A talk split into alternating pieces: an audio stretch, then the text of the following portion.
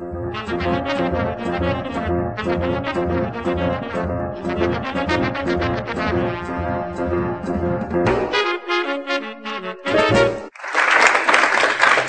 Malik. Euh, ça n'est pas sans un petit pincement au cœur que je vais commencer cette conférence, puisque euh, c'est une conférence que je fais à, à l'étranger. C'est pas la première fois, j'ai fait des conférences Euh, ainsi qu'à Namur, euh, en Belgique. Mais c'était plutôt à l'invitation de Belges, de citoyens belges, qui sont euh, des Wallons, qui parlent le français. On, a, on est très suivis en Belgique, ou également en Suisse romande, ou également au Québec, dans un certain nombre de pays francophones. Et c'est la première fois que je viens à l'invitation d'une section de Français expatriés dans un pays étranger. Donc je, suis, c'est à, marquer d'une pierre blanche. Euh, je vous remercie vraiment beaucoup d'être venu et euh, ça me fait penser à un petit souvenir personnel que j'ai, c'est que j'ai effectué mon service national autant les Français, les garçons devaient faire le service militaire.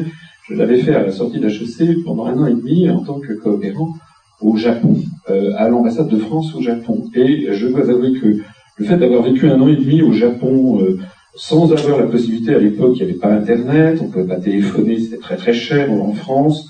On n'avait pas le droit de sortir du pays, donc c'est un pays que j'ai beaucoup aimé. Enfin, j'ai laissé une partie de mon cœur au Japon. Mais euh, je me rappelle très bien que je suis revenu complètement transformé de ce séjour d'un an et demi au Japon quant au regard que je portais sur mon propre pays, sur la France. D'une certaine façon, vous savez, c'est un peu comme la fin de Candide de Voltaire, c'est qu'après avoir beaucoup voyagé, ben, d'un seul coup, on redécouvre un petit peu de quoi, quel est notre pays et en quoi il faut le défendre. Voilà, donc je pense que peut-être Certains d'entre vous, euh, depuis peut-être plusieurs mois, plusieurs années euh, au Royaume-Uni, tout en sans doute euh, appréciant leur vie ici, sinon ils ne resteraient pas, et eh bien de temps en temps doivent sans doute avoir le même, peut-être le même sentiment que, le mien, c'est-à-dire redécouvrir un petit peu les spécificités de la France, d'un pays qui est à, nul autre pareil, et que nous avons, je crois, la responsabilité collective de l'histoire de préserver, notamment vis-à-vis des 40 générations qui ont fabriqué ce pays, et puis on aura l'occasion d'en parler aussi, euh, la nécessité euh, d'avoir une France souveraine et indépendante qui manque actuellement sur la scène politique mondiale. Alors, cette conférence, je vais commencer par faire un petit peu ce que vient de faire Malik, je vais aller assez vite quand même, une toute petite présentation du mouvement pour ceux d'entre vous qui le découvriraient ou qui ne le connaîtraient pas très bien, en vous présentant cette pièce. Cette pièce est une pièce de 1 franc qui avait été dessinée comme ça par Oscar Rotti, ça s'écrit R-O-T-Y, hein, c'est pas comme du Rotivo, Rotti qui était euh, graveur à la monnaie de Paris en 1898. En 1898 que ce, ceci a été dessiné. Je crois qu'il y a des designers dans la salle. Euh, au revers de cette pièce, il y avait la semeuse, qui avait fait beaucoup jaser aux arrière-grands-parents, puisque la semeuse euh, semait contre le vent, ce qui était une hérésie pour les paysans de l'époque.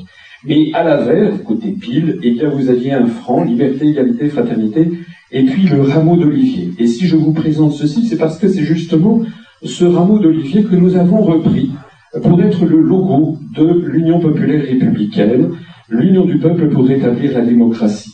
Alors si je vous dis ceci, d'abord c'est pour vous expliquer à quoi, euh, quel est le sens de notre logo, mais c'est aussi pour vous euh, attirer votre attention sur le fait que le mouvement politique que j'ai créé est le seul et unique mouvement politique en France à s'être créé pour sortir la France de l'Union européenne et de l'euro, ainsi que de l'OTAN.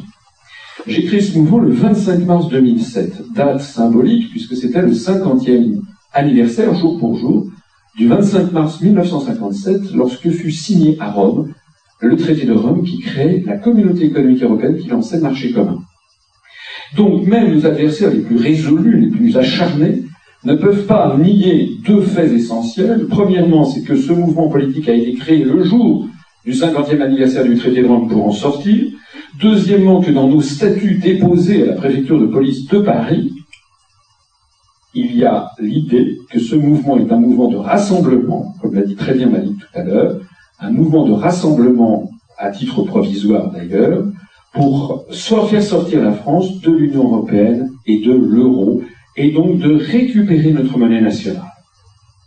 L'idée de récupérer la monnaie nationale n'étant pas une idée ni raciste, ni xénophobe, ni passiste, ni nostalgique, ni tout ce qu'on veut, l'idée c'est fondamentalement de rétablir la démocratie, puisque nous allons le voir en cours de cette conférence, la construction européenne, inéluctablement, ne peut mener qu'à la ruine et à la dictature. On va voir pourquoi.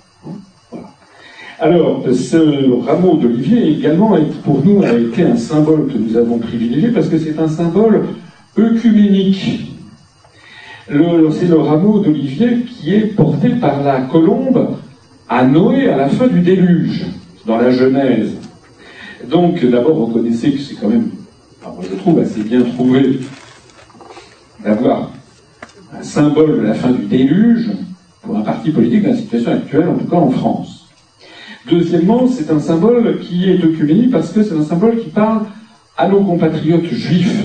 Il s'agit donc dans la Genèse, dans la Torah, dans l'Ancien Testament pour les chrétiens, dans la Torah, il est question donc de euh, euh, ce rameau d'olivier apporté par la colombe.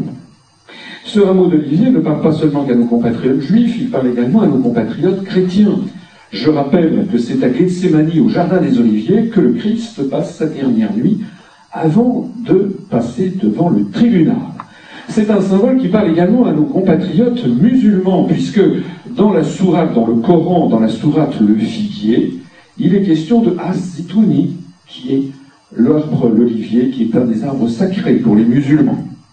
Et puis c'est un symbole qui parle également à nos compatriotes qui ne sont ni chrétiens, ni juifs, ni musulmans, qui sont agnostiques ou athées, ou communistes, puisque la colombe de la paix avait été utilisée justement après la Seconde Guerre mondiale par le mouvement de la paix créé par l'Union soviétique. On voit ici le Congrès mondial des partisans de la paix qui s'était réuni en avril 1949. On voit ici les dessins de Picasso qui étaient pour ce mouvement pour la paix. On voit également ici, dans l'Union soviétique des années 80, on utilisait encore la colombe de la paix en même temps que d'ailleurs la faucille et marteau. Hein, C'était les symboles de l'Union soviétique recherchant la paix. C'est également un symbole plus général de paix. D'ailleurs, la meilleure preuve, c'est que les opérations de maintien de la paix de l'Organisation des Nations Unies, les casques bleus, vous voyez le logo des casques bleus avec le rameau d'olivier de façon symbolique. C'est un symbole qui parle également aux écologistes, par définition, puisque c'est un végétal. Et puis c'est un symbole qui parle aux gens qui aiment bien le bonheur et la bonne chair et la bonne vie, puisque c'est un symbole solaire, c'est un symbole de vacances méditerranéennes, c'est un symbole de régime crétois. Vous savez qu'il faut manger de l'huile d'olive et puis un verre de vin rouge pour vivre centenaire. C'est d'ailleurs aussi un symbole qui parle aux gens qui aiment les symboles, puisque l'olivier est l'arbre qui vit le plus longtemps au monde. On connaît des exemples d'oliviers qui produisent toujours des élèves depuis 2500 ans dans certaines îles du Dodécanèse. Et même au pied du pont du Gard, eh bien, il y a des oliviers qui remontent à l'époque romaine et qui vivent toujours. C'est donc un symbole de longévité et d'une certaine façon de l'impérissabilité des peuples et des nations. C'est le symbole que nous avons retenu pour notre mouvement. Alors, notre mouvement n'a pas seulement ce symbole et cette franchise d'action, comme je dis souvent, nous sommes un mouvement qui joue franc jeu, c'est le cas de le dire, puisqu'on joue le franc. Jouer franc jeu, ça veut dire également qu'on ne ment pas. Les Français sont saturés de mensonges, en particulier dans les médias et dans la sphère politique. Et donc, euh, euh, comme, euh, comment dirais-je, c'était, c'était, je crois, Huxley dans George Orwell dans, la, dans, 1984 qui disait En ces temps de mensonges universels, dire la vérité devient un acte révolutionnaire. Donc c'est ce qui nous anime. C'est un rassemblement de Français. Je n'étais pas fait pour être un politicien, je ne suis pas un politicien, je suis d'origine un haut fonctionnaire. Je n'ai jamais aimé le mensonge, je suis quelqu'un qui ment peu, je me crois, mais c'est la vérité. Je suis quelqu'un qui ment spontanément très peu, parce que comme le disait, je crois, Jean 23, mais c'est une parole qui est prêtée aussi à Abraham Lincoln, il ne faut jamais mentir, ou alors il faut avoir une excellente mémoire. En attendant, nous mentons peu, et en particulier, nous ne mentons pas sur le nombre de nos adhérents. Le nombre d'adhérents à l'Union populaire républicaine depuis sa création le 25 mars 2007 a connu cette évolution.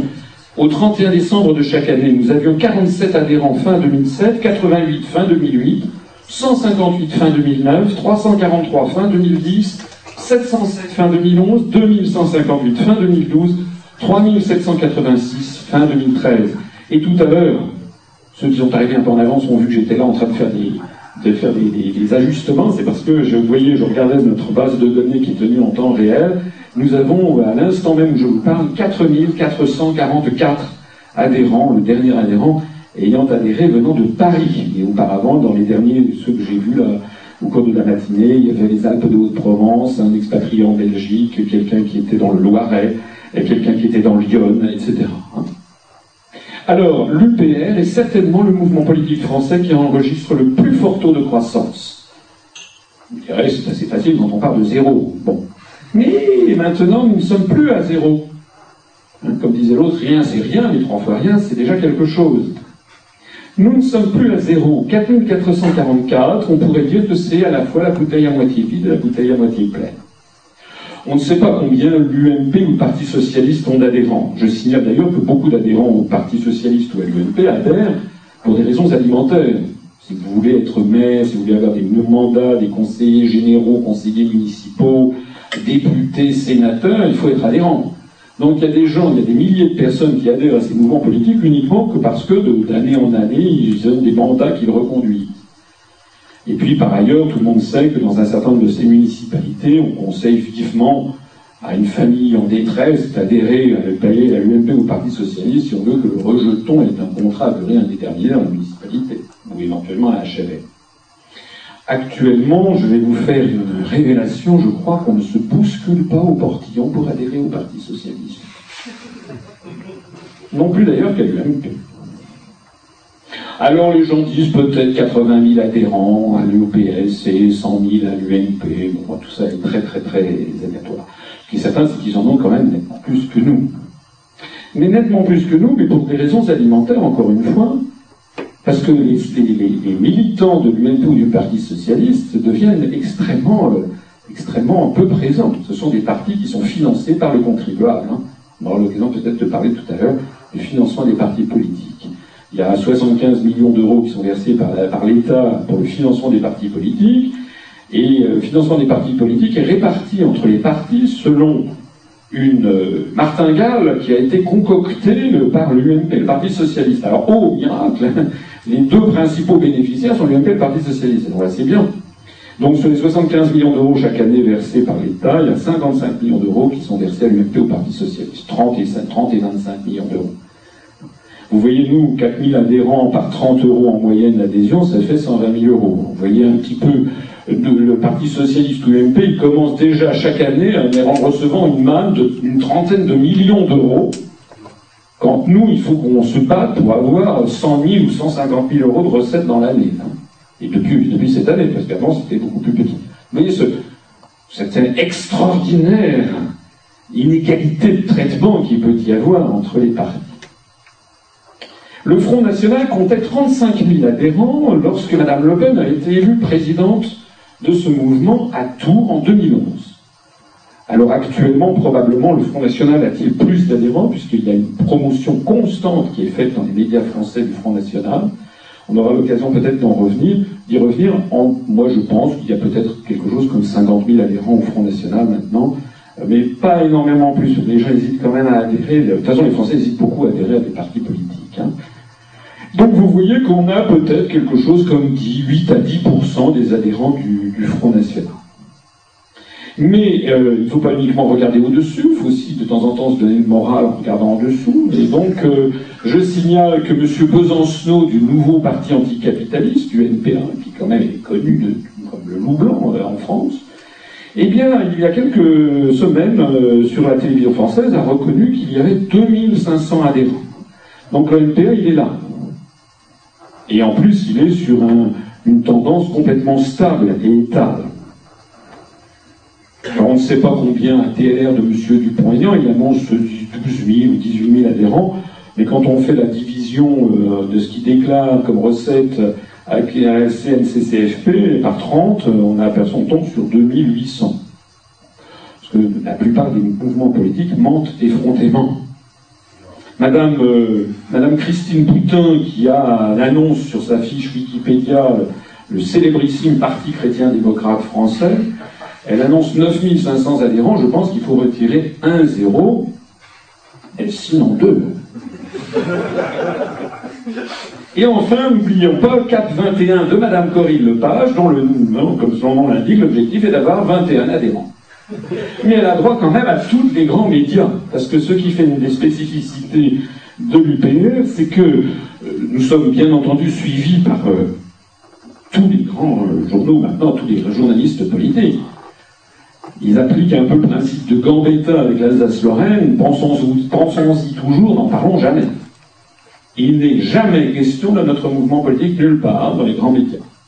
Mais quand on envoie des communiqués de presse, on a les retours, parce que maintenant, grâce à nos fonds, on a pu se payer une prestation de service qui nous coûte quelque chose comme 4000 euros euh, par an, mais qui nous permet de suivre, d'avoir professionnalisé l'envoi des communiqués de presse et de savoir qui ouvre les communiqués. Ce sont plusieurs centaines de journalistes qui ouvrent systématiquement nos communiqués de presse. Qui d'ailleurs, de temps en temps, ça leur donne des idées de papier qu'ils s'attribuent. Alors à ceci s'ajoute également la répartition des adhérents de l'UPR par tranche d'âge. Ça c'est important parce qu'en général, en général, quand vous parlez dans un dîner en ville parisien et vous dites que vous voulez sortir de l'Union Européenne, les gens vous regardent comme si vous aviez lâché une flatulence entre l'entrée et le plat principal, et puis surtout on vous dit, cher ami, en gros vous êtes un vieux con. En gros, vous n'avez rien compris à la mondialisation, la France ne veut pas être isolée, ne peut pas être toute seule, etc. Alors ce, ça c'est le bon antidote, c'est l'évolution de la, la, la, répartition par tranche d'âge de nos adhérents. Donc ça commence à 16 ans. J'évite quand même, parce que je ne veux pas qu'on donne, qu'on pense qu'on a des tendances pédophiles, donc euh, on a interdit en dessous de 16 ans, et puis de 16 à 18 ans, j'essaie de dire non, et puis on demande de l'autorisation parentale. Et ça commence très fort à partir de 18 ans, et puis comme vous le voyez, il y a un boom entre 20 et, 30 et 35, 40 ans. Moi j'ai 56 ans, donc je suis ici, donc sur la pente descendante. Hélas. Mais notre plus âgé a 88 ans. En attendant, comme vous le voyez, eh bien, ça signifie que 50% des adhérents de l'UPR ont moins de 41 ans. L'UPR est, probablement, est probablement le mouvement politique français qui compte la plus grande proportion de jeunes. Je vous assure, allez voir les réunions du Parti Socialiste ou de l'UMP, n'en font plus. Bon. Parce qu'il n'y a, a, que nous qui faisons des réunions publiques. Été hier soir à Toulouse, il y avait 120 personnes, euh, il n'y a, a, que, a, moi. ça ne se fait plus. Vrai qu'on n'a pas de souverain média. Euh, mais je vous assure que si, euh, j'en ai quand même vu de temps en temps au moment des élections, il y a quand même des réunions publiques de l'UMP ou du Parti Socialiste, mais je vous assure qu'on s'y casse euh, le col du fémur plus souvent que dans la population générale.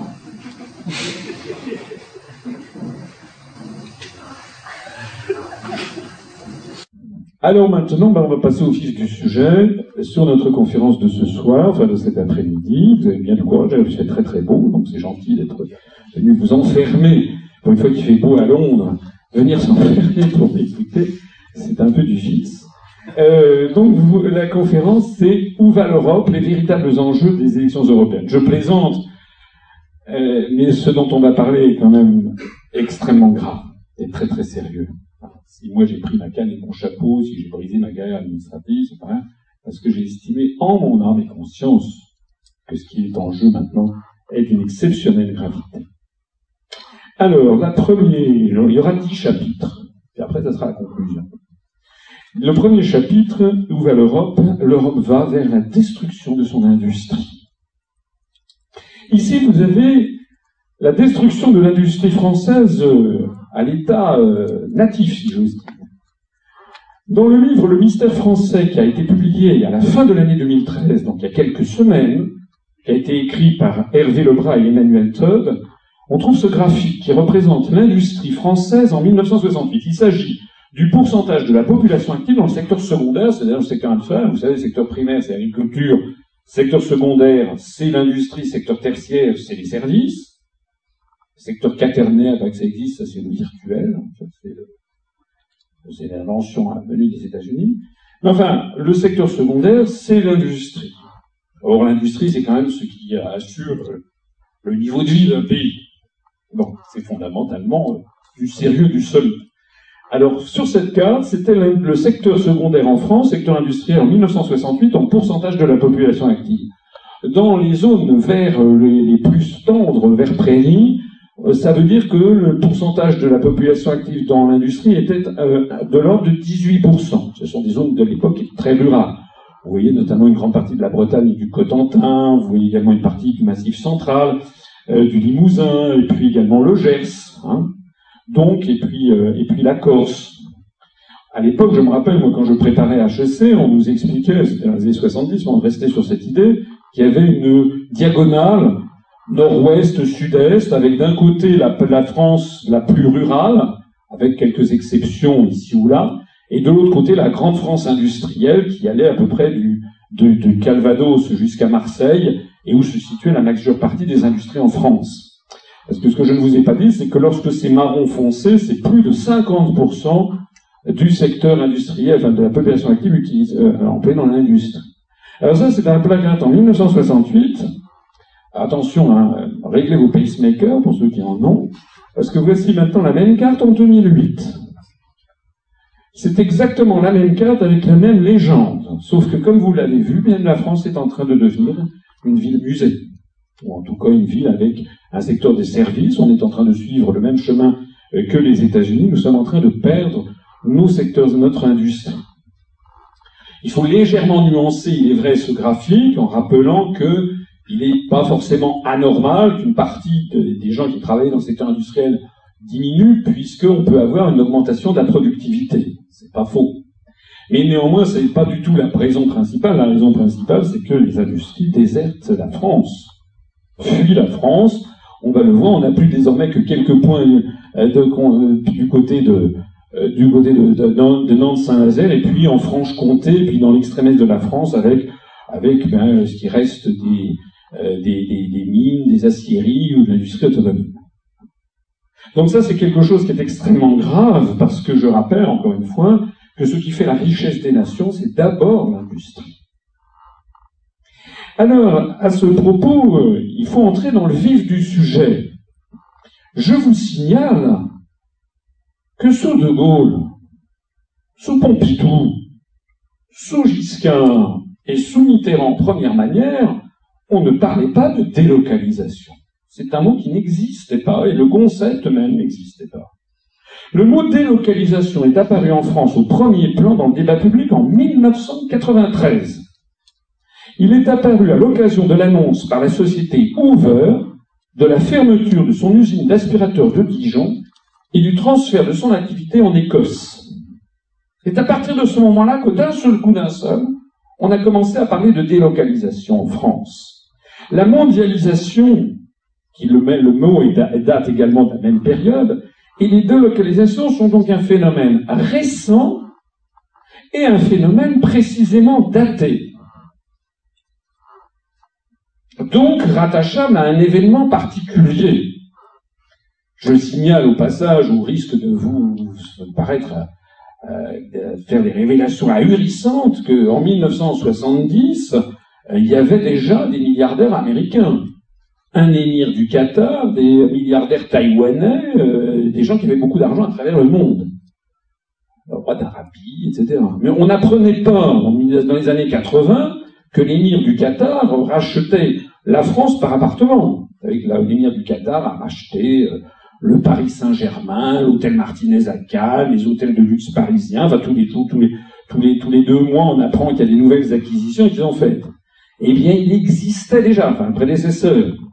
Et si pas lui, il y avait, parce que c'est vrai qu'on n'avait pas forcément trouvé le, champ de Northern Field, euh, le géant de gaz qui est au nord du Qatar, mais on trouvait, euh, bah, il y avait des gens très très riches dans le monde.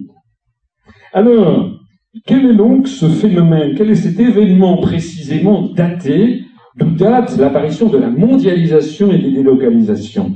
Les délocalisations ne sont pas tombées du ciel, elles résultent d'une politique délibéré qui a été autorisé par le traité de Maastricht de 1992 et qui a été ensuite gravé dans le marbre des accords de Marrakech du 15 avril 1994 lorsqu'a été créée l'Organisation mondiale du commerce, suite à un accord qui avait eu lieu en 1993, l'accord dit de Blair House, Blair House étant la résidence des autres étrangers du gouvernement américain à Washington, où un accord a été topé entre d'une part Michael Cantor, qui était le US Trade Representative, le représentant américain au commerce, Et de l'autre côté, Sir Léon Brittan, un Britannique, qui était le commissaire européen chargé des négociations commerciales multilatérales. C'est eux qui ont décidé, d'ailleurs dans le dos des autres pays d'Europe, tout spécialement des Français, de toper, d'aboutir à un accord qui allait permettre de clôturer le cycle dit de l'Uruguay Round, le cycle de l'Uruguay du GATT, hein, de cet accord général sur le commerce et euh, les tarifs qui avait été signé, mis sur pied de façon provisoire en 1947 après l'échec de l'Organisation internationale du commerce. On en parlera tout à l'heure si ça vous intéresse ces sujets. Alors, ça veut dire quoi? Eh bien, ça veut dire que on ne peut pas parler de la situation en France, ailleurs aussi dans l'Union européenne d'ailleurs, enfin moi, ce qui m'intéresse, c'est la France, d'ailleurs vous, je pense que ça vous intéresse aussi, sans en faire, sans revenir aux traités européens. Et l'article qui est l'article choc, c'est l'article 63 du TFUE, du traité sur le fonctionnement de l'Union européenne, qui est l'un des deux traités européens actuellement euh, valables, sous l'empire desquels nous sommes. Il y a le traité sur l'Union européenne, le TU, TUE, ça ne s'invente pas, c'est bien trouvé, et l'autre c'est le TFUE, ces deux traités résultent du traité de Lisbonne qui a été ratifié en 2008, mais en fait, l'article dont je vais vous parler, l'article 63, est l'ancien article 57 qui avait été ratifié, enfin adopté, euh, avec le traité de Maastricht de 1992. Qu'est-ce qu'il dit, cet article 63, qui parle des capitaux et des paiements Dans le cadre des dispositions du présent chapitre, toutes les restrictions au mouvement de capitaux entre les États membres de l'Union européenne et entre les États membres et les pays tiers sont interdites. Accessoirement la même chose pour les paiements. Cette petite phrase-là est responsable de la disparition depuis maintenant des années d'une usine par jour en France et de 5 à 700 emplois industriels par jour en France. Pourquoi ça ben Parce que, regardez bien ce que ça veut dire. Toutes les restrictions au mouvement de capitaux entre les États membres et les États membres des pays tiers sont interdites. Il faut faire un petit peu de retour en arrière. Pourquoi les délocalisations n'existaient pas sous euh, De Gaulle, sous Pompidou, sous Giscard et sous Mitterrand de première manière jusqu'à 92 Eh bien parce qu'à l'époque, si un, industriel français voulait transférer son outil industriel dans un autre pays du monde, c'est-à-dire il fallait évidemment créer une usine, il faut, transférer des centaines de millions, voire des milliards de francs, il n'en avait pas le droit sans obtenir auparavant une autorisation des pouvoirs publics. Et c'était d'ailleurs pas seulement en France, c'était vrai dans tous les pays du monde, c'est ce qu'on appelait le contrôle des mouvements de capitaux. Qui dit contrôle ne dit pas interdiction, c'est comme le contrôle des frontières. Ce n'est pas la même chose d'avoir une frontière hermétique et d'avoir une frontière où il faut présenter ses papiers. Hein? Contrôle des mouvements de capitaux signifie que de temps en temps on peut dire oui, de temps en temps on peut dire non. Je prends souvent un exemple qui est l'exemple de Peugeot, par exemple, voulant créer une usine de fabrication de 504 en Iran dans les années 70, 80, 70. Par exemple, 504. Bon. Qu'est-ce qu'il fallait faire à l'époque? Il fallait que le président de Peugeot, le directeur financier, prenne sa canne, son chapeau et surtout son dossier, et qu'il aille au ministère des Finances, rue de Rivoli à l'époque. Il allait voir la direction du Trésor, et puis il disait, ben voilà, je veux créer une usine de fabrication de 504 du, dans la banlieue de Téhéran. Alors, l'État, les pouvoirs publics français à l'époque, bah, regardez de quoi de quoi, on regarde ça. Et que faisaient les hauts fonctionnaires et les ministres à l'époque? Ils regardaient les différents sous, le dossier sous différents aspects. Est-ce que c'est positif pour Peugeot? A priori oui, puisque Peugeot le demande. Peugeot voulait s'installer là-bas pour avoir accès à un nouveau marché, pour fabriquer des, voitures un petit peu robustes à la fois pour vendre sur le marché iranien et puis euh, les marchés alentours. Hein. Je rappelle que euh, la cour de Kaboul en Afghanistan ou celle de Téhéran en Iran, avant tous les événements de la fin des années 70 et ce qui a suivi, c'était des cours où tout le monde parlait français. Donc, a priori, c'était bon pour Peugeot. Très bien. Est-ce que c'était bon pour l'Iran? Ah oui. A priori, c'était bon pour l'Iran, puisque l'Iran n'ayant pas d'industrie automobile, vous voyez d'un seul coup, un investisseur étranger lui apportait une industrie automobile naissante. Alors certes, c'était une industrie sous capitaux étrangers, mais quand vous êtes un pays en voie de développement, vous préférez avoir une industrie euh, sous capitaux étrangers que pas d'industrie du tout. Donc c'était bon pour l'Iran. Est-ce que c'était bon pour la France? Oui, c'était bon pour la France, puisque ça permettait à la France de renforcer son audience, son image de pays industriel. Quand on a un pays où circulent sur toutes les routes des véhicules, euh, sinon fabriqués en France, du moins des véhicules euh, conçus en France avec des noms français, c'est forcément bon pour la France. Je rappelle par exemple que l'Iran est un pays qui était très proche de la France. Avant la dynastie des Pahlavis, il y avait la dynastie des Shah Incha qui étaient les Qajars, et depuis le milieu du 19e siècle, tous les médecins de tous les chats d'Iran de la dynastie Qajar, puis ça a duré après chez les Pahlavis, étaient tous français. Les liens entre la France et la Perse remontent d'ailleurs à Louis XIV avec le voyageur Chardin. Je ne sais pas si certains d'entre vous s'y intéressent.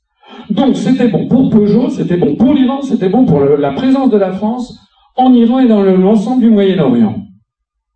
Dernier point, est-ce que c'était bon ou mauvais pour les salariés français, les ouvriers de l'industrie automobile en France? Eh bien, ça n'était pas mauvais, puisque nous étions maîtres de notre commerce extérieur et il y avait ce qu'on appelle en termes techniques un quota de réimportation zéro en France, c'est-à-dire qu'on n'avait pas le droit d'importer en France des voitures fabriquées par Peugeot en Iran. Point barre. Donc, le fait que ces entre que ces produits aient été euh, fabriqués éventuellement avec très très bas coûts, eh bien, ça ne venait pas du tout perturber le niveau de vie des salariés français. Alors, c'est justement ça qu'a fait voler en éclat l'article 57 du traité de Maastricht, maintenant renommé article 63. C'est que désormais, le feu vert est donné à toutes les entreprises pour expatrier leurs usines dans tous les pays du monde, notamment ceux à très bas coût de salaire. Monsieur Peugeot n'a plus besoin d'aller voir à Bercy qui que ce soit. Il va s'installer en Chine, à Wuhan, quand il le veut. C'est d'ailleurs ce qu'il fait. Et si d'ailleurs il ne le faisait pas, comme Volkswagen le fait, comme tout le Fiat le fait, comme tous les autres le font, il pourrait absolument qu'il le fasse, sinon il sera balayé par la concurrence. Il n'y a pas de Peugeot. Dans un tout autre ordre d'idées, le Jabi qui fabriquait des soutiens-gorge à Roanne a, décidé de se délocaliser en Tunisie, c'était il y a quelques mois, vous vous rappelez cette affaire, pour bénéficier évidemment de coûts de fabrication très inférieurs en Tunisie.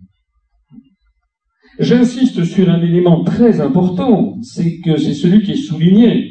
Il y a des gens qui vous disent qu'il faut faire l'Europe pour avoir une Europe puissance.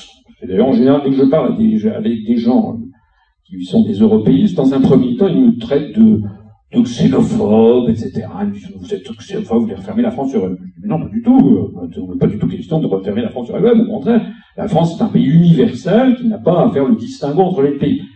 Et à bout de cinq minutes, la même personne qui me taxait de xénophobie me dit, mais vous vous rendez compte?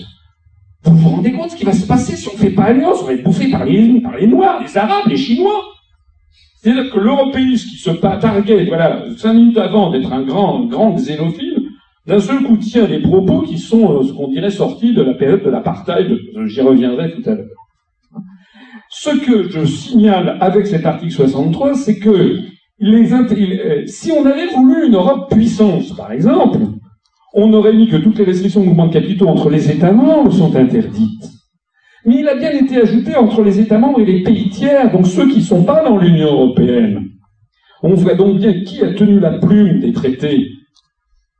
Les grands, les grands fonds de pension qui tiennent les grands groupes, l'oligarchie financière, les, très grands groupes industriels ou les très grandes banques mondiales, ceux, je ne suis pas communiste, enfin, les détenteurs de capitaux, c'est eux qui ont tenu la, plume, parce que ça veut dire qu'ils s'en sont fichus. Du sort des ouvriers des pays occidentaux, la seule chose qui compte, c'est de pouvoir maximiser leurs profits en allant faire travailler à très, très, très bas coût les pays avec très faible coût de salaire. Alors, à ce point de cet exposé, je voudrais attirer votre attention sur le fait que, en général, on vous dit oui, mais tout ça c'est bien gentil, monsieur Aspiro. Mais le problème, c'est que maintenant, l'affaire est, le, coup est parti, on peut plus revenir dessus, c'est la mondialisation, ça impose à tout le monde. Mais non, la mondialisation ne s'impose pas à tout le monde. Je parlais tout à l'heure de l'émir du Qatar. Quand l'émir du Qatar veut racheter le Paris Saint-Germain, on n'y peut rien. Puisque là, c'est également vrai dans l'autre sens. Les mouvements de capitaux, c'était dans les deux sens. Avant, si vous voulez, si par exemple l'émir du Qatar, le roi d'Arabie, avait voulu racheter des trucs en France, il fallait qu'il demande l'autorisation, ça allait aussi dans l'autre sens. Maintenant, on n'y peut rien. On a appris il y a quelques mois, pour ce je m'adresse ici aux œnologues parmi vous, qu'un un propriétaire de casino à Macao, en Chine, ancien comptoir portugais, a racheté le château de Gevrey-Chambertin en Bourgogne. À l'époque, lorsqu'on a su que le château de Gevrey-Chambertin était en vente, il y a eu une coalition des viticulteurs du cru, c'est le cas de le dire, qui euh, se sont dit on ne peut pas laisser partir ce truc-là à des fonds étrangers, donc euh, on va essayer de se cotiser pour acheter le château de Gevrey-Chambertin, la coopérative, c'était la côte de Mille. Ils avaient mis sur la table 8 millions d'euros pour acheter le château de Gevrey-Chambertin, puis le, le, mania euh, des casinos de Macao, il a, doublé la mise, 17 millions d'euros. On n'a pas pu suivre. Et donc on a vendu le château de Gevrey-Chambertin. Vous savez aussi que beaucoup plus récemment, c'est une affaire qui a défrayé la, chronique, il y a un, autre Chinois qui a acheté un château euh, dans le Médoc, hein, euh, qui euh, d'ailleurs, est mort dans un accident d'hélicoptère. Vous vous rappelez peut-être cette affaire triste dans les, minutes suivant le, le, le contrat. Mais ce qu'il faut bien comprendre, c'est que si vous, vous êtes milliardaire, vous n'avez pas le droit d'acheter le jardin du Langjingcha, le jardin du thé du puits du, dragon à Hangzhou, qui est un des grands jardins de thé chinois. Vous savez que le thé est originaire de Chine. Camellia sinensis, hein, le, le, le, un camélia, le thé. La variété des camélias. Thé de l'Inde, c'est les Anglais qui ont fait ça. le vrai thé, il vient de Chine. Et vous avez des très grands crus. Vous n'avez pas le droit parce que c'est interdit. Parce que les Chinois gardent leur maîtrise de ceux qui la rachètent ou qui ne rachètent pas. Donc c'est quelque chose qui est important. La grande majorité des autres États du monde, et notamment ceux qui réussissent, la Chine, l'Inde, allez, acheter un jardin de Darjeeling la Russie, le sud-est asiatique n'ont pas accepté cette totale liberté des mouvements de capitaux. Si vous voulez investir en Chine, il faut montrer patte blanche, il faut présenter aux autorités chinoises le projet d'investissement, et puis en général, les Chinois qui sont très malins disent, bah, très bien, on vous est d'accord, mais à condition que vous fassiez le transfert de technologie, que vous créez des laboratoires sur place. C'est d'ailleurs la raison pour laquelle la Chine n'est pas seulement en train de devenir l'usine du monde, mais aussi le laboratoire du monde. Les économistes appellent ça une ouverture asymétrique. Ça a valu d'ailleurs le prix Nobel d'économie à Joseph Stiglitz, hein, d'asymétrie des ouvertures. Donc, ils n'ont pas, eux, accepté ce que nous, on, nous a forcé à accepter. La deuxième chose à savoir, c'est que les États-Unis, eux, ont accepté la même chose que ce qu'on a fait accepter. Alors, les peuples d'Europe, ils n'ont rien fait passer. On n'a jamais expliqué aux Français ou bien aux Espagnols, aux Grecs, aux Italiens, on leur a jamais expliqué ce que je vous explique maintenant. Quels vont être les conséquences Il y a eu des gens qui ont essayé de le dire, mais enfin, c'était... Les grands médias verrouillaient tout le système. Les Américains ont fait la même chose, mais les Américains, eux, ils ont une autre particularité, c'est qu'eux, ils ont le privilège du dollar. Donc, c'est un petit peu, vous savez, après nous, le déluge, on fait quantitative easing sur quantitative easing sur quantitative easing, on vit aux frais à crédit, nul ne sait jusqu'où tout ça va aller, hein, parce que les dollars, on ne sait même plus combien de dollars qui circulent dans le monde. D'ailleurs, M3, les statistiques ne, sont même plus publiées.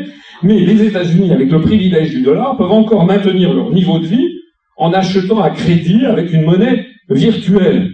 En revanche, ben, les dindons de cette farce, ce sont les États de l'Union européenne qui non seulement n'ont pas les mêmes protections que les pays en, développement rapide, mais en plus de ça, n'ont pas, pas le privilège du dollar.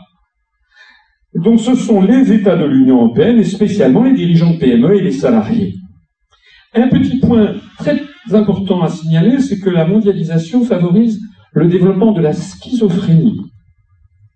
En ce sens que, quand vous êtes, par exemple, un salarié en France, vous êtes finalement assez content de pouvoir acheter un téléphone portable made in Vietnam, des jouets chez Toys R Us made in China, euh, ou bien les dames vont acheter une petite robe chez Zara.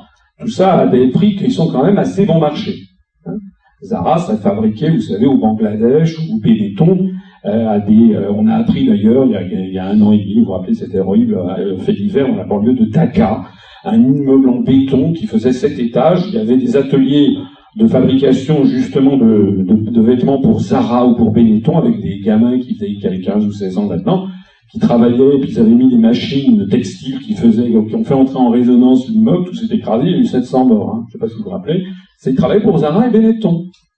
Alors évidemment, nous, pour les salariés, les, consommateurs des pays d'Occident, ils peuvent se produire, ils peuvent se procurer ces produits à bon marché. Et le problème, c'est qu'ils n'ont plus d'argent pour l'acheter puisqu'ils sont de moins en moins, il y a de plus en plus de chômeurs. C'est pour ça que je parle de schizophrénie. On oppose dans les pays occidentaux le salarié au consommateur. L'intérêt du consommateur est certes, d'acheter des choses, des produits à très bon marché, mais il n'a plus de salaire lui-même. C'est comme ça que les choses se produisent. Alors à tout ceci s'ajoute l'article 32 de l'Union douanière qui autorise, comme on va le voir à l'instant, les réimportations de ces produits fabriqués à bas coût. Enfin, à bas prix, c'est pas à bas coût en Azerbaïdjan. L'article 32, pour voir si. Article 32. Dans l'exercice des missions qui lui sont confiées au titre du présent la Commission européenne s'inspire. Premièrement, ça c'est la politique de l'union douanière, c'est la philosophie de la, politique commerciale de l'Europe. Hein. Premièrement, la nécessité de promouvoir les échanges commerciaux entre les États membres et les pays tiers. Ben, lorsque le Jabi, qui fabriquait des soutiens-gorge à Roanne, décide de les fabriquer en Tunisie et qu'ensuite il va les réimporter en France, ça va développer les échanges commerciaux entre les États membres et les pays tiers, entre la France et la Tunisie. Bingo, on remplit la, linéa A de la politique commerciale. Deuxièmement, l'évolution des conditions de concurrence intérieure de l'Union, dans la mesure où cette évolution aura pour effet d'accroître la force compétitive des entreprises. Bah, lorsque le Jabi, qui payait euh, les, ouvrières de Roanne peut-être 2000 euros par mois, charges comprises, hein, elles étaient au SMIC, puis il y avait l'âge des charges en plus, un seul coup, elles vont faire ça, ils vont faire fabriquer ça à Sfax ou à, ou Sousse euh, en Tunisie, ça va peut-être coûter 500 euros, charges comprises. Ça va accroître la force compétitive de l'Ojabi. Bingo, la ligne B est remplie. Et puis ensuite, une, une expansion de la consommation dans l'Union. Ben oui, ça va que les soutiens-gorge vont coûter beaucoup moins cher. Donc a priori, les dames vont s'acheter euh, les soutiens-gorge, les dames peut-être des messieurs aussi d'ailleurs, elles vont s'acheter des sous moderne. Les, donc euh, l'expansion de la consommation dans l'Union, ça va être il va y avoir une expansion de la consommation dans l'Union. Donc ce qu'il est très intéressant de voir, là aussi on voit qui a tenu la plume des traités, c'est que le feu vert est ainsi donné aux entreprises pour importer les productions faites dans des pays à très bas coût de salaire. On aurait pu imaginer une Europe protection, par exemple, comme certains le disent, Emmanuel Todd de temps en temps évoque l'idée d'une Europe protectionniste, une Europe qui défendrait. Mais vous voyez bien que c'est pas du tout ce qui a été fait. On aurait pu imaginer dans un univers idéal que l'Europe aurait décidé, parmi les objectifs de l'union douanière, le maintien des industries en Europe. La maximisation de l'emploi industriel en Europe le maintien du savoir-faire industriel en Europe, ça aurait été des objectifs qui auraient été fixés dans les traités, mais pas du tout. Absolument pas. On voit que le seul objectif qui est poursuivi, c'est encore et toujours la maximisation du profit. C'est ça qui se cache derrière. À tout ceci, comme ça, ça ne suffisait pas, ajoutons par ailleurs, alors ici vous en êtes exemptés, mais ajoutons l'euro. L'euro, donc, dont fonctionnement est fixé notamment par un certain nombre d'articles, notamment l'article 282 de la Banque, qui fixe les prérogatives de la Banque Centrale Européenne. Cet article 282 précise que l'objectif principal du SEBC, Système européen de banque centrale, je n'ai pas l'occasion ici de vous parler de l'euro, je signale que 99,99% des personnes qui, savent, qui parlent euh, à la télévision, à la radio en France, que ce soit des responsables politiques ou des experts, n'y connaissent rien, puisque tout le monde vous dit que l'euro est une monnaie unique, ce qui n'est pas vrai. Il y a eu, tous les États de la zone euro ont conservé leur banque centrale nationale. Il y a toujours une banque de France, une Bundesbank, une banque de Grèce. C'est d'ailleurs, j'ai pas l'occasion ici de vous l'expliquer, mais on en parlera tout à l'heure pendant la question si ça vous intéresse, l'une des raisons essentielles pour lesquelles l'euro explosera puisqu'en réalité, les euros n'ont pas la même valeur juridique selon l'endroit où vous avez un compte en banque. Si vous avez 1000 euros, madame, je crois, a 15 000 euros sur son compte, Si vous avez 1000 euros sur votre compte en banque à Paris, c'est une créance sur la Banque de France. Si vous êtes au Crédit Lyonnais, à, rue de Rennes. Et si vous transférez cet argent au Crédit Lyonnais, à Unterden Linden, à Berlin, vous en avez le droit. Vous avez parfaitement le droit de transférer votre argent sans limitation et vous avez ce qu'on appelle le droit de libre établissement au sein de l'Europe. Donc vous ouvrez un compte bancaire à Berlin, les 1000 euros, vous les transférez, ça vous aurez 1000 euros, sauf que les 1000 euros, quand ils seront arrivés à Berlin, d'un seul coup d'un seul, eh bien, la citrouille se transforme en carrosse, 1000 euros de créance sur la Bundesbank. L'inverse étant vrai aussi, parce si vous les transférez à la banque du Pirée à, Athènes, euh, à ce moment-là, ça devient des créances sur la banque de Grèce. Je vous le conseille pas du tout. Parce que si tout explose, vos créances sur la Banque de France deviendront des francs, vos créances sur la Banque de France deviendront des Deutschmark, et vos créances sur la Banque du Pirée deviendront des drachmes. Or, on anticipe que le nouveau Deutschmark gagnerait 20% par rapport au cours pivot vis-à-vis de là, quand la drachme perdrait 30. Bon. J'arrête ici ce propos, mais c'est très important de comprendre comment fonctionne l'euro. En attendant, mon objectif à moi, c'est autre chose, c'est de vous montrer que ce qui est mis dans les traités, c'est que le seul et unique objectif, c'est de maintenir la stabilité des prix. Voilà encore une fois qui a tenu la plume. Qui est-ce qui a intérêt à lutter contre l'inflation? Ben, Les gens qui ont de l'argent.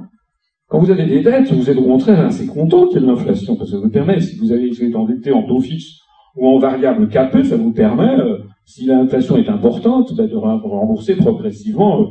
Euh, vous avez une annulation de votre, de votre dette progressive. Donc ça, c'est important à comprendre. La BCE n'a aucun objectif de taux de change externe de l'euro. Elle n'a aucun objectif de plein emploi. Je sais qu'il y a ici quelques personnes qui travaillent dans les banques, donc ils le savent. Je m'adresse aux autres. Vous savez que pas pour euh, la, fixation des taux d'intérêt, taux de refinancement de la banque centrale, comme pour être très précis, et, la, et, la, et les objectifs de taux de change externe sont deux des mesures macroéconomiques absolument essentielles dans une économie pour viser ou non le plein emploi et pour viser ou non la croissance économique.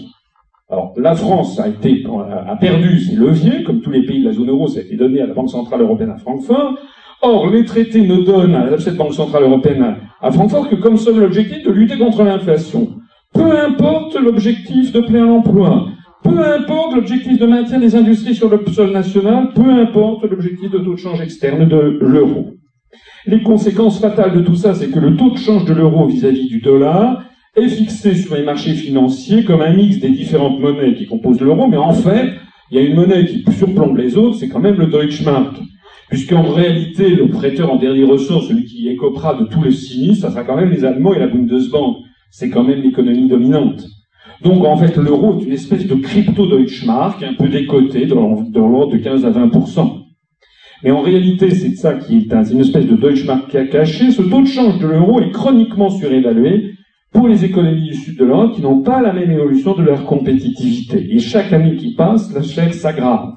C'est en ce moment en train de s'aggraver d'autant plus que les mesures récessives dont je vais parler dans un instant pour prétendument sauver l'euro qui s'applique à l'Espagne, au Portugal, à la Grèce, à l'Italie, on pourrait faire un effondrement des importations de ces pays. Donc l'ensemble de la zone euro a maintenant un excédent colossal de sa balance commerciale, donc de sa balance des paiements courants. Et si la zone euro dans son ensemble a un excédent de sa balance des paiements courants, bien ça veut dire que mécaniquement le taux de change de l'euro ne peut que monter sur les marchés financiers, ce qui ne peut qu'aggraver la situation des pays du Sud. À ce propos d'ailleurs, Regardez cette évolution. Je sais qu'il y a des gens qui me disent vous êtes complètement siphonné de présenter des courbes comme ça euh, aux Français. Bon, pourquoi On me dit que les Français sont des veaux. Eh bien non, les Français ne sont pas des veaux, parce que je montre ces courbes-là. Euh, je les montrer à Grenoble, à Toulouse, euh, je les montrer ça à Chambéry, etc., à Amiens, mais les gens suivent très bien. Hein. Ça, c'est ce qu'on a voulu faire croire aux gens que de dire de prendre les gens pour des imbéciles. C'est pas si compliqué que ça. Ça, c'est l'année, toute la décennie des années 2000. De 2000 à 2010, c'est l'évolution du taux de change de l'euro par rapport au dollar. En 2001, on était, on était tombé à un, un, plus bas aux alentours de 0,85 euh, euh, dollars pour un euro. Un euro valait 0,85 dollars. Et puis ensuite, il, était comme, il avait commencé à 1,18. Hein, au moment de la création, c'était en 1999. Et puis ensuite, tout au long de la décennie 2000, il est monté jusqu'à un plus haut, il était monté à 1,65 dollars. À la mi-2008, depuis, il fait le yo-yo aux alentours de 1,30, 1,40 dollars. Ce qui est intéressant, c'est de comparer cette courbe-là avec la courbe en dessous de l'évolution du commerce extérieur français, en rouge les importations, en bleu les exportations. Comme vous le voyez, la période ici où l'euro a été inférieur ou égal à 1 dollar correspond avec le décalage habituel de 9 mois, qui est le moment où il y a des décisions qui sont prises d'achat, il faut fabriquer les matériels, les expédier, les après les dédouaner, les inscrire dans les statistiques douanières. Avec le décalage habituel de 9 mois, on s'aperçoit que la période pendant laquelle le commerce extérieur français, alors ça varie tous les mois, c'est, pour ça que ça fait un petit peu, c'était des effets électrocardiogrammes, mais on s'aperçoit que les importations et les exportations étaient à peu près équilibrées, donc la France avait un solde commercial à peu près à l'équilibre, pendant la période où le taux de change de l'euro était inférieur ou égal à 1, dollar. En revanche, plus l'euro a monté vis-à-vis du dollar, et plus, eh bien, logiquement, les importations en France sont augmentées, puisque plus l'euro est cher par rapport au dollar, plus les produits qui sont fabriqués en zone dollar et donc non pas en zone euro coûtent bon, sont bon marché, donc on les importe de plus en plus. En revanche, les exportations, elles, n'arrivent pas à décoller aussi vite parce que les exportations françaises, eh bien, sont trop chères. Et on voit apparaître un décalage de plus en plus important qui est le déficit commercial français. Je signale qu'en 2012, eh bien, euh, nous avons dégagé le plus grand déficit commercial depuis Vercingétorix moins 78 milliards d'euros. L'année d'après, on était tombé, si je vous dire, Madame Brick. Madame Brick, Nicole Brick, c'est la ministre du Commerce extérieur, celle qui s'est fait remarquer il y a deux jours en trouvant dégueulasse le, dîner d'État servi à l'Élysée pour le président chinois. Hein, vous avez vu ça C'est tellement dégueulasse qu'il y avait un château Lafitte qui était servi aux, convives qui valait 700 euros la bouteille. Tout le monde n'est pas membre du Parti Socialiste. Alors, euh, tout ça pour dire que Madame Brick s'est réjouie que l'année suivante, on soit tombé à moins 75 milliards d'euros. En réalité, alors c'est vrai que c'est moins gênant maintenant qu'on est dans la zone euro, mais ça veut dire que, en fait, l'euro est beaucoup trop cher pour la compétitivité de l'industrie française, qui n'est pas la même que la compétitivité de l'industrie allemande.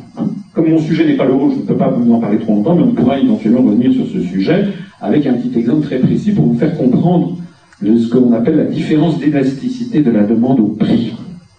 Le 29 mars 2014, aujourd'hui, le taux de change est de 1 euro pour environ 1,38 dollars. Or, le taux de change externe de l'euro qui serait compatible avec la compétitivité intrinsèque de l'industrie française est de l'ordre de 1 euro pour 1 dollar.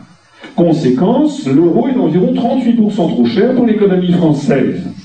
En clair, la perte d'une politique monétaire indépendante a fait perdre à la France la maîtrise d'une politique de taux de change externe compatible avec la compétitivité de l'industrie française, qui n'est pas la même que la compétitivité de l'industrie allemande. Nous n'avons pas les mêmes tissus industriels, nous n'avons pas les mêmes productions, nous n'avons pas les mêmes produits, il se trouve que l'Allemagne est sur toute une série de spécialités quasiment en monopole mondial, les machines-outils, la chimie, euh, la pharmacie, l'optique, d'ailleurs, qui sont très demandées par les briques, comme on dit, là, Brésil, Russie, Inde, Chine, les pays en fort développement, ils ont besoin de machines-outils pour s'équiper, et ils trouvent ça qu'en Allemagne.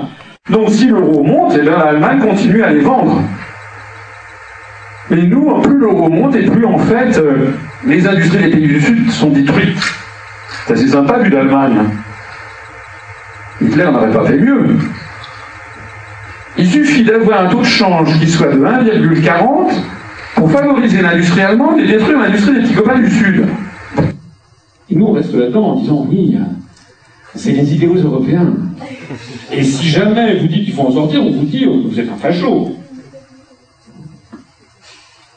Alors je ne suis pas le seul à le dire. Voici quelqu'un pour qui j'ai de l'estime, Louis Gallois, président de ADS. C'était un haut fonctionnaire d'origine qui était Franchement, c'est quelqu'un d'assez bien.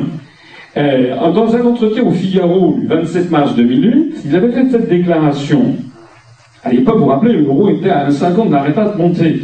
Une baisse du dollar de 10 centimes fait perdre 1 milliard d'euros à Airbus. effectivement, l'euro était passé de 0,85 à 1,60. Donc il y a eu un différentiel de quasiment 8,80 centimes. Ça fait 8 milliards d'euros à Airbus. Et Louis Gallois disait l'euro à son niveau actuel est en train d'asphyxier une bonne partie de l'industrie européenne en laminant ses marges à l'exportation. Il connaissait bien la musique, il n'a pas dit qu'il est en train d'asphyxier toute l'industrie européenne, il sait très bien qu'il y avait des pans entiers de l'industrie allemande qui n'étaient pas pénalisés par ça, mais une bonne partie de l'industrie européenne, ça je suis bien dire ce que je veux dire, laminant ses marges à l'exportation, ben oui, pour continuer à vendre, pour pas fermer boutique, ben, de plus en plus d'industries dans la zone des pays du Sud étaient obligées, compte tenu du coût de l'euro par rapport au dollar, de vendre quasiment sans, aucun profit, voire même légèrement à perte. Si cela continue, l'industrie européenne fuira l'Europe, disait Louis Gallois. Eh bien oui, ça a continué. D'ailleurs, on a vu effectivement ce que ça donne. Vous rappelez le graphique d'Emmanuel Todd et d'Hervé Lebras. Et oui, ça a continué. Quant à Airbus, c'est bien pour essayer de se sauver, qu'est-ce qu'ils font? Je disais tout à l'heure que les Chinois disent implantation, mais nous, il nous faut des transferts de technologie. Premièrement. Deuxièmement, l'euro est tellement cher qu'il en a intérêt à fabriquer en zone dollar. Résultat des courses, à Toulouse, des sous-traitants comme l'ATCOR sont partis aller s'installer sous des cieux plus cléments, par exemple au Maroc. Quant à Airbus, ils ont décidé de délocaliser une partie de la production, en tout cas tout le montage, des Airbus A319 et A320, de façon croissante dans une usine flambant neuve dans la ville de Tianjin en Chine. Ici, nous avons la cérémonie d'inauguration pour le lancement du premier A320 livré à la compagnie chinoise Sichuan Airlines le 23 juin 2009. Sichuan étant une province chinoise, quand je dis une province, vous savez qu'il y a 130 millions d'habitants au Sichuan, c'est deux fois la France. Ce premier Airbus entièrement assemblé en Chine a été livré donc le 23 juin 2009, mais ça n'a pas été tout, puisque au cours de l'année 2009, en définitive, ce sont très exactement 6 Airbus A319 et 5 A320 qui ont été produits par l'usine chinoise de Tianjin. À la fois parce que les Chinois ont la maîtrise de leur commerce et des, mouvements de capitaux, donc et demandent qu'il y ait l'implantation d'usines d'assemblage en Chine, ils le demandent aussi à Boeing, et deuxièmement parce que ça coûte moins cher de faire assembler en Chine que de faire assembler à Toulouse. Alors ça, c'était en 2009, c'était une 1 par mois. En 2011, on était passé à 48 Airbus par semaine. Un par semaine, 48 Airbus dans l'année, un par semaine. La question donc euh, qui se pose, c'est de savoir combien l'industrie aéronautique française se produira d'avions en 2025 et combien les Chinois produiront d'avions en 2025. Au rythme où nous sommes lancés, eh bien, nous sommes en train de détruire l'industrie aéronautique dans les pays de la zone euro. Je rappelle d'ailleurs au passage que l'Airbus n'a aucun rapport avec la construction européenne. Hein, j'espère que tout le monde est bien au courant que c'est une coopération internationale. L'Airbus A380, lorsqu'il est motorisé Pratt Whitney, la part américaine est de 38% de l'Airbus A380, qui a été conçu par les bureaux d'études de Wichita dans le Kansas. Hein les Américains fabriquent les trains d'atterrissage, toute l'électronique embarquée. Je rappelle que dans le Airbus A380, il y a 10 entreprises japonaises, des entreprises russes, des entreprises malaisiennes, singapouriennes, australiennes, mexicaines. Mais en revanche, il y a 15 des 28 États de l'Union européenne qui ne mettent pas un rivet. Donc il s'agit d'une coopération internationale qui d'ailleurs avait été lancée par Charles de Gaulle au moment même où il faisait la politique de la chaise vide à Luxembourg. Ne confondez surtout pas intégration supranationale et coopération internationale. Alors, c'était mon premier chapitre, la destruction de l'industrie. Ah, rassurez-vous, c'est l'un des plus longs. Il y en a d'autres qui sont plus courts. Enfin, c'était pour partir sur des bases assez solides. Où va l'Europe Le chapitre 2, il vient vers la récession permanente. Ah oui. D'abord, les industries s'en vont, donc ça fait une chute du PIB. D'autre part, pour sauver l'euro, on a les mesures récessives constamment réclamées par ces génies de l'économie que sont les docteurs du Fonds monétaire international. on voit qu'en général, quand ils passent ces Attila, l'herbe ne repousse plus. C'est pas seulement moi qui le dis, lisez le livre, par exemple, de Joseph Stiglitz, prix Nobel d'économie, hein, sur justement le, le bilan qu'il tire de l'action du FMI ou de la Banque mondiale. En attendant, voici en 2013 la situation. La situation du monde et de la croissance. Le, on, on les passe en revue. Le pays qui a eu la plus forte croissance au monde en 2013 et la Chine avec plus 7,8%. Encore s'agissait-il d'une contre-performance. D'habitude, ils sont plutôt aux alentours de 9 à 1%. Alors, il est vrai que c'est un peu comme l'UPR, quand on parle de peu, on a des taux de croissance importants. Bon, c'est pas faux. Mais il n'en demeure pas moins que maintenant, on ne peut pas dire que la Chine parte de peu. Je signale, vous le savez sans doute, qu'à la fin de l'année dernière, le commerce extérieur chinois a dépassé en valeur et en volume le commerce extérieur des États-Unis d'Amérique. La première puissance commerciale maintenant au monde, c'est la Chine. Et je signale qu'en 2016, c'est-à-dire demain, en 2016, selon toutes les statistiques de la Banque mondiale, du Fonds monétaire international et autres, la première puissance au monde en PIB en parité de pouvoir d'achat sera la Chine, qui va dépasser les États-Unis en 2016. En attendant, donc, la Chine a eu un taux de croissance de plus 7,8, l'Inde de plus 5,6, la Russie de plus 2,5, le Brésil de plus 2,5, le Mexique de plus 2,9. Et bien, un cran en dessous, vous avez eu le Japon et l'Afrique du Sud à plus 2. Et bien, un cran encore en dessous, vous avez eu le Canada et les États-Unis à plus 1,7. Ne figure pas là la Suède, qui est membre de l'Union européenne et qui n'est pas dans l'euro et qui a eu un taux de croissance de plus 1,7. Et puis après, on arrive à, au petit pousset, le Royaume-Uni plus 0,9, c'est un taux de croissance. Et puis, et puis, la zone euro moins 0,6. Ça fait maintenant 15 ans depuis la création de l'euro, il paraît que ça n'a aucun rapport, hein, mais depuis la création de l'euro, c'est la zone en plus faible croissance au monde ou en récession permanente. Ici, c'est une étude de Euler, Euler Hermès, qui est un assureur crédit français et international qui fait l'assurance crédit pour les entreprises, qui a publié cette étude le 16 janvier 2014 que je trouve assez intéressante parce que c'est l'indice régionaux au niveau planétaire de ce qu'on appelle les défaillances d'entreprises, c'est-à-dire les entreprises qui font faillite, ou qui se mettent en règlement judiciaire. Et c'est intéressant parce que c'est sur l'évolution de 2000 à 2014, donc sur 14 ans. Par grande zone géographique, il y a deux grandes zones géographiques au monde qui se distinguent par leur nullité, c'est-à-dire par l'augmentation colossale du nombre de défaillances d'entreprises, c'est l'Europe de l'Est et l'Europe de l'Ouest. Vous voyez qu'avec un indice 100 2000, en Europe de l'Ouest, on est à un indice 220. C'est-à-dire qu'il y a 2,2 fois plus d'entreprises qui déposent leur bilan en Europe de l'Ouest en 2013-2014 qu'il y a qu'en l'an 2000. Et en Europe de l'Est, on est du 2,7 fois plus. En revanche, vous voyez que les États-Unis font du yo-yo, mais en 2013 sont revenus à peu près au même niveau du nombre de défaillances d'entreprises qu'en 2000. Et puis vous voyez qu'il y a deux grandes zones du monde qui tirent leur épingle du jeu. C'est la, zone Asie-Pacifique avec le nombre de défaillances qui est passé de 100 à 60. Donc il y a 40% de, de, défaillances en moins. Et la zone Amérique latine qui est passée de 100 à 50. On retrouve ce qu'on se connaît sur le décollage notamment des pays d'Asie et des pays d'Amérique latine. En attendant, ça n'est quand même pas la preuve que la construction européenne euh, a, tous les atouts.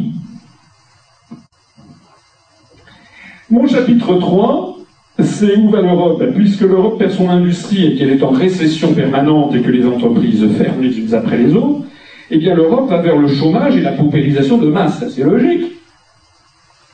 Je ne sais pas comment on pourrait faire autrement. L'Europe va vers le chômage et la paupérisation de masse. Ça, c'est l'évolution du taux de chômage dans les pays du sud de l'Europe depuis 10 ans. Vous voyez que de 2003 à 2008, on avait des taux de chômage. Ici, nous avons les pays du sud. En rouge, l'Espagne. En vert, le Portugal. En, orange, en orange un peu foncé, vous avez l'Italie. Et puis en, en bleu, vous avez la Grèce. Bon. Et puis en noir, vous avez la zone euro. Donc vous voyez que de 2003 à 2008, disons jusqu'au moment de l'éclatement de la crise des subprimes, on avait des taux de chômage qui étaient loin d'être zéro d'ailleurs, qui étaient aux alentours de 8%. Ça allait de 7 à 12, mais une moyenne de 8%. Bon, vous connaissez la théorie du Nehru, hein, non-accelerated inflation rate of unemployment, le taux, le taux d'emploi, le taux de, de, chômage nécessaire pour ne pas accélérer l'inflation, cette invention des économistes néolibéraux qui est une crapulerie qui consiste à dire c'est bien, en fait, il ne faut pas du tout chercher le plein emploi, c'est bien qu'il y ait un volant d'environ 8 à 10% de chômeurs dans un pays, parce que comme ça, ça permet d'éviter d'augmenter les salaires. Vous connaissez cette, cette beauté de la pensée économique qui est apparue dans les années 80. Mais ce qui est intéressant, c'est de voir qu'à partir de 2008, le taux de croissance a été explosif. Hein. on est passé, avec le taux de chômage en Grèce, encore ça, ça c'était en 2012, mais voici ce que c'est devenu désormais. Le taux de chômage en Grèce a atteint 28% en février 2014 de la population générale, 27 et quelques pourcents en Espagne. Le taux de chômage du Portugal a atteint quelque chose comme 17%, de l'Italie à peu près 12 ou 13%, et le taux de chômage de la zone euro est à un taux de 13. Je rappelle au passage d'ailleurs que la France, euh, tout ça étant par ailleurs des chiffres très largement maquillés probablement, et maquillés plutôt vers le bas que vers le haut. Cette évolution, là vous avez un graphique, une courbe que vous ne trouverez nulle part ailleurs qu'à l'UPR d'ailleurs, comme tout le reste, qui est particulièrement saisissante. Particulièrement saisissante pourquoi?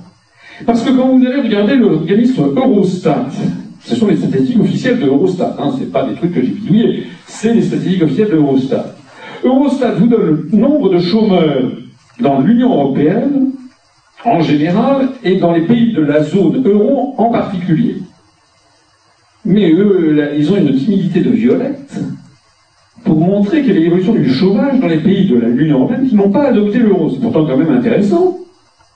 Ça serait quand même normal, donc, que les gens puissent dire, on a comparé ce qui s'est passé parmi les pays de l'Union européenne, on ne parle pas du reste du monde, on se contente de ceux qui sont entrés dans cette espèce de construction fantastique qui nous apporte le bonheur, la croissance et le plein emploi, donc on va voir là-dedans qui est-ce qui tire le mieux son épingle du jeu entre ceux qui ont adopté l'euro et ceux qui n'ont pas adopté. Mais non, Eurostat ne juge pas ça nécessaire. Alors je l'ai recalculé pour vous parce que c'est intéressant. Et c'est d'autant plus intéressant que l'agrégage se produit ici de janvier 2001 à août 2013. Hein. donc sur plus de 12 ans. Voilà quelle a été l'évolution du nombre de chômeurs dans Z17, c'est-à-dire la zone euro à 17 États. Euh, j'ai précisé les 27 États de l'Union européenne. Certains, évidemment, d'entre vous ont peut-être sursauté, puisque vous savez que nous avons 28 États membres depuis l'entrée de la Croatie. Mais la Croatie est entrée donc à, l'été dernier et donc ne pouvait pas faire partie de cette statistique. Donc le nombre total de chômeurs dans les 17 États de la zone euro sont passés de 11 900 000 chômeurs en 2001, en janvier 2001, à 18 700 000 chômeurs en août 2013. Encore ne comptabilise-t-on pas ici tous ceux qui ont pris la poudre des scampettes Les milliers, centaines de milliers de Portugais ou de Grecs qui sont en train en ce moment de quitter non seulement leur pays, mais l'Europe. J'y reviendrai dans un instant sur le Portugal.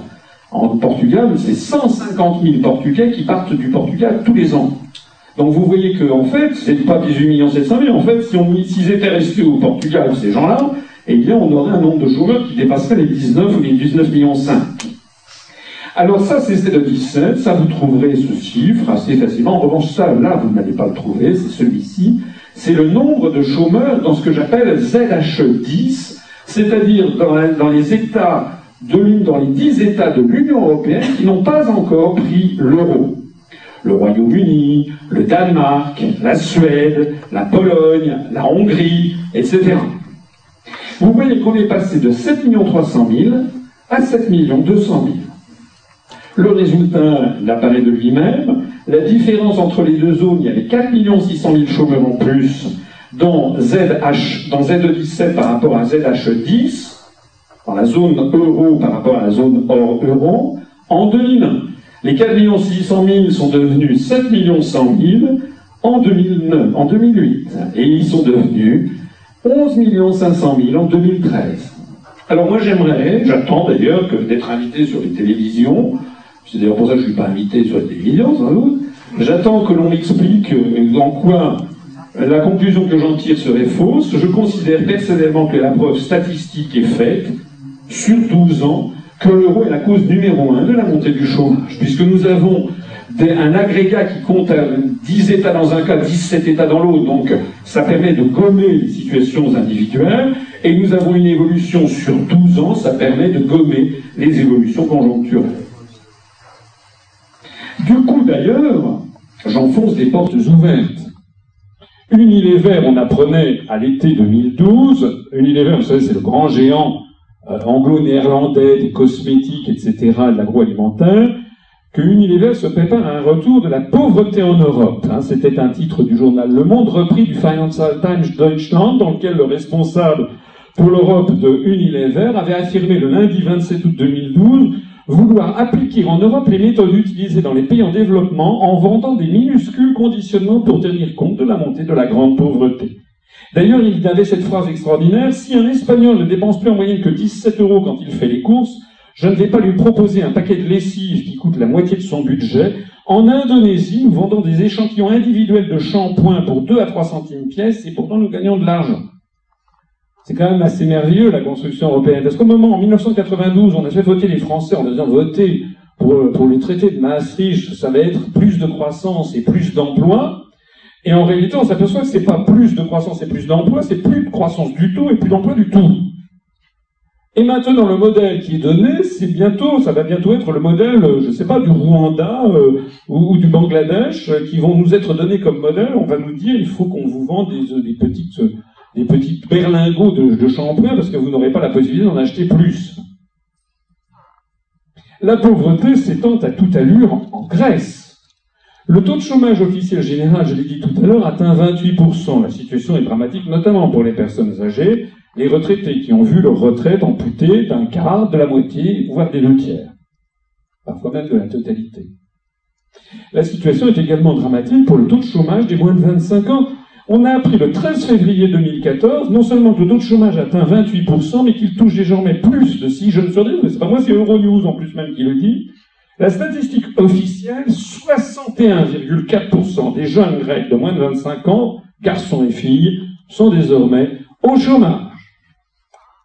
Chapeau le. Le taux de suicide, au passage, a augmenté de 50% en deux ans.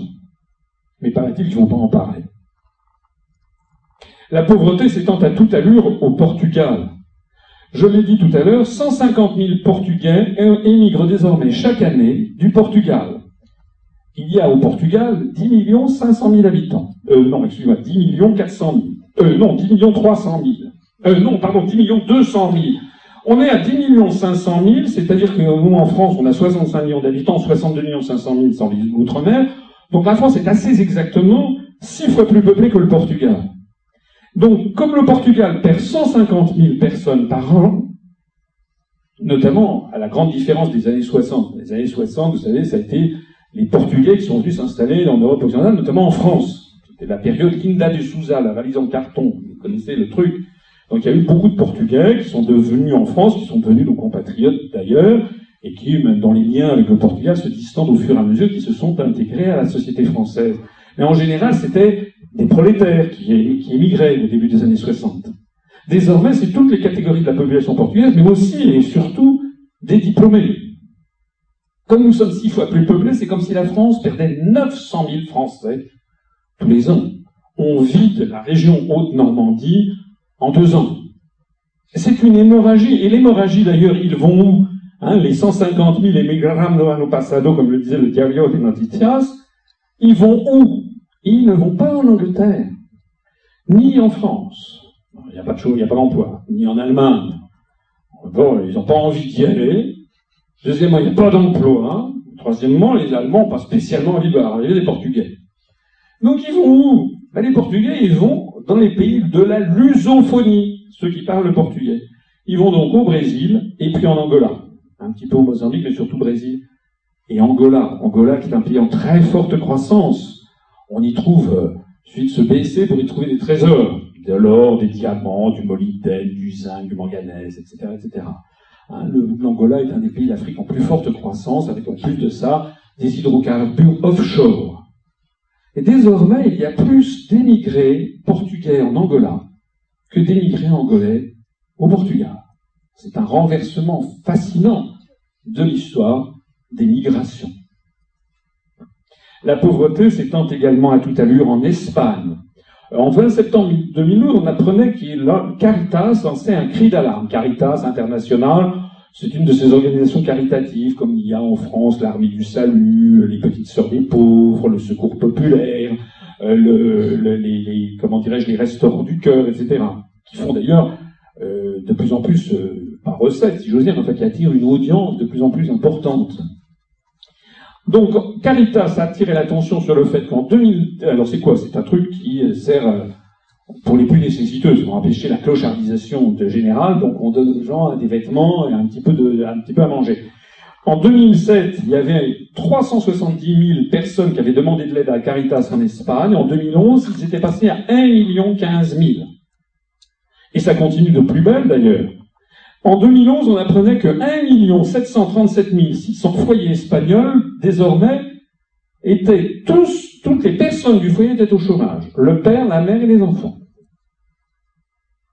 Alors vous imaginez ce que ça représente. Ça veut dire peut-être 7 à 8 millions d'Espagnols en 2011, mais maintenant ça doit être sans doute 10 millions, de gens où personne dans la famille n'a d'emploi. Vous imaginez ce que c'est en termes de désespoir social, en termes tout simplement de désespérance générale. Qu'est-ce que c'est qu'une société où vous avez au moins 10 millions de personnes, plus personne ne travaille dans la famille? D'ailleurs, il y a quelques jours, c'était le 22 mars 2014, il y a eu un défilé géant à Madrid pour dénoncer l'urgence sociale. On voyait donc des gens venus de toute l'Espagne, mais qui étaient, il n'y avait pas beaucoup d'ailleurs de drapeaux européens parmi cette foule, euh, à la différence des, euh, des, habitants de l'Ukraine, qui eux ont bien compris tout l'avantage qu'il y a à entrer dans l'Union européenne. Donc là, il n'y avait pas beaucoup de drapeaux européens. Malheureusement, cette foule était là à conspuer le gouvernement Rajoy, gouvernement conservateur. Je dis malheureusement non pas pour défendre le gouvernement conservateur, et pour souligner le fait qu'il en est en Espagne, comme il en est en France, en France les gens s'en prennent au gouvernement dit socialiste de M. Hollande, c'est qu'à chaque fois, dans tous les pays de l'Union européenne, on tape sur les lampistes, c'est-à-dire les marionnettes qui sont au pouvoir, comme si c'était elles qui avaient la responsabilité. Oui, c'est vrai la responsabilité, parce qu'elles participent de ce jeu, de, de ce théâtre d'ombre, mais comme on le verra, comme on l'a vu tout à l'heure, je parlais de l'article 63, l'article 32, les raisons fondamentales sont ailleurs, sont à rechercher au-dessus de ces gouvernements, qu'ils soient de droite ou de gauche. Et puis la pauvreté s'étend à toute allure également en France. L'INSEE est une vieille dame qui prend son temps pour calculer le taux de pauvreté en France. Elle ne veut pas se tromper. Elle met deux ans pour y arriver. Mais enfin, les dernières statistiques qui ont été publiées le 13 septembre 2013 vivaient, indiqué le niveau de vie en 2011. Regardez ce tableau qui est quand même tout à fait intéressant. C'est l'évolution du nombre de personnes pauvres en France et du nombre de personnes très pauvres depuis 1970 jusqu'à 2010, sur 40 ans. Et même jusqu'à 2011, j'ai prolongé la courbe. Vous voyez que tout au long des années 70, 80 et 90 du XXe siècle, on a eu ce que, globalement, une diminution du nombre de pauvres. D'autant plus remarquable d'ailleurs que la population augmentait rapidement. En 1970, il devait y avoir quelque chose comme 54 millions de Français, on est maintenant 65 millions. Donc vous voyez qu'il y avait, alors qu'est-ce que c'est qu'un pauvre selon l'INSEE Un pauvre, c'est quelqu'un qui gagne moins de 60% du niveau, du niveau de vie médian, c'est-à-dire moins de 920 euros par mois. Et un très pauvre, c'est quelqu'un qui gagne moins de 50%, c'est-à-dire au moins de 850 ou 840 euros par mois. Donc vous voyez que le nombre de pauvres et le nombre de très pauvres diminuaient tendanciellement très rapidement. C'était la période, la succession des Trente Glorieuses. Hein. Ça a été cette période de la deuxième partie du XXe siècle dans les pays occidentaux où on a assisté à l'apparition d'une gigantesque classe moyenne et notamment par des politiques keynésiennes et des politiques également de resserrement des inégalités, on a eu une diminution de la pauvreté. Puis vous voyez d'un seul coup, d'un seul, qu'il y a une rupture séculaire qui s'est produite, un point d'inflexion, comme on dirait en mathématiques, qui correspond à peu près à l'année 2002. Oh, surprise, il s'agit, le 1er janvier 2002, c'est l'apparition de l'euro sous forme fiduciaire. En tout cas, vous voyez qu'on est remonté à 8 729 000 pauvres en 2011, et que certainement aujourd'hui où je vous parle, mais on le saura dans deux ans, mais en 2014, on a dû remonter, le nombre de pauvres en France a dû dépasser le nombre de pauvres qu'il y avait en 1970. D'ailleurs, je ne sais pas si vous allez régulièrement en France, mais je peux vous assurer, je vous conseille, si vous voulez vous faire une bonne image de ce qui est en train de devenir la France, d'aller vous promener la nuit dans des grandes, euh, sur des places de Paris, par exemple. Moi, je suis passé il y a quelque temps de ça, euh, à 2 heures du matin, place de la République. J'ai compté le nombre de personnes qui maintenant qui couchent par terre dans la rue. On en est à une quinzaine autour de la place de la République, et partout maintenant en France. Hein. Hier soir, je revenais après la conférence, j'ai vu qu'à l'église Saint-Cernin, il y avait quand même trois personnes qui dormaient euh, sur, par terre devant, devant l'église. Ça se répand à tout à l'heure. L'adoption de l'euro marque un changement d'orientation séculaire, le retour de la grande pauvreté. Actuellement, chaque jour, la France persiste à 700 emplois industriels, la France perd une usine et environ 700 Français basculent en dessous du seuil de pauvreté, selon l'INSEE, en 2011. On en arrive au chapitre 4, qui est une conséquence logique. Vous voyez que toute cette présentation est, un engrenage que je vous présente. Le chapitre 4, où va l'Europe L'Europe va vers l'explosion des inégalités. En Grande-Bretagne, j'ai choisi ça pour vous, pour faire plaisir. On apprenait donc le 17 mars dernier, il y a quelques jours, dans le mail online, que les cinq familles les plus riches cumulent à elles seules 33,7 milliards d'euros, ou si vous préférez 28,2 milliards de livres sterling, alors que le patrimoine total des, des 12 millions de Britanniques les plus pauvres est inférieur. Les cinq familles les plus riches de Grande-Bretagne possèdent plus de patrimoine que les 12 millions de Britanniques les plus pauvres. La France connaît une évolution comparable. Vous voyez ici cette courbe qui ressemble furieusement à celle que je vous ai montrée il y a quelques secondes sur l'évolution des revenus, mais il ne s'agit pas ici d'évolution des revenus, il s'agit de l'évolution de l'indice de Gini. Pas Gini, hein. Gini. Vous êtes peut-être statisticien, on a peut-être dans la salle.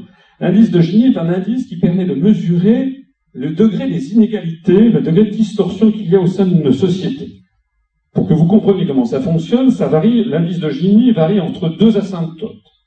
Première asymptote, l'indice de Gini est égal à zéro lorsque tout le monde gagne exactement la même chose.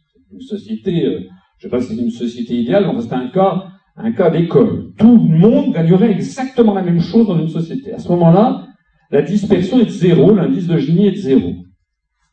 Et l'autre cas, à l'extrême opposé, c'est que dans une société, tous les habitants, sauf un, ne gagne rien, et il y en a un qui gagne tout. À ce moment-là, l'indice de Gini est de 1. Donc, comme vous le voyez, lorsque l'indice de Gini est de 1, ça veut dire que c'est l'inégalité maximale. Lorsque l'indice de Gini est 0, c'est l'égalité maximale. Et plus l'indice de Gini diminue, plus on va vers un resserrement des inégalités. Plus l'indice de Gini augmente et plus les inégalités explosent. Alors on voit eh bien, ce que ça donne, cet indice de Gini, c'est source INSEE, de 1970 jusqu'aux années 90, ça correspond d'ailleurs assez exactement aux courbes sur la pauvreté tout à l'heure, mais c'est tout à fait différent, c'est un autre indice. Vous voyez que l'indice de Gini n'a pas arrêté de diminuer tout au long des années 60, ça n'est pas dans la courbe, 70, c'est-à-dire sous De Gaulle, sous Pompidou, sous Giscard, sous les politiques qui étaient à l'époque, et même sous le début de Mitterrand. Et puis d'un seul coup, d'un seul, il y a un arrêt, et d'un seul coup, on remonte. D'où vient ce changement séculaire d'orientation? Je vous propose trois dates. Le 1er janvier 1993, l'entrée en vigueur du traité de Maastricht créant la politique du franc fort en vue de l'euro. C'est à partir du 1er janvier 1993 que la Banque de France et que les autorités françaises ont eu comme objectif de coller systématiquement au Deutsche Mark pour préparer l'euro. Ça, on a appelé ça la politique du franc fort, que certains esprits ironiques appelaient également la politique de Francfort puisque la politique de France, a se situait, la Banque Centrale Européenne a été localisée à Francfort, et ça nous a valu au minimum un million de chômeurs. tous les économistes sont d'accord. Ensuite, vous avez eu le 15 avril 1994 des accords de Marrakech créant la mondialisation inévitable, hein, les délocalisations, je vous en ai parlé tout à l'heure. La libre circulation des mouvements de capitaux, on peut plus les interdire, ça a été gravé dans le marbre du traité de Maastricht de 92, confirmé avec la création de l'OMC pour les seuls pays occidentaux, occidentaux au sens large, États-Unis, Canada, Union européenne, Japon. Et puis la troisième date que je vous propose, eh bien, c'est le 1er janvier 99, la création officielle de l'euro. Ce sont les grandes dates qui expliquent cette, ce changement séculaire d'orientation. L'Europe devient désormais malade de ses inégalités, comme le titre ce site internet français myeurope.info. Il faut faut que ce soit écrit en européen quand même le titre. L'Europe est malade de ses inégalités, à tel point d'ailleurs qu'on apprenait en juin 2011 qu'à l'initiative de l'Allemagne, le programme européen d'aide alimentaire aux plus démunis a été amputé de 400 millions d'euros en 2012 pour faire des économies pour sauver l'euro. Pourtant, selon les estimations de la Commission européenne à la même époque, 43 millions de personnes dans l'Union européenne sont menacées par la pauvreté alimentaire. Chapeau l'euro. On en arrive au cinquième chapitre. Où va l'Europe? Mais quand vous perdez vos usines, quand vous perdez votre richesse, quand vous voyez le taux de croissance s'effondrer, quand vous voyez les revenus baisser, quand vous voyez les inégalités augmenter, en général, les peuples en tirent une conséquence, c'est qu'ils ne font plus d'enfants. Donc l'Europe est en train de s'orienter vers l'effondrement démographique. Pas tous. Et de ce point de vue-là, il y a deux pays qui tirent un peu mieux leur épingle du jeu que les autres, et eh bien ce sont les deux qui vous sont les plus chers, ça tombe bien, c'est le Royaume-Uni et la France. En revanche, regardez ce graphique qui est terrifiant. L'évolution de l'Allemagne. On nous dit toujours l'Allemagne, l'Allemagne, l'Allemagne, l'Allemagne, l'Allemagne, l'Allemagne, le modèle allemand, mais le modèle allemand, c'est une catastrophe. Le modèle allemand, les Allemandes ne font plus d'enfants. Elles font 0,8 enfants par femme. Compte tenu pourtant de l'immigration de 100 000 Turcs, c'est dans les modèles, les modèles démographiques, de 100 000 Turcs par an. Donc, vous voyez ici ce graphique tout à fait spectaculaire qui montre que, en 2045 environ, la France va dépasser l'Allemagne en population. Normalement, en 2050, 5 ou 60, la France pourrait compter 74 millions d'habitants contre 65 aujourd'hui, et l'Allemagne pourrait être tombée à 65 millions d'habitants. Au passage, c'est quelque chose d'extraordinaire en termes historiques. Je signale que la France a été menacée par l'unification allemande après la bataille de Sadova de 1866, comme tout le monde le sait certainement, notamment, vous savez, avec les, duchés du Schleswig-Holstein, et puis le royaume de Hanovre. Donc c'est à ce moment-là que l'Allemagne va commencer à s'unifier. La bataille de Sedan 1870, 1871, c'est la proclamation du deuxième Reich de l'Empire bismarckien dans la Galerie des Glaces à Versailles. Et depuis ce moment-là, l'Allemagne a été plus peuplée que la France. Ce à quoi nous allons assister dans les 30 ans qui viennent, c'est un renversement historique de cette affaire. Donc c'est en tout cas le témoignage que l'Allemagne, la France n'est pas mirobolant d'ailleurs, au passage, mais enfin ça veut dire que l'Allemagne est en plein déclin démographique et d'ici une vingtaine d'années, il y aura par 35 à 40% des Allemands qui auront plus de 65 ans ça devient une maison de retraite. Si on prend maintenant d'autres pays, le Royaume-Uni et l'Italie, vous voyez que l'Italie suit à peu près le même mouvement que l'Allemagne, mais avec un décalage, et le Royaume-Uni a le même mouvement que la France, et sans doute un peu plus. Dans un cas comme dans l'autre, au Royaume-Uni comme en France, l'immigration joue un rôle, mais pas uniquement. C'est pas uniquement les enfants des immigrés, puisque l'expérience démographique montre que les immigrés, assez rapidement, après leur implantation, en tout cas en France, continuent à, enfin, plus exactement, changent leur comportement démographique. En attendant, c'est quand même dans cet océan de catastrophes que je vous annonce, c'est quand même plutôt une bonne nouvelle, c'est que la France va devenir, avec le Royaume-Uni, aux alentours du milieu du siècle, l'un des pays le plus peuplés d'Europe occidentale, ce qui est quand même quelque chose de très important pour notre avenir. Il faut maintenant prendre un peu de recul en y ajoutant les pays de l'Est. Ici, nous avons l'évolution des pays de l'Est. De 1991 à 2011, vous voyez, c'est une catastrophe générale. À part la République slovaque et la République tchèque qui ont vu leur population augmenter de 2% en l'espace de 10 ans, c'est-à-dire rien, tous les autres pays d'Europe de l'Est sont en effondrement, le pompon étant tenu, notamment par la Lettonie qui est passée de l'indice 100 à l'indice 83 de sa population. Et puis on prend un champ de recul encore différent en comparant maintenant l'évolution de la population russe et de la population allemande sur la période 90-2012. Ici, je ne l'ai pas marqué, c'est un temps, il y a la barre de zéro. Donc en fait, en dessous, ça veut dire qu'il y a dépeuplement. Ce qui est tout à fait intéressant, c'est de voir que l'Allemagne se dépeuple et que le dépeuplement s'accélère, c'est ce que je vous ai montré. Mais ce qui est tout à fait extraordinaire aussi, c'est de voir l'effondrement démographique de la Russie à partir de 1990 avec l'effondrement du RSS, que cet effondrement démographique a duré jusqu'en 2005, que depuis 2005, cet effondrement démographique s'est ralenti, ralenti au point d'un seul coup de s'inverser. Depuis 2012, la population russe recommence à augmenter. Je ne suis pas là un, représentant de l'ambassade de Russie, mais ceux qui tirent sur Vladimir Poutine se trompe historiquement. Vladimir Poutine, qu'on le veuille ou non, est un grand homme. C'est quelqu'un qui est en train de sauver la Russie.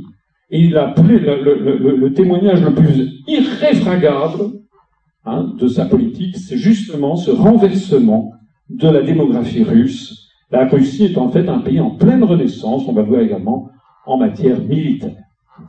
Et puis alors il faut prendre encore un autre champ, et se, là prendre encore plus de recul, c'est de comparer l'Europe avec l'Afrique. En 1800, il devait y avoir quelque chose comme à peu près 250 millions d'Européens contre 120 millions d'Africains dans toute l'Afrique, Maghreb, Afrique noire, Afrique australe, réunis. En 1931, au moment où la France avait l'exposition coloniale de 1931, il y avait en Europe 500 millions d'habitants, il devait y avoir à peu près 200 millions d'Africains, y compris au Maghreb.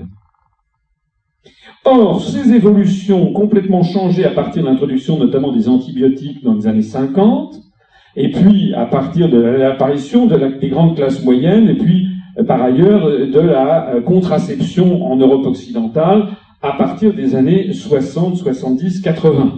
Le point où l'Afrique, la population africaine a dépassé la population européenne se situe en 1995.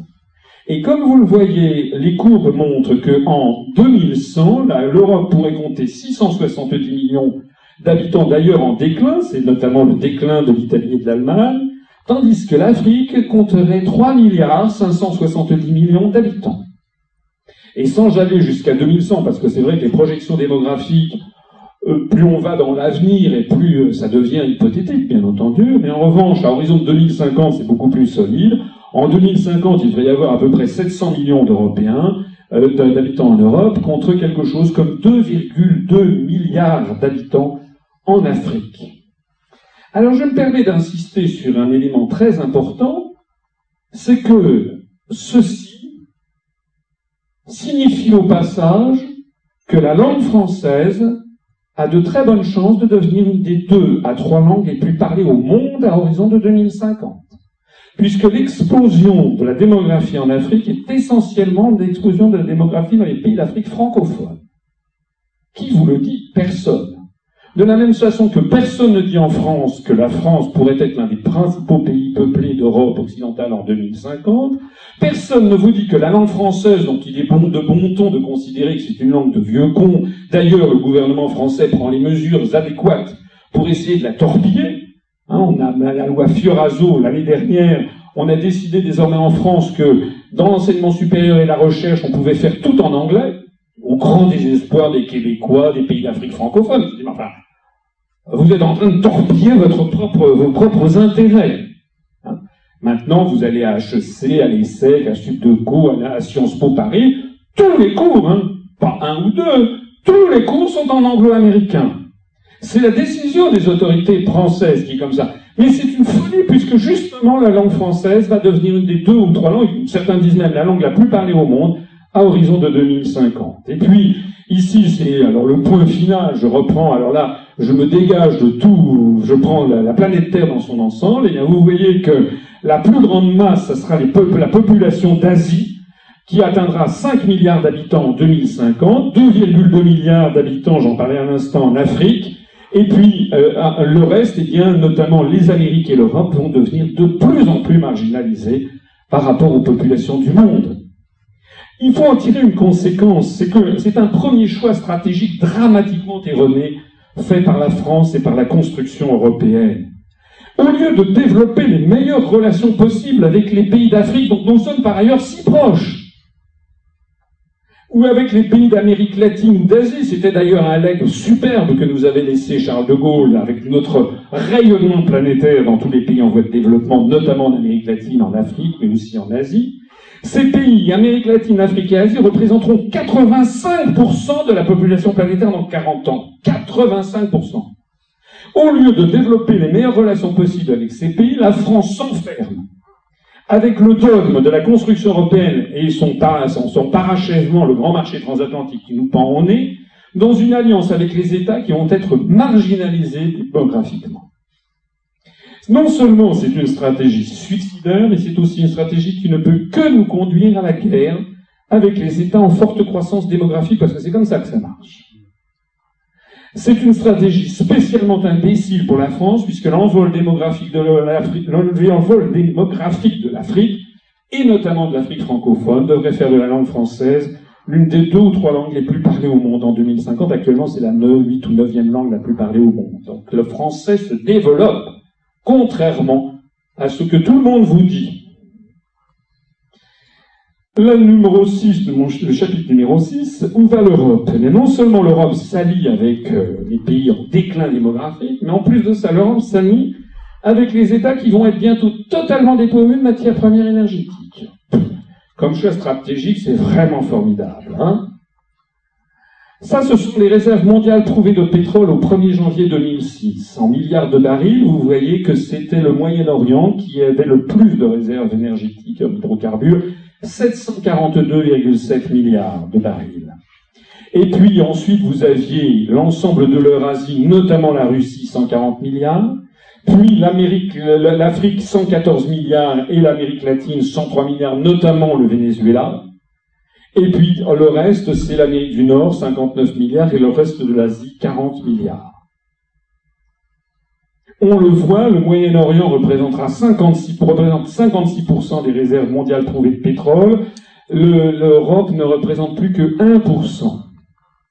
À ceci s'ajoute l'évolution euh, euh, de la consommation de pétrole, de ressources pétrolières dans le monde. Vous savez, le débat, ça fait l'objet de débats. Il y a des spécialistes qui se, qui s'écharpent sur ce type de graphique, mais enfin, en gros, en gros, on peut considérer que le pétrole qui était connu depuis les pharaons, on, se fait, on faisait des petites, euh, on, mettait des momies avec du, du, du nafta ou je sais pas quoi, vous savez, dans la, euh, sur les momies, on faisait brûler des petites bougies, ça c'était il y a 3500 ans. On a découvert tout l'intérêt du pétrole dans la seconde moitié du 19e siècle, hein, avec la découverte des moteurs à explosion. Mais comme vous le voyez, en fait, la consommation de toutes les ressources en hydrocarbures aura été finalement euh, une seconde dans l'histoire de l'humanité. La, Terre a 4,54 milliards d'années d'ancienneté. Euh, vous voyez que en l'espace, disons, de 1930 à la fin du XXIe siècle, on aura à peu près tout consommé.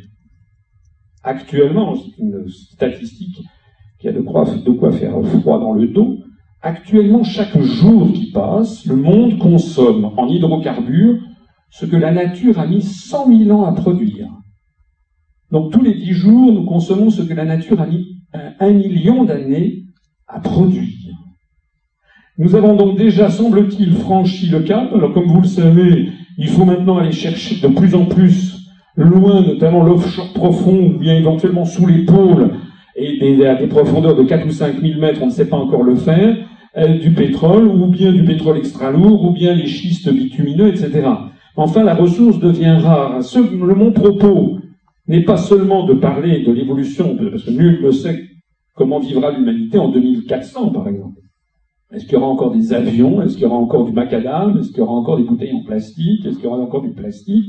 Nul ne le sait, puisque tout ça, ça vient des hydrocarbures. Mais sans aller jusque-là, moi je voudrais attirer votre attention sur ce graphique.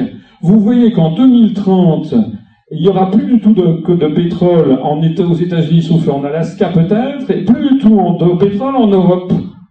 Notamment, euh, les, ressources en gaz de l'Écosse et de, la Norvège sont en voie d'épuisement rapide. Hein? Donc en 2040, il n'y aura plus rien. En revanche, là où ça se situera, ça sera au Moyen-Orient, en Asie, en Afrique, en Amérique latine.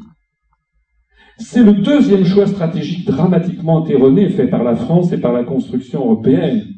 Au lieu de faire alliance avec les pays d'Afrique, d'Amérique latine ou du Moyen-Orient, qui non seulement seront les plus peuplés du monde, mais qui auront de surcroît, seront les quasi uniques détenteurs de pétrole dans 40 ans, la France s'enferme avec la construction européenne et le grand marché transatlantique dans une alliance avec les États qui n'auront à peu près plus rien. C'est quand même chapeau. Le résultat, c'est que non seulement c'est une stratégie suicidaire, mais c'est une stratégie qui ne peut faire quoi? Eh bien, que nous conduire à la guerre avec les États détenteurs de réserves. C'est d'ailleurs ce qui a commencé. On ne peut pas comprendre ce qui se passe en Irak, au Sud-Soudan, en Libye, en Syrie, en Ukraine, si l'on ne sent pas l'odeur des hydrocarbures qui se cachent derrière. Hein et bientôt la déstabilisation qui va arriver très probablement de l'Algérie. Sergei Lavrov, le ministre des Affaires étrangères russe, a mis en garde le gouvernement algérien sur les monnaies américaines pour déstabiliser, pour nous faire une Maïdan En Algérie, alors là, la France sera aux premières loges. Hein. On en arrive au septième chapitre. Tout ceci étant très mal parti, l'Europe de surcroît ben, est en train de surveiller ses citoyens, puisqu'on va vers l'appauvrissement généralisé, la montée des inégalités, une alliance entre les pays qui sont les moins en moins peuplés et dépourvus de matières premières, donc voués à faire des conflits, il faut quand même aussi verrouiller les populations. L'Europe va donc vers l'espionnage généralisé et la fin de ses libertés publiques, au rebours de, des 500 dernières années de l'histoire européenne. Ce qui a fait la gloire du monde occidental, c'était justement, et notamment, je suis un peu ému de le dire sur le sol de Albion, puisque c'est Albion qui a inventé l'habeas corpus et la Magna Carta. L'inventeur moderne, à l'époque moderne, disons du Moyen Âge, des libertés publiques, c'est quand même, c'est quand même le royaume, enfin c'est quand même l'Angleterre, qui ont inventé aussi ensuite la démocratie parlementaire, les trade unions. il est assez notable que c'est également le pays où les pays, les partisans qui veulent sortir de l'Union européenne, c'est également les plus nombreux. Parce que les Britanniques, c'est quelque chose que je crois profondément, sont un peuple qui euh, un, goût pour, euh, euh, pour la démocratie et pour la, liberté supérieur à celui des pays dogmatiques, des pays du Sud Europe, notamment de la France. Alors, la remise en cause de nos libertés fondamentales a commencé avec les attentats du 11 septembre 2001 aux États-Unis. Il y avait pourtant a priori pas grand rapport, mais c'est comme ça. En 2002, l'Union européenne a copié l'administration américaine, et notamment le Patriot Act, en, produisant une directive qui incite les États membres de l'Union européenne à rapprocher leur législation, et elle a établi des règles pour lutter contre la menace terroriste. Cette décision a généralisé les mesures d'exception, transformé le paysage urbain et le code pénal. La guerre contre le terrorisme en France, mais c'est vrai dans l'ensemble de l'Union européenne, présente plusieurs particularités. C'est une guerre à durée indéterminée contre un ennemi inconnu. On ne sait pas qui, mais on sait que ce sera lui, toujours et tout le temps. Elle a permis d'introduire des lois d'exception dans le droit commun en endormant la vigilance de la population et en banalisant la notion de contrôle. Les gens ont fini par accepter d'être tracés, contrôlés, sous prétexte qu'ils n'ont rien à cacher. Par exemple, en France, à Paris, dans les grandes gares, gare du Nord, gare de l'Est, gare de Lyon, gare Montparnasse, mais aussi à Lyon-Perrache, à Lyon-Pardieu, à, Marseille-Saint-Charles, etc., vous avez désormais le plan Vigipirate est permanent, pas seulement dans les gares, mais dans les aéroports, dans les musées, euh, partout. Ce plan Vigipirate a été conçu en 1978 quand il y a eu une vague d'attentats. C'était notamment les attentats de la rue de Rennes en France, mais c'était dans le du contentieux eurodif entre l'Iran et la France. C'était, ça n'avait rien à voir avec le terrorisme actuellement allégué.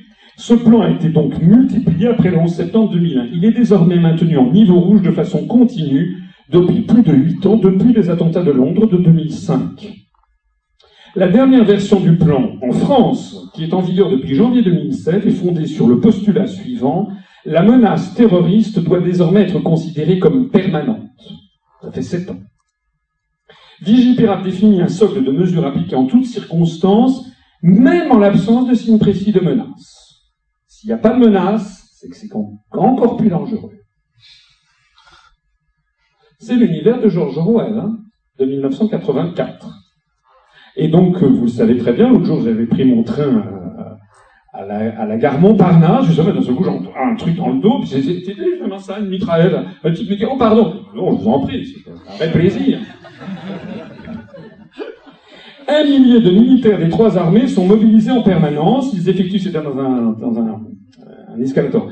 Ils effectuent des patrouilles dans les gares, les aéroports, les ponts, les points sensibles, les sites touristiques. Je signale quand même que si vos grands-parents ou vos arrière-grands-parents revenait d'un seul coup à la vie et se, arrivait à Paris et ah, mais qu'est-ce qui se passe? Vous êtes quoi? Vous êtes en il y a quoi? Il êtes en état de siège? C'est très important. Hein je sais d'ailleurs qu'en Angleterre, il y a aussi un certain nombre de gens qui s'émeuvent. Je me rappelle avoir fait un voyage avec un familial il y a quelques années, mais Nobody's Perfect, j'ai une belle sœur britannique. La femme d'un de mes beaux-frères est britannique. Bon. Et donc j'avais fait un voyage en Grande-Bretagne il y a quelques années, je me rappelle très bien, et euh, on était dans un bed and breakfast, et il y avait la, dame bed and breakfast qui, qui avait fulminé contre la multiplication des caméras de surveillance au Royaume-Uni. En fait, l'habeas corpus, qui a été une des grandes gloires de l'histoire britannique, maintenant, elle n'existe plus. Internet, par ailleurs, est désormais sous haute surveillance. En 2009, la France a procédé à 514 000 demandes d'accès au log pour savoir qui a téléphoné ou envoyé un mail à qui, quand, où, pendant combien de temps. Le 15 novembre 2001, suite aux attentats du 11 septembre, le gouvernement Jospin, c'est-à-dire un gouvernement théoriquement de gauche, moi je croyais que la gauche était plus préservait plus les libertés publiques que la droite, en réalité, c'est exactement du pareil au même. Le gouvernement Jospin a obligé les fournisseurs d'accès à Internet, qu'on appelle les FAI, a stocké pendant un an les logs. La loi sur la sécurité intérieure a rendu ce dispositif définitif, donc plus seulement limité à un an, censé prévenir les menaces d'attentat, la surveillance des internautes est aujourd'hui totalement séparée de l'existence ou non d'une menace terroriste. En gros, n'importe quel chef de bureau du ministère de l'Intérieur, voire de préfecture, peut aller regarder ce que vous écrivez. Je signale au passage que nous sommes le seul mouvement politique en France à nous s'indigner de cette situation, a rappelé que le, programme du Conseil national de la résistance de 1944, dont nous nous inspirons, consacrait un chapitre, enfin c'était un, paragraphe entier à lutter contre ce qu'avaient fait les, les nazis, c'est-à-dire justement le viol des correspondances.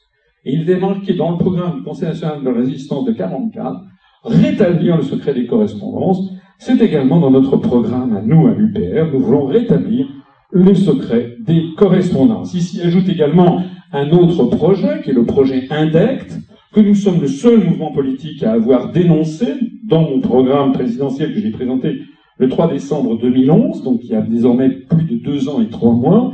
INDECT a été lancé confidentiellement le 1er janvier 2009 par la Commission européenne, qui a déjà investi plus de 15 millions. son lancement effectif, ça va être dans les, semaines qui viennent, c'est en 2014 que c'est prévu. Ce projet européen vise à réaliser une détection automatique des menaces avérées des comportements anormaux ou potentiellement dangereux se manifestant au sein des sites web, des forums de discussion, des serveurs de données, des échanges peer-to-peer ou même des PC individuels.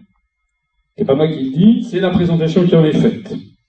En d'autres termes, si vous faites une soirée costumée pour Mardi Gras en appelant vos copains en disant on fait une soirée Al-Qaïda, vous êtes bon. Ah ben oui, vous allez directement, ça va partir à la centrale de l'anglais, là où se situe la CIA, ou la NSA, ou la NGA, les 17 communautés des services de renseignement américains, avec lesquels les services d'ailleurs européens travaillent la main dans la main, et tout ceci va être parti. Donc je vous invite à plutôt choisir, je sais pas, Blanche-Neige et les sept. Qu'on vous traitera peut-être à ce moment-là de pédophile, je sais pas quoi. Des agents informatiques ou des programmes spécialisés seront chargés d'explorer les échanges et de signaler les risques à travers des plateformes d'échange et de mise en mémoire de données personnelles ou non. Ce système va être couplé avec un système de reconnaissance du visage. Ça n'a d'ailleurs plus rien de, futuriste. J'ai vu tout à l'heure à Gatwick euh, que les gens qui ont des passeports biométriques et des photos, maintenant on passe, il y a une reconnaissance du visage. Hein. Mais cette reconnaissance des visages va être couplée également avec euh, ce qui se développe dans toute l'Europe occidentale, c'est-à-dire le développement exponentiel des caméras de surveillance.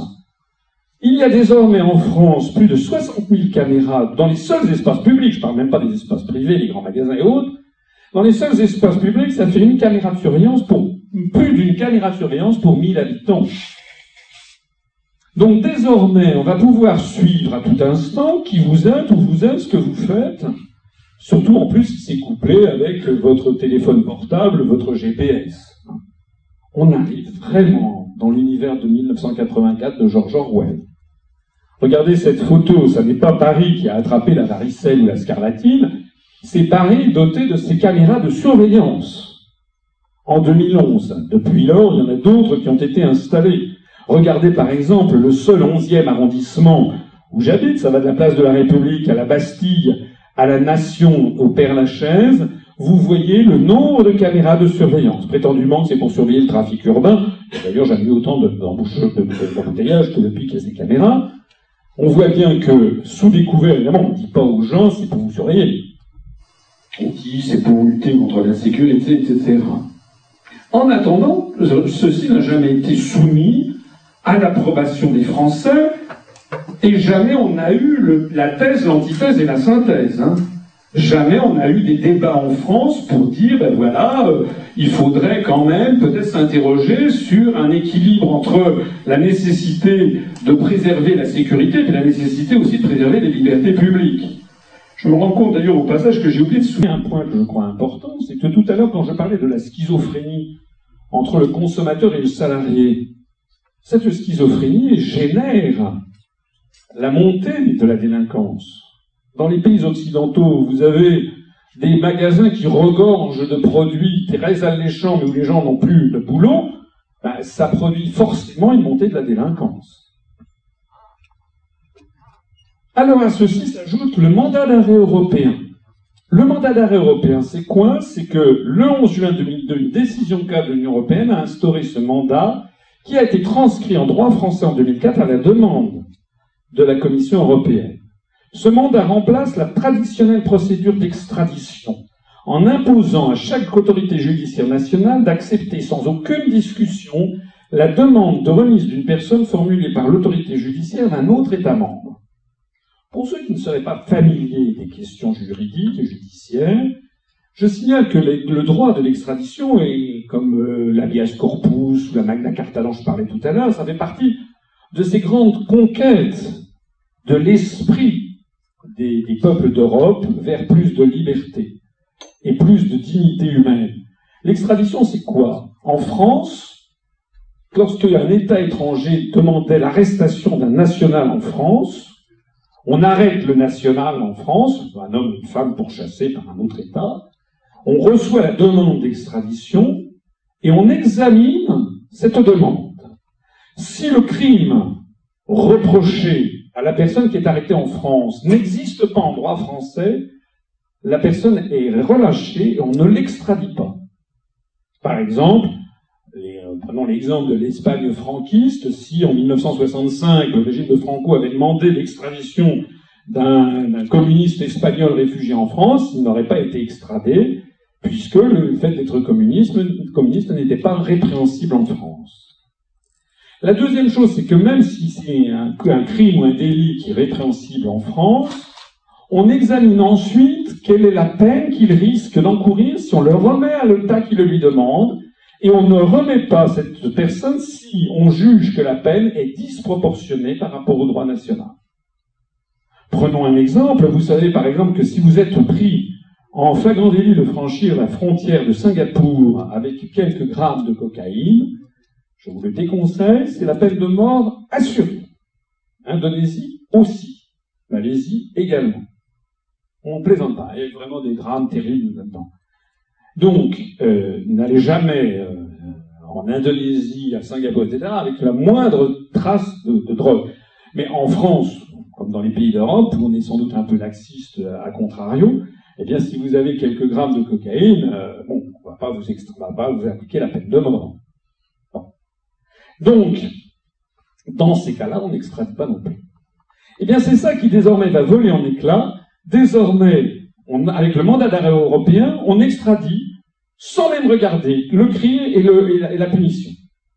Au motif que tous les pays de l'Union européenne auraient théoriquement les mêmes valeurs, auraient théoriquement les mêmes, euh, euh, le même type de, comment dirais-je, de législation, ce qui n'est pas vrai. En réalité, vous voyez bien que c'est un nivellement par le bas au profit euh, des pays euh, qui ont les procédures d'exception, les procédures liberticides. Par exemple, j'y reviendrai tout à l'heure, les pays baltes, où l'on chante la gloire des Waffen-SS, n'est-ce pas? Donc, euh, n'ont pas du tout les mêmes valeurs que la France. Alors c'est quand même grave en termes de principe. En termes de principe, c'est grave parce que je voudrais attirer votre attention sur ces grandes gloires de l'histoire de l'Europe, des peuples d'Europe. Il n'y a pas de peuple européen, il y a des peuples en Europe. Rappelez-vous Leonardo da Vinci, Léonard de Vinci, qui était pourchassé par le duc de Milan, par le duc Sforza. Qu'est-ce qu'il a fait? Il est parti dans les bagages de François Ier, à Amboise. Il s'est enfui avec le très chrétien, le roi de France, qui l'a protégé jusqu'à sa mort. Au passage, d'ailleurs, François euh, Léonard de Vinci est parti dans ses bagages, et il avait la Joconde le Saint Jean-Baptiste et puis euh, Sainte Anne la Vierge et l'enfant qui font les gloires du musée du Louvre. A contrario, Descartes, pour écrire le discours de la méthode, a été poursuivi, est allé, a été obligé de fuir la France, doit aller se réfugier aux Pays-Bas, au XVIIe siècle. Voltaire, pourchassé par la police de Louis XV, était allé s'installer à Ferney pour pouvoir passer en Suisse s'il n'était poursuivi pour des libelles ou pour des écrits séditieux. Sigmund Freud a quitté Vienne en 1938 puisqu'il était juif et risquait sa peau avec la après l'Anschluss pour aller se réfugier à Londres, au Royaume-Uni. Imaginez pour ces personnes qu'est-ce qu'ils seraient devenus, que seraient devenus Léonard de Vinci, Descartes, Voltaire, Sigmund Freud et tant d'autres si le mandat d'arrêt européen avait existé à leur époque. Eh bien, ils auraient été livrés et assez probablement, euh, en tout cas pour Léonard de Vinci et pour Sigmund Freud, assassinés. On en arrive à notre huitième chapitre. Logiquement, tout ceci débouche vers, eh vers la dictature. On y est. Alors je voudrais attirer votre attention sur le fait que la construction européenne ne peut être que dictatoriale. Parce qu'il n'y a pas de peuple européen. On ne peut pas avoir une démocratie c'est un mot de, grec qui, veut, qui vient démos, kratos, démos, ça veut dire le peuple, kratos, le pouvoir. Si vous n'avez pas de peuple européen, s'il n'y a pas de démos européen, vous ne pouvez pas avoir de démocratie européenne. On va voir comment ça marche sur un exemple précis. Voici un État indépendant qui s'appelle la France, qui vote à 50% socialiste, à 50% à droite, PS ou UMP. Je simplifie, hein. Je fais comme si l'extrême droite n'existait pas, l'extrême gauche n'existait pas, l'extrême centre n'existait pas, l'extrême écolo n'existait pas. Je limite le truc EMPPS. Si un État est indépendant, sa politique est tout le temps cohérente. Elle est soit de droite, soit de gauche, sauf en cas de cohabitation institutionnelle, ça c'est le cas de la France, mais c'est très rare. Dans un État indépendant, la probabilité d'avoir une politique cohérente, qu'elle soit de droite ou de gauche, est de 100%, la probabilité d'avoir une politique de gauche est de 50%. Dans mes hypothèses, hein, je dis 50% du temps, les gens votent à gauche. C'est pareil pour la droite, mais pour ne pas surcharger mon tableau, je, je parle de la gauche. Un État indépendant, politique de gauche, 50% du temps, c'est 0,5 à la puissance 1. Maintenant, au lieu d'avoir un État indépendant, il y a deux États que l'on force, par dogme, à adopter une politique commune. Je prends l'exemple de la France et de l'Allemagne. Donc on va avoir le Parti socialiste à Paris, la CDU à Berlin. C'est le cas actuel, avec Flamby, pardon, avec Hollande à l'Élysée et Madame Merkel à la chancellerie. Dans ce cas-là, nous allons avoir une incohérence, une cohabitation gauche-droite. C'est le premier cas de figure. Deuxième cas de figure, on a le Parti socialiste à Paris, on a le SPD à Berlin au pouvoir. À ce moment-là, on aura une cohérence de gauche. Gauche-gauche. Troisième possibilité, c'est l'UMP à Paris, le Parti socialiste à Berlin. À ce moment-là, on aura une incohérence droite-gauche. Quatrième cas de figure, l'UMP à Paris, la CDU en Allemagne. À ce moment-là, on aura une cohérence de droite. Vous voyez donc d'un seul coup, d'un seul, par rapport au cas précédent, que cette fois-ci, dans un attelage de deux États que l'on force à adopter une politique commune, la probabilité d'avoir une politique cohérente, désormais, là, tout à l'heure c'était 100%, ça n'est plus que 50%. Il n'y a plus que deux cases vertes sur quatre cases. Et la probabilité d'avoir une politique uniquement de gauche n'est plus que de 25%. Tout à l'heure c'était 50%. Vous voyez comment ça marche? D'ailleurs, au passage, je signale j'avance sur ce que je vais dire dans un instant. UMP, CDU, ça c'était le cas, euh, euh, comment dirais-je, euh, Mercosi. Merkel, Sarkozy. Ça, n'allait pas sans heure, hein, parce que tout ça est une très grande simplification du réel. Dans le réel, il y a bien entendu la divergence des intérêts nationaux. Je poursuis mon raisonnement de statistique dont je vous signale au passage que je l'ai présenté devant les écoles, les élèves de l'école polytechnique en avril dernier qui n'ont pas trouvé à redire, qui ont approuvé ce raisonnement. Maintenant, si au lieu d'avoir deux États que l'on force à avoir une politique commune, c'est trois États que l'on force à avoir une politique commune. Je prends l'exemple de la, France, de l'Allemagne et cette fois-ci de l'Espagne. Donc on a le Parti socialiste à Paris, la CDU à Berlin, le Partido Popular, le parti de M. Rajoy actuel, et qui ont l'UNP à Madrid. Là, on a une incohérence gauche, droite, droite. On peut avoir le PS à Paris, la CDU à Berlin, le Parti socialiste espagnol à Madrid. Cette fois-ci, on aura une incohérence gauche, droite, gauche. On peut avoir le Parti socialiste à Paris, le Parti socialiste à Berlin et le parti de M. Rajoy à Madrid. Cette fois-ci, on aura une incohérence gauche, gauche, droite. Et puis on peut enfin avoir un parti socialiste à Paris, à, Berlin et à Madrid, et cette fois-ci on aura enfin pour la première fois une cohérence gauche-gauche-gauche, une politique de gauche. Et puis il faut maintenant évoquer la possibilité que ce soit l'UMP à Paris, l'UMP, CDU, PP, là on aura cohérence droite-droite-droite, UMP, CDU, PSOE à Madrid, incohérence droite-droite-gauche, UMP, SPD, Parti populaire, incohérence droite-gauche-droite, et puis UMP, SPD, Parti socialiste, incohérence droite-gauche-gauche. Vous voyez que désormais, premier cas de figure, il y avait deux possibilités avec un État, deux États, on est à quatre possibilités, trois États, on est à huit possibilités. Et sur les huit possibilités, désormais, il y a six des huit possibilités qui sont des incohérences. Les possibilités, c'est, on, est en, on est en cohabitation, on est en conflit. Il n'y a plus qu'un seul cas où on peut avoir une politique de gauche.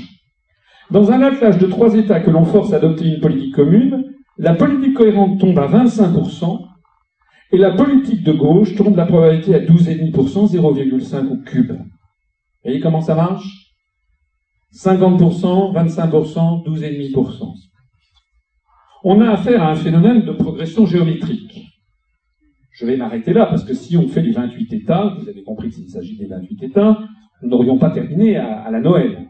Puisque, avec trois États, on a huit probabilités, mais avec quatre États, il y aura 16 probabilités différentes, situations différentes.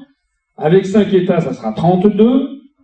Avec six États, 64. Avec sept États, 128. Avec huit États, 256. Avec neuf États, 512, avec 10 États, 1026, etc., etc. 1024, pardon. Donc vous voyez qu'on a une progression de nature géométrique.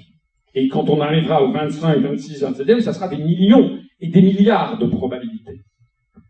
Alors, tout ceci pour vous dire qu'en première approximation, dans un attelage de grand N États, que l'on force à adopter une politique commune, la probabilité d'avoir une politique de gauche est de 0,5 à la puissance n si je postule que la gauche a 50% de chance d'arriver au pouvoir.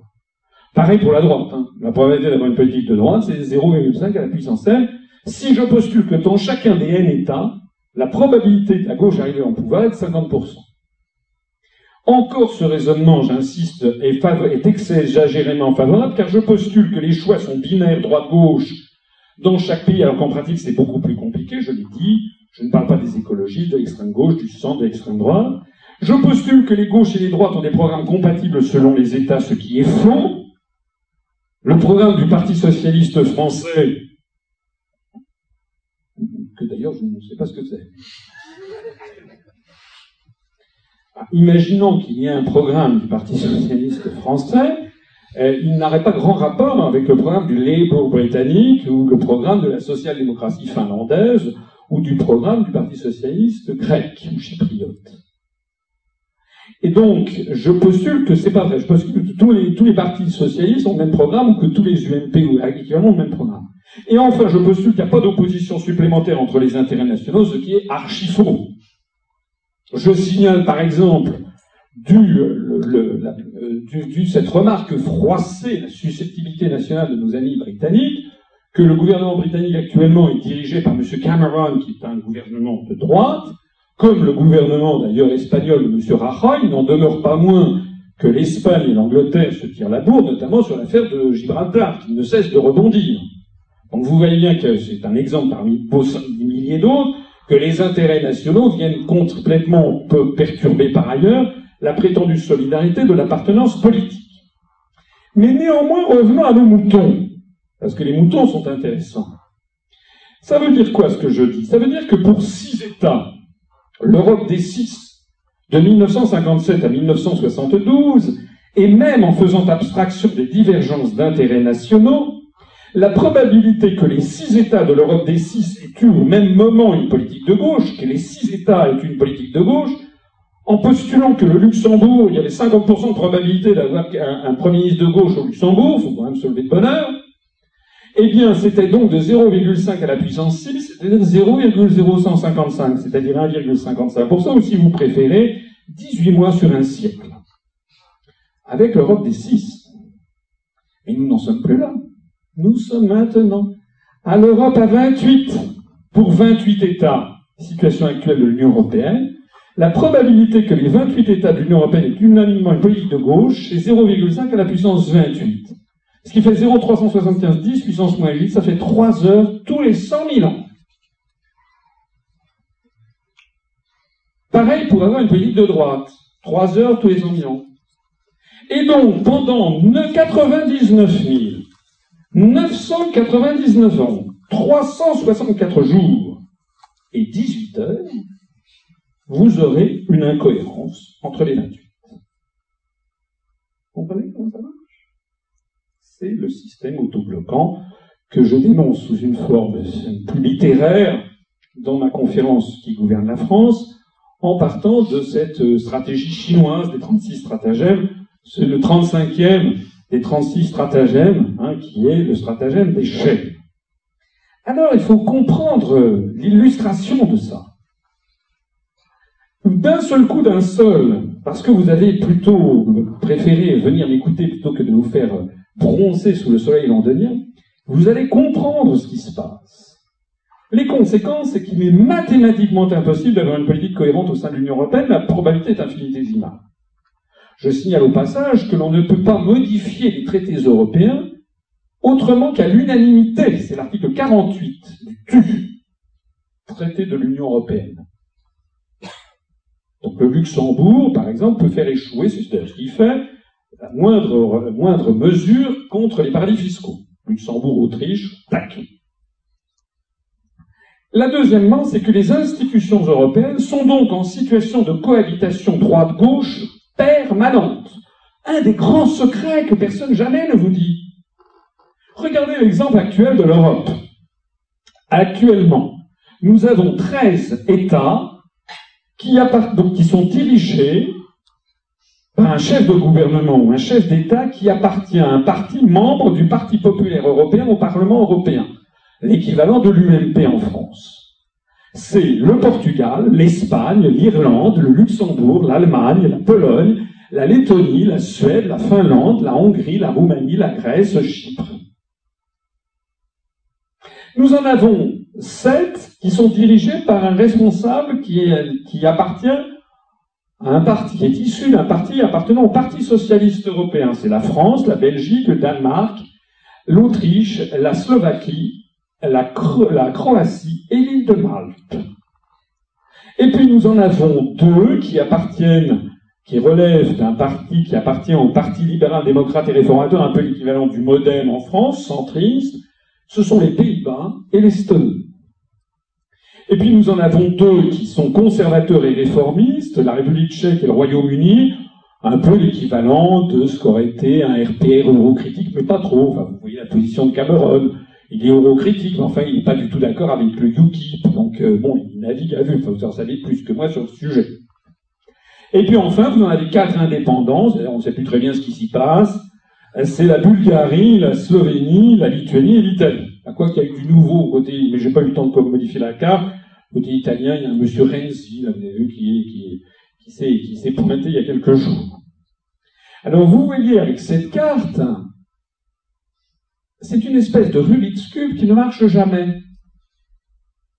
Parce que si vous, pensez, par exemple, avoir une autre Europe de gauche, ce que dit M. Mélenchon, ou les socialistes ou pro-français, mais qu'est-ce qui s'est passé? Si j'avais fait cette carte à Londres il y a deux ans deux ans et demi, la France eût été bleue, parce qu'elle était dirigée par Sarkozy. Mais l'Espagne eût été rouge, puisqu'elle était dirigée par Zapatero. Encore raté. Ça change à peu près, il y a à peu près 5 élections nationales par an parmi ces 28. Il faut donc bien voir que ça bouge constamment, c'est une espèce de, de virus mutant qui bouge constamment, et pour que vous ayez tous les pays rouges, je l'ai montré, c'est 3 heures tous les 100 000 ans que ça va arriver. Ça remonte quoi à, l'époque des dinosaures ou non? Peut-être pas, un petit peu avant. La conséquence, c'est que puisqu'il y a une cohabitation droite-gauche permanente, les élections nationales dans un État en particulier ne peuvent strictement rien changer. En France, il y a des Français qui ont voté Hollande en disant Waouh, ça va être un nouveau 81, etc. Nous, on avait appelé à l'abstention, à dire euh, Sarkozy-Hollande, pareil au même. Il y a des gens qui, dans le mouvement ou ailleurs, vont fustiger depuis des plus noirs dessins, ça ne peut pas être pire que Sarkozy. En fait, c'est pire. Vous avez vu même, les gens disent, ça peut pas être pire que l'an. On n'a pas vu coper.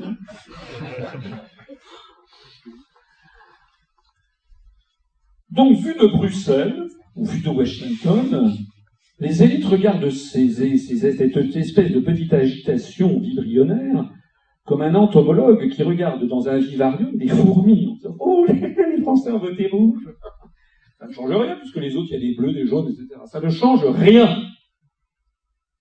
Comme ça que ça se passe.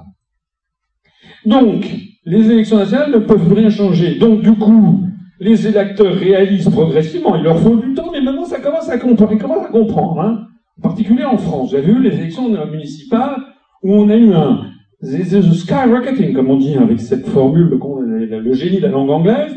On commence à avoir maintenant des niveaux d'abstention records dans toutes les élections en France, parce que les Français commencent à comprendre qu'on se moque d'eux. Ils votent à droite, ils votent à gauche, la même politique. Donc, les électeurs réalisant élection après élection progressivement que ça ne sert strictement plus à rien de voter, ben, ils décident de ne plus aller voter l'abstention ne fait que grimper, élection après élection, se développe par ailleurs un sentiment qui n'est pas forcément des plus heureux, qui est un sentiment anti-parlementariste, en disant tous pourris, tous corrompus, ce qui n'est pas forcément vrai. Pas non plus forcément totalement faux, mais c'est pas forcément vrai. Il y a aussi des responsables politiques, moi je, euh, ne suis pas poujadiste ni populiste, il y a aussi beaucoup de responsables politiques qui font leur boulot correctement. Simplement, c'est un système structurel qui vide de sens les élections, puisque toutes les grandes décisions sont prises ailleurs, relèvent dans les traités. Et le fait, c'est que la politique européenne est indifférente aux élections nationales, il n'y a plus de politique du tout. C'est l'application des traités, et c'est le règne des lobbies qui s'installent, notamment des grands lobbies industriels, financiers, qui vivent à Bruxelles, à la Commission européenne, comme un poisson dans l'eau. Avec, vous avez, euh, euh par exemple, Monsanto, BASF, qui vont aller pousser le maïs Monsanto 810. Vous allez avoir les grandes sociétés euh, de, de comment dirais Schindler et Otis qui vont aller pousser des directives européennes pour que dans tous les pays d'Europe on fasse refaire tous les ascenseurs. C'est formidable, il suffit d'aller faire son lobbying et d'aller voir un burlingue à la Commission européenne et dire voilà, il faut absolument, absolument, il y a, il y a des petits malins, hein, si vous voulez faire fortune, je vous le conseille, un petit malin qui est allé voir la Commission européenne a dit qu'il faut absolument qu'il y ait des gilets fluo dans toutes les voitures en Europe. Alors on vous forçait des statistiques, vous voyez, il y a 257 personnes, 50, 53, qui se font renverser par une voiture sur une autoroute la nuit en Union européenne. Ça sera un grand progrès de la construction européenne si on force les gens à avoir un gilet, un gilet jaune fluo. Évidemment, celui qui va vendre ça à la Commission, il a passé commande en Chine pour avoir des gilets fluo. Puis d'un seul coup, la Commission, pour montrer que l'Europe avance, décide que dans toutes les voitures d'Europe, il y aura un gilet jaune fluo. Vous connaissez ça Bon. Après ça, on nous a fait le coup avec le maintenant, dans toutes les voitures françaises, il faut qu'il y ait un truc pour souffler dans le ballon. De, sur tous les immeubles de toute l'Europe, maintenant, on est en train de construire des barres de, de protection sur les toits pour que les gens tombent pas du toit. Il y avait eu des toits depuis 2500 euh, ans, tout le monde ne tombait pas des toits. Non, mais si vous voulez faire fortune, je vous le conseille. Hein. Je vous conseille, vous allez en Chine, vous allez du côté de Shenzhen, vous allez faire un fabricant de quincaillerie, vous lui dites je veux un presse-purée à roulette. Anti, euh, anti-coincement de doigts. Alors le type, il va vous faire un truc, bon. Vous allez acheter ça à 3,50 euros, puis après vous allez faire votre lobbying à Bruxelles, vous allez voir un chef de bureau, il comprenez, Il y a 2783 ménagères européennes qui se coincent le doigt quand elles font de la purée, donc il faut absolument une législation sur le presse-purée à roulette. Et donc d'ailleurs, je vais vous envoyer faire un voyage d'études avec madame euh, en, Californie euh, pendant Noël. Vous ne voyez pas d'inconvénient euh, Non, très bien. Donc on va aller voir les presse-purée à roulette, merveilleux. Donc directive européenne, au passage, vous faites du blé. Comme ça ça marche, la construction européenne. En attendant, c'est le règne des lobbies qui s'installe. Et puis la conséquence ultime c'est que toute possibilité de bâtir une autre Europe est vouée à l'échec, puisqu'en vertu de l'article 48, il faut l'unanimité des 28 gouvernements pour adopter un nouveau traité radicalement différent. C'est ce qui explique pourquoi on vous prend pour des jambons. Ici, c'était la campagne pour les élections européennes de 1979 en France, la campagne du Parti socialiste. Changer l'Europe, 1979. Campagne pour les élections de 2009 avec M. Harlem Désir. Campagne du Parti Socialiste 30 ans après, changer l'Europe.fr. Nous savons donc quelle sera la campagne du Parti Socialiste en 2039. Ça sera changer l'Europe.3D, puisqu'entre-temps, on aura eu la télé en 3D dans ce On vous prend pour des jambons. On ne peut pas changer l'Europe. D'ailleurs, Monsieur Hollande vient de se rencontrer avec Monsieur Renzi, ils sont convenus de militer pour changer l'Europe. Quant à l'UMP, la campagne de l'UMP qui commence pour les élections européennes en France, c'est pour une autre Europe. Je vous ai parlé du Parti socialiste. Je vous ai dit que c'était 50% de probabilité d'arriver au pouvoir. Et je m'adresse ici, parmi vous, je ne sais pas s'il y en a, aux gens qui sont sensibles aux sirènes du Front National, ou de EELV, ou du Front de gauche. Aucun de ces partis ne proposant de sortir de l'Union européenne, et notamment pas le Front National, quoi qu'on en dise. Hein, nous payons une caisse de champagne, si quelqu'un est capable de nous présenter une profession de foi du Front National, depuis maintenant cinq ans, aux européennes, à la présidentielle, aux législatives, où il est question de sortir de l'Union européenne et de l'euro. Jamais. Revenons plutôt à Mélenchon, mais c'est pas le même raisonnement s'applique au FN ou à ELV. La probabilité que Mélenchon arrive au pouvoir en France n'est pas de 50%. Sinon, on saurait. Ça veut dire qu'à une élection sur deux, il arrivera au pouvoir. Le Front de gauche est l'héritier, notamment, euh, du Parti communiste français. Je rappelle que le Parti communiste français s'est créé par une scission de la SFI au congrès de Tours de 1920. Ça a été la section française de l'international communiste, le SFIC qui a pris le nom de Parti communiste français pendant, euh, euh, pendant l'occupation euh, dans, la, clandestinité en 1943. 2009, donc le Parti communiste français est un, honor, un vénérable vieillard qui a 94 ans et qui va fêter son centième anniversaire en 2020. Depuis 94 ans, le Parti communiste français n'est jamais arrivé au pouvoir en France. Il a eu des, des ministres entre 1944 et 1947, et il a eu des ministres entre 1981 et 1984. Mais il n'a jamais eu ni l'Élysée, ni l'hôtel Matignon Premier ministre, ni aucun de ce qu'on appelle les quatre grands ministères de souveraineté que sont le ministère de l'économie et des finances, le ministère de l'Intérieur, le ministère de la Défense et le ministère des Affaires étrangères.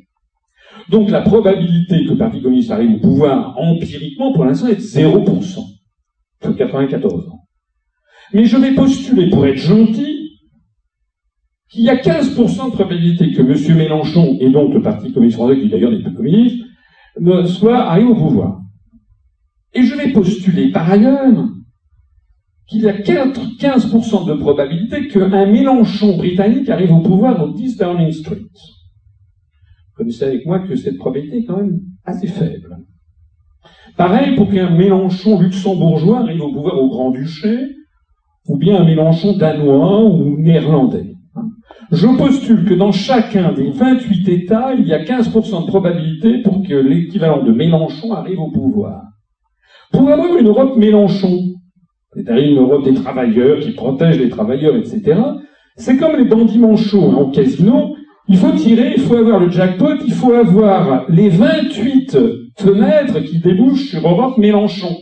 Hein Vous imaginez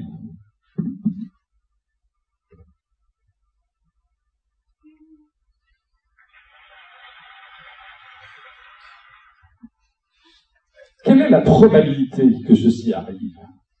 C'est tout simple, il suffit, comme tout à l'heure, de faire la même, appliquer la même formule mathématique.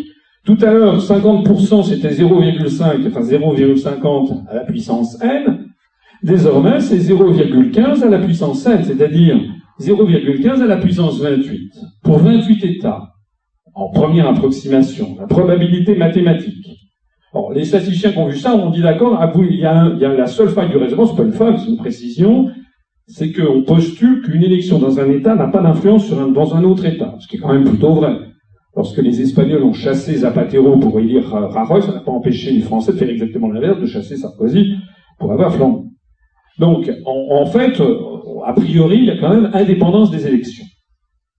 Donc, pour 28 États, la probabilité mathématique que l'Europe adopte la politique proposée par ELV ou par le Front National, une Europe des patries, hein, propose le Front National, ELV c'est une Europe écologiste, ou par le Front de gauche, une Europe des travailleurs, c'est actuellement donc, en première approximation, 0,15 à la puissance 28. Ça fait 0,853 10 puissance moins 23. Ce qui fait très exactement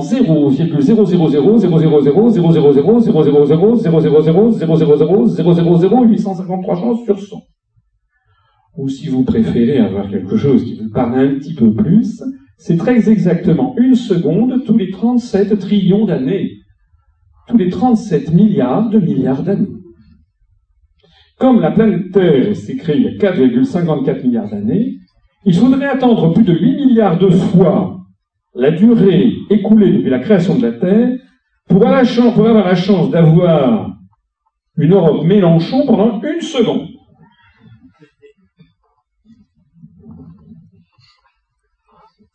Que dites-vous de ça, monsieur Mélenchon? Que dites-vous de ça, monsieur Beauvais, un paysan pour l'Europe? D'ailleurs, depuis que j'ai développé ces idées et ces analyses, nous avions beaucoup de trolls venus du front de gauche sur notre page Facebook, ils ont disparu dans la nature. Parce que, quand même, un nombre de gens qui réfléchissent, et qui se disent, mais finalement, ce que dit Asselin, c'est quand même pas si con.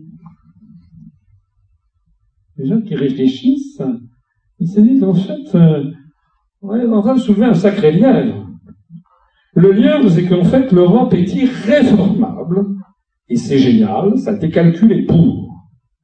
La conséquence ultime, c'est que construire l'Europe implique pour les dirigeants européens de prendre l'habitude de ne plus tenir aucun compte de la volonté réelle des peuples, puisque jamais on aura une, une unanimité. Donc ils foncent. Et c'est ce qui explique pourquoi inéluctablement la construction européenne ne peut être que dictatoriale. Sinon, c'est l'autoblocage général, et donc c'est une oligarchie qui impose sa politique, contre vents et marées. D'ailleurs, il suffit de les écouter. Cet honorable vieillard s'appelle Tommaso Padoa Schioppa. C'est-à-dire, il mange des pissenlits par racine, puisqu'il est mort il y a deux ans. Tommaso Padoa Schioppa, ce n'est pas l'homme de Néandertal, il a été ministre de l'économie et des finances italien de 2006 à 2008. Donc on parle de quelqu'un qui, euh, était une bonis, comme on dirait, d'une société, voici encore quelques années. Il a été diplômé du Massachusetts Institute of Technology de Harvard, évidemment, comme, tous les européistes bien nés, il a été diplômé aux États-Unis. Il a été le président du comité directeur du Fonds monétaire international, ancien ministre des finances, je l'ai dit, ancien membre du directoire de la Banque centrale européenne, président du think tank Notre Europe, créé par Jacques Delors, bref, exactement ce qu'en anglo-saxon, en américain, en anglais, on appelle un insider, c'est quelqu'un qui connaît bien les choses de l'intérieur. Ce monsieur a écrit dans un article dans la revue Commentaire, une revue française de qualité, à l'automne 99, c'était la revue numéro 87, un article qui s'appelle Les enseignements de l'aventure européenne. Et je vous conseille la lecture de cet article, et notamment de ces deux citations.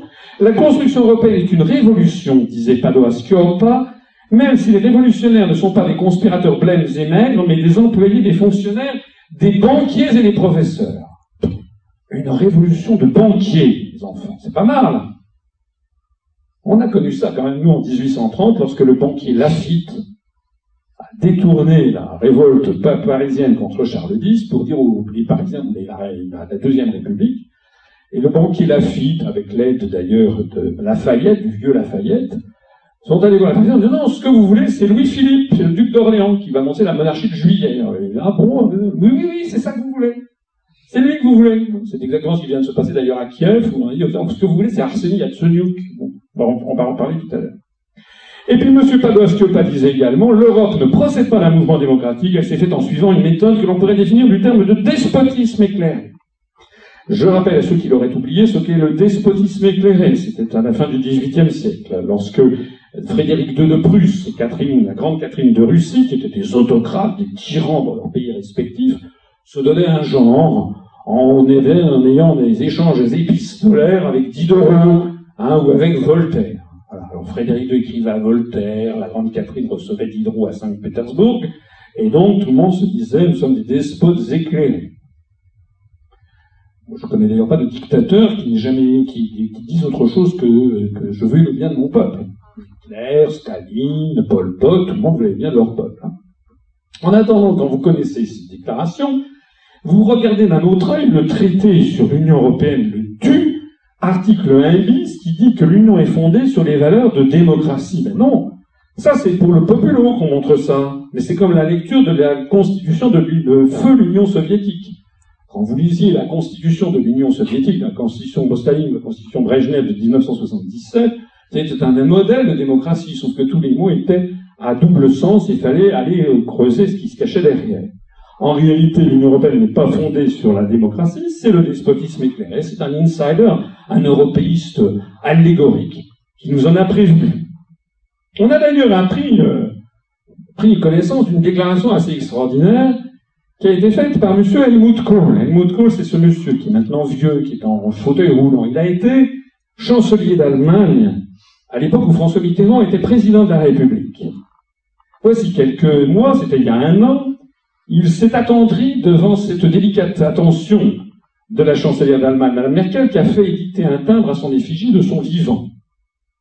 Ce timbre, on le voit ici, représente Helmut Kohl avec marqué, vous voyez, il faut lire, faut lire verticalement, Helmut Kohl, Kanzler der Einheit, chancelier de l'unité allemande, Ehrenbürger Europas, citoyen d'honneur de l'Europe. Et donc Helmut Kohl regarde ça avec le sentiment du travail accompli. Mais méfions-nous de la perfide Albion. On a appris au même moment, le journal, c'est le journal Daily Mail du 9 mars 2013 qui a fait une petite vacherie à Helmut Kohl. Le journal Daily Mail a diffusé à cette occasion une interview qui avait été réalisée en, Allemagne par le journaliste britannique Jens Peter Paul en 2002. Et Helmut Kohl avait interdit la diffusion de, cette, euh, de cet entretien. Mais le 9 mars 2013, allez vérifier si vous pensez que je raconte des cracks, le 9 mars 2013, le journal britannique a publié cette euh, interview qui était vieille de, de 11 ans. Helmut Kohl, qui est bon pied bon oeil, je ne sais pas s'il est bon pied puisqu'il est dans une fauteuil roulant, mais en tout cas, il, il est une bonisse, il est vivant, n'a absolument pas démenti cette interview. Et qu'est-ce qu'a dit Helmut Kohl en 2002 C'est au moment de la création de l'euro, il a dit très exactement ce qui suit. Je savais que nous aurions perdu un référendum sur l'introduction de l'euro, sous-entendu en Allemagne. C'est tout à fait clair j'aurais perdu avec 70% de non contre 30% de oui. J'ai agi comme un dictateur. Ils le disent. Ils le disent. C'est la raison pour laquelle nous avons affaire à une évolution fatale de la construction européenne vers la dictature. Il suffit d'ailleurs de voir comment les peuples, lorsqu'ils votent non à un référendum, sont priés de revoter jusqu'à ce qu'ils votent oui. Et s'ils ne veulent pas voter oui, à ce moment-là, on les dessaisit, on fait voter les députés à leur place. Nous en arrivons au neuvième et avant-dernier chapitre, je vous rassure, de cette conférence, quoique ne pas vous manquer après verrez. Où va l'Europe? Eh bien, l'Europe se transforme en une société de type mafieux. Pour une raison très simple, dont personne là aussi ne vous parle. La raison très simple, c'est la suivante. Qu'arrive-t-il à une structure de pouvoir qui affirme avoir trouvé le sens de l'histoire, qui estime donc que ses choix stratégiques ne peuvent jamais être contestés, qui confisque la démocratie en interdisant tout débat de fond, qui devient inamovible par nature, et qui par ailleurs brasse de plus en plus d'argent. C'est de ça qu'il s'agit. La construction européenne prétend avoir découvert le sens de l'histoire. L'Europe, la construction européenne serait l'évidence, c'est une espèce de, dogme. Si vous dites que ben, c'est peut-être pas vrai, hein. on regarde comme si c'est quasiment l'asile psychiatrique qui est dedans.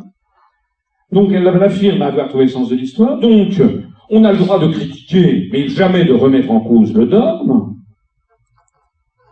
Donc du coup, les débats de fond sont écartés. On ne peut avoir que des critiques cosmétiques. Donc les européistes deviennent inamovibles par nature, et par ailleurs, ben, ils ont des budgets qui s'accroissent, il y a de plus en plus d'argent, et comme il n'y a aucune critique qui peut être faite, très très peu, vous avez une structure opaque qui brasse beaucoup d'argent. Eh bien, vous savez ce que disait le Bouddha, le prince Gautama, Siddhartha Gautama? Disait le bien et le mal, les bonnes et mauvaises actions finissent toujours par être sanctionnées comme elles le doivent. On dirait en français la justice immanente. Eh bien, quand vous avez ce type de structure, c'est une structure qui attire nécessairement et de plus en plus des gens sans foi ni loi. Des gens qui ont envie de se développer dans cet univers glauque où il n'y a plus de vérité ni de mensonge, où on ne peut plus rien critiquer, où on brasse beaucoup d'argent. Ça va donc développer immanquablement une structure de nature corrompue et mafieuse. On en a eu des exemples au long du 20, tout au long de l'histoire, mais en particulier au long du XXe siècle. Qui est-ce qui prétendait avoir trouvé le sens de l'histoire, ne, pouvoir, ne pas pouvoir être contesté, être inamovible par nature, brasser de plus d'art, plus d'argent? Ben Déjà, il y avait le Troisième Reich, Reich millénaire, établi par Adolf Hitler. Eh bien, ça s'était transformé en une structure de type mafieux. Des millions d'œuvres d'art furent volées sous l'occupation. On voit ici Adolf Hitler avec Göring en train de contempler ces centaines de tableaux volés un peu partout à travers l'Europe. Qui est-ce qui avait prétendu trouver également le sens de l'histoire, être inamovible par nature, brassant de plus en plus d'argent et ne pouvant jamais être critiqué La construction du socialisme, bien sûr. Et ça avait développé ce que le livre de Michael Woslinski dans les années 80 appelait la nomenclature. C'est-à-dire un type, régime de type de plus en plus mafieux. J'aime bien cette photo en Léonid Brezhnev avec des, des grosses lunettes noires, on dirait, je ne sais pas moi, Corleone et de la mafia sicilienne, avec derrière Eric Honecker. Ici, cette dame, c'est Galina, Galina Brejnev, la fille de Brejnev, qui s'était mariée avec un, un mafieux notoire. La fin de l'URSS désintégrée, il y avait la mafia du coton, la mafia des précarications en tout genre. Eh bien, la même nécrose morale est en cours parmi les dirigeants euro-atlantistes et dans les cercles du pouvoir européiste.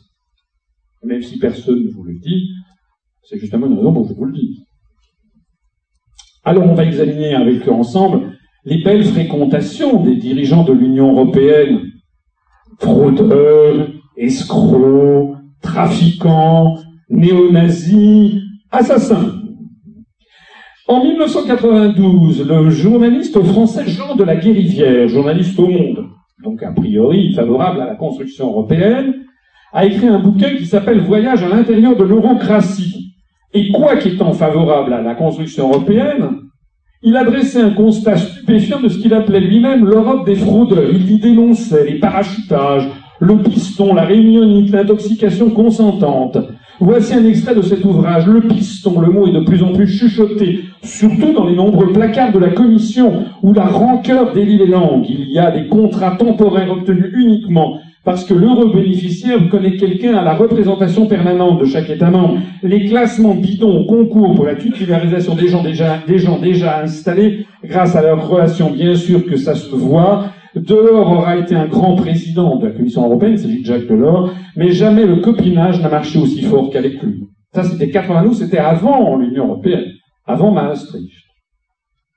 En mars 1999, la Commission européenne qui avait mis au jour l'euro, qui a fait naître l'euro, a été contrainte à la démission par un rapport de la Chambre des, la, la Cour des comptes européenne pour irresponsabilité collective et fraudes en tout genre. En particulier, Madame Edith Cresson, qui était l'ancien Premier ministre français, qui était commissaire européenne, était au centre d'une série de scandales et de détournements de fonds. Bruxelles c'est un article de l'époque. Selon le quotidien néerlandais Trouve du 12 novembre 2010, tout ça c'est un peu en frac, hein, ce que je vous mets, la majeure partie des 2 250 000 euros du Fonds social européen destiné à l'intégration des Roms en Roumanie sont détournés par les politiciens locaux.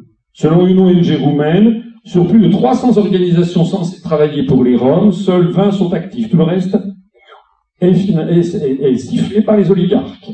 C'est d'ailleurs pareil pour les sommes d'argent considérables que nous avons versées à l'Ukraine. Je signale au passage que vous savez, Yanukovych, paraît que c'est l'horreur. C'est l'horreur depuis le 21 novembre, euh, euh, euh, minuit une. Hein. Mais jusqu'au 20 novembre 2013, c'était un type absolument parfait. C'était du temps où il voulait faire entrer l'Ukraine dans l'Union européenne et l'OTAN. Tout le monde trouvait ça parfait.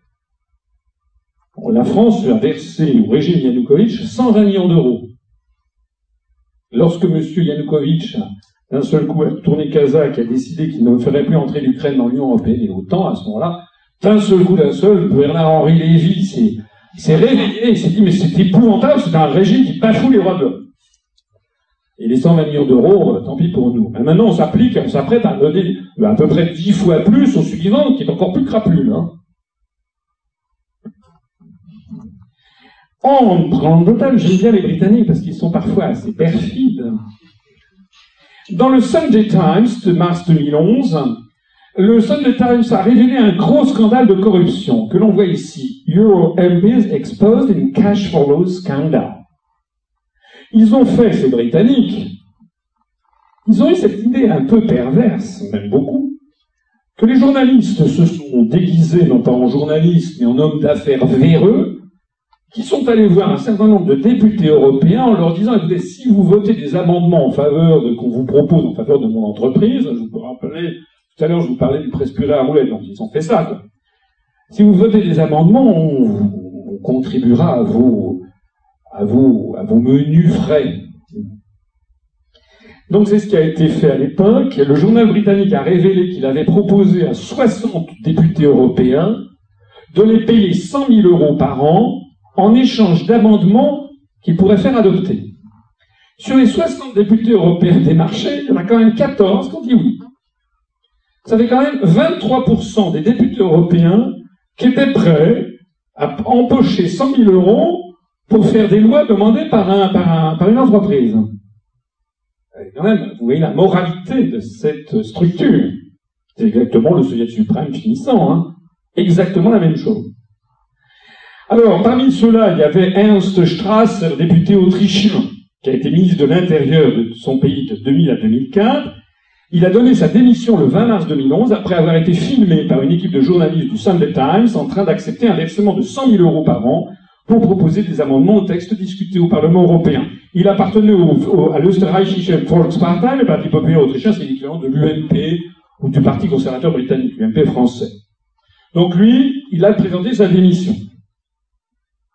De la même façon que Zoran Thaler, député slovène, où lui était socialiste, lui, il a présenté sa démission le lendemain, le 21 mars 2011, après avoir été filmé toujours par la même équipe de journalistes du Sunday Times, mais déguisé en homme d'affaires, il était en train de négocier des paiements en cash, parce que lui, il savait mieux s'y prendre. Il était slovène, il voulait pas de virement, il voulait du cash. ce monsieur a été quand même ministre des Affaires étrangères de la Slovénie, puis rapporteur par la Macédoine et vice-président de la délégation pour le Sud-Caucase. Et puis, et puis, euh, Adrian Severin, député roumain, alors, selon le Sunday Times, ce monsieur a accepté le marché, il a renvoyé un courrier en disant juste pour vous faire savoir que l'amendement que vous souhaitiez a été déposé à temps et il a envoyé en même temps une facture de 12 000 euros pour service de conseil. Et lui a refusé de démissionner en disant qu'il a fait du conseil. Voilà à quoi nous avons affaire. Maintenant, on passe à de la criminalité un petit peu plus, un petit peu plus sophistiquée. Madame Nelly Cruz, que l'on voit ici, a été commissaire chargée de la concurrence. Elle est vice-présidente actuellement de la Commission européenne chargée de l'économie numérique. Elle était là, Elle avait comme amant euh, ce monsieur, Jan Dirk Parlberg, qui appartenait à son, parti politique, Pour les Français s'en fichent, hein. ça peut-être que c'est le genre de truc qui excite les anglo-saxons, ce genre de truc, mais en France, l'histoire de fesses, on, s'en fiche. Regardez l'affaire Julie Caillet, la façon dont ça se serait passé aux États-Unis, au Royaume-Uni ou en France. Et la question n'est pas là, c'est le problème, c'est que euh, lorsqu'on a su qu'elle avait des relations intimes avec ce monsieur, on s'est rendu compte que ce monsieur était euh, par ailleurs euh, très proche d'une bande de la mafia néerlandaise dirigée par ce monsieur qui s'appelle Willem Holiday, qui est à la tête d'une comment dirais-je d'une structure d'extorsion de fonds, d'enlèvement crapuleux, etc. Ils ont enlevé Papy Heineken, hein, le, le, propriétaire des, des brasseries Heineken, 80 ans, il était enlevé moyennant moyennant finance. Et puis au même moment, on s'était aperçu que Madame Cruz, lorsqu'elle est devenue commissaire européen en 2004, un commissaire européen doit donner son, sa feuille de patrimoine.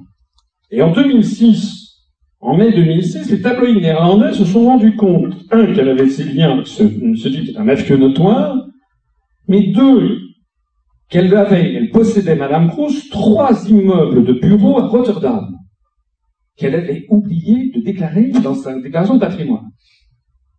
Un truc, 20 étages, oui, bon. C'est comme si vous aviez deux, trois tours. Bon, ça peut arriver, hein. Vous avez deux, trois tours à la défense, vous oubliez de déclarer. En tout cas, fouetter un chat. Il y a eu un problème, c'est que la, la police néerlandaise a dit, vous avez financé ça comment? Et voilà que Dan Cruz a dit, je, je, ne me rappelle pas. Ça peut arriver aussi, hein. finalement. Qui est-ce qui n'a pas de trois gratte-ciel d'immeubles, de bureaux dans, sa, dans, sa, dans son patrimoine? Alors finalement, Interpol a lancé quand même un, une, une, enquête internationale. Moi, j'étais délégué général à l'intelligence économique à ce moment-là au ministère des Finances. Comprenez qu'on a décidé à un moment de se passer des services. Euh, et euh, donc, il y a eu un mandat qui a été lancé contre cette dame. D'un seul coup, d'un seul, on n'a plus jamais entendu parler. Je suppose qu'elle a dû retrouver les, prêts qu'elle avait contractés à la caisse d'épargne pour acheter les, acheter les, dix, les dix immeubles de, de, de bureaux. En attendant, ce monsieur Parlberg continue à faire parler de lui, puisque, alors ça c'était à l'époque Jean Quatremer, qui avait quand même titré l'un des seuls dans la presse française, Nelly Cruz et le mafieux, c'était le 11 mai 2006. On a appris le 20 février 2014 qu'on entend toujours parler de Monsieur Parlberg, il a, il un peu, il a un peu forci en disant, n'est-ce pas, euh, qui a été arrêté, qui est inculpé, euh, emprisonné pour blanchiment d'argent sale, extorsion de fonds, complicité d'enlèvement et d'assassinat. Madame Cruz, semble-t-il, a été blanchie, si j'ose dire. Enfin, en tout cas, le moins que l'on puisse dire, c'est qu'elle a des, euh, comment dirais-je, des, des, amitiés et des liens qui sont pour le moins suspects.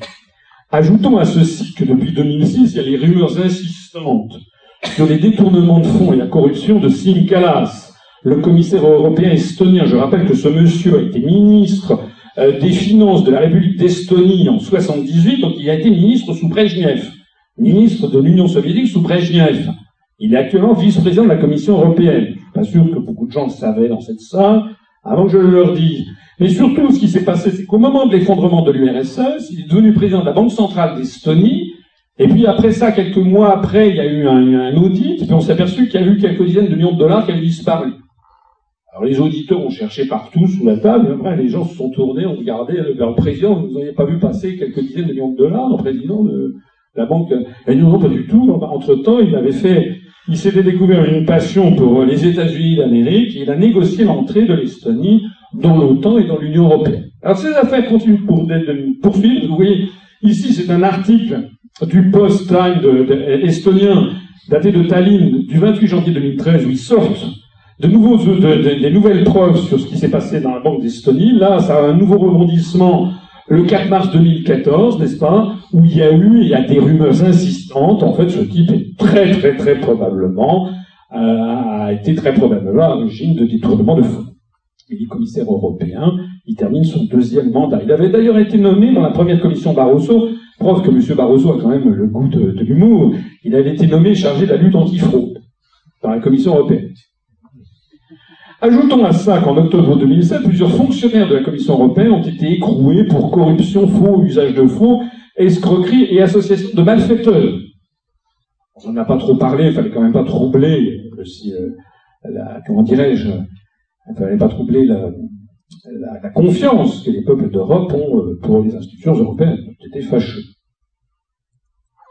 En octobre 2012, c'est Joseph Dali, le commissaire européen maltais, qui a été poussé, chassé comme un malpropre, poussé à la démission pour soupçon de trafic d'influence.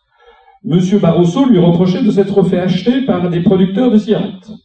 Il semble que l'histoire c'est un peu plus compliqué que ça. En fait, il semble que c'était plutôt Monsieur Barroso qui était corrompu dans l'affaire, puisque Joseph Dali, qui était, euh, qui était le commissaire, euh, que le commissaire maltais, avait osé protester contre la politique de l'Union européenne sur la Libye. Malte est quand même pas très loin de la Libye, ils ont considéré, les Maltais, que l'intervention euh, franco-britannique sous couvert des, États-Unis et de l'Union européenne, derrière, allait mener à la catastrophe, ce qui d'ailleurs. Est le cas.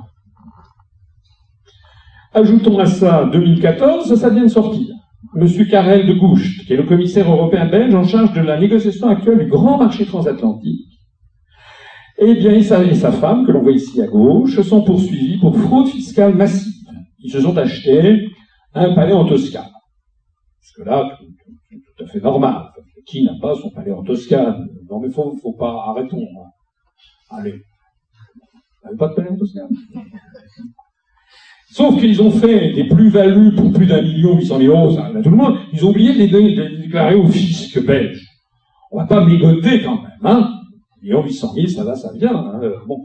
D'ailleurs, Bruxelles a décidé de soutenir Karel de Gouche, commissaire accusé de fraude D'ailleurs, qu'il a vu, il était perclus de scandale, parce qu'il y a 15 ans avant, il avait déjà été euh, poursuivi dans ce genre de domaine. Et puis alors, ça, ça vient aussi de sortir c'est le 18 janvier 2014, le Premier ministre de Malte, Joseph Muscat, a décidé de vendre la nationalité maltaise de 650 000 euros par personne. C'est assez sympa parce que vous pouvez vous acheter un passeport maltais, comme des oranges maltaises. 650 000 euros, c'est pas cher. Parce que la, nationalité maltaise, c'est également la citoyenneté européenne. C'est l'espace Schengen le journal Le Monde, à Malte, on peut désormais obtenir un passeport moyennant 650 000 euros. D'ailleurs, M. Muscat a dit que, bien évidemment, il faut sauver l'euro, puis il faut, et la forme de structure, il faut lutter contre les déficits budgétaires. Il a quand même calculé la première année, ça devrait faire 30 millions d'euros de recettes. Donc c'est assez sympa en fait. Hein. On peut entrer, n'importe qui peut désormais devenir citoyen européen, euh, euh, tous les mafieux, euh, je sais pas quoi, du monde entier, des Chinois, des, gens du trafic de drogue, de Medellin, des oligarques russes, des mafieux tchétchènes, enfin tout ce petit monde peut s'acheter désormais la citoyenneté européenne 650 000 euros. Bon, pourquoi pas. Hein. En attendant, si vous ne voyez pas ce que ce comportement a exactement c'est exactement un comportement mafieux. C'est de la vente de, c'est exactement vendre des faux papiers. C'est exactement ce qu'on appelle un comportement mafieux. Et puis alors maintenant, on passe au très très grand banditisme.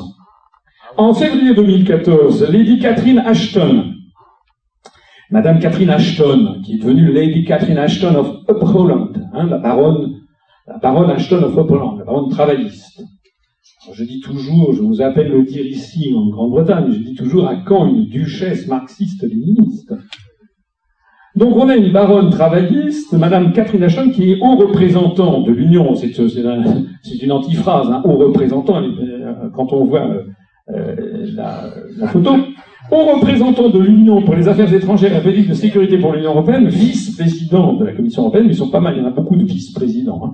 Il y a elle, il y a Nelly Cruz avec euh, dont, l'amant est emprisonné à Fleury-Mérogis. Il y a euh, l'autre Sim qui est poursuivi pour détournement de fonds. Euh, donc il y a beaucoup de vice-présidents. Hein. Donc elle, elle est vice-présidente aussi de la Commission européenne. On la voit ici encadrée non pas de ses gardes du corps. je suis pas sûr qu'il y ait beaucoup de corps à garder, mais on la voit.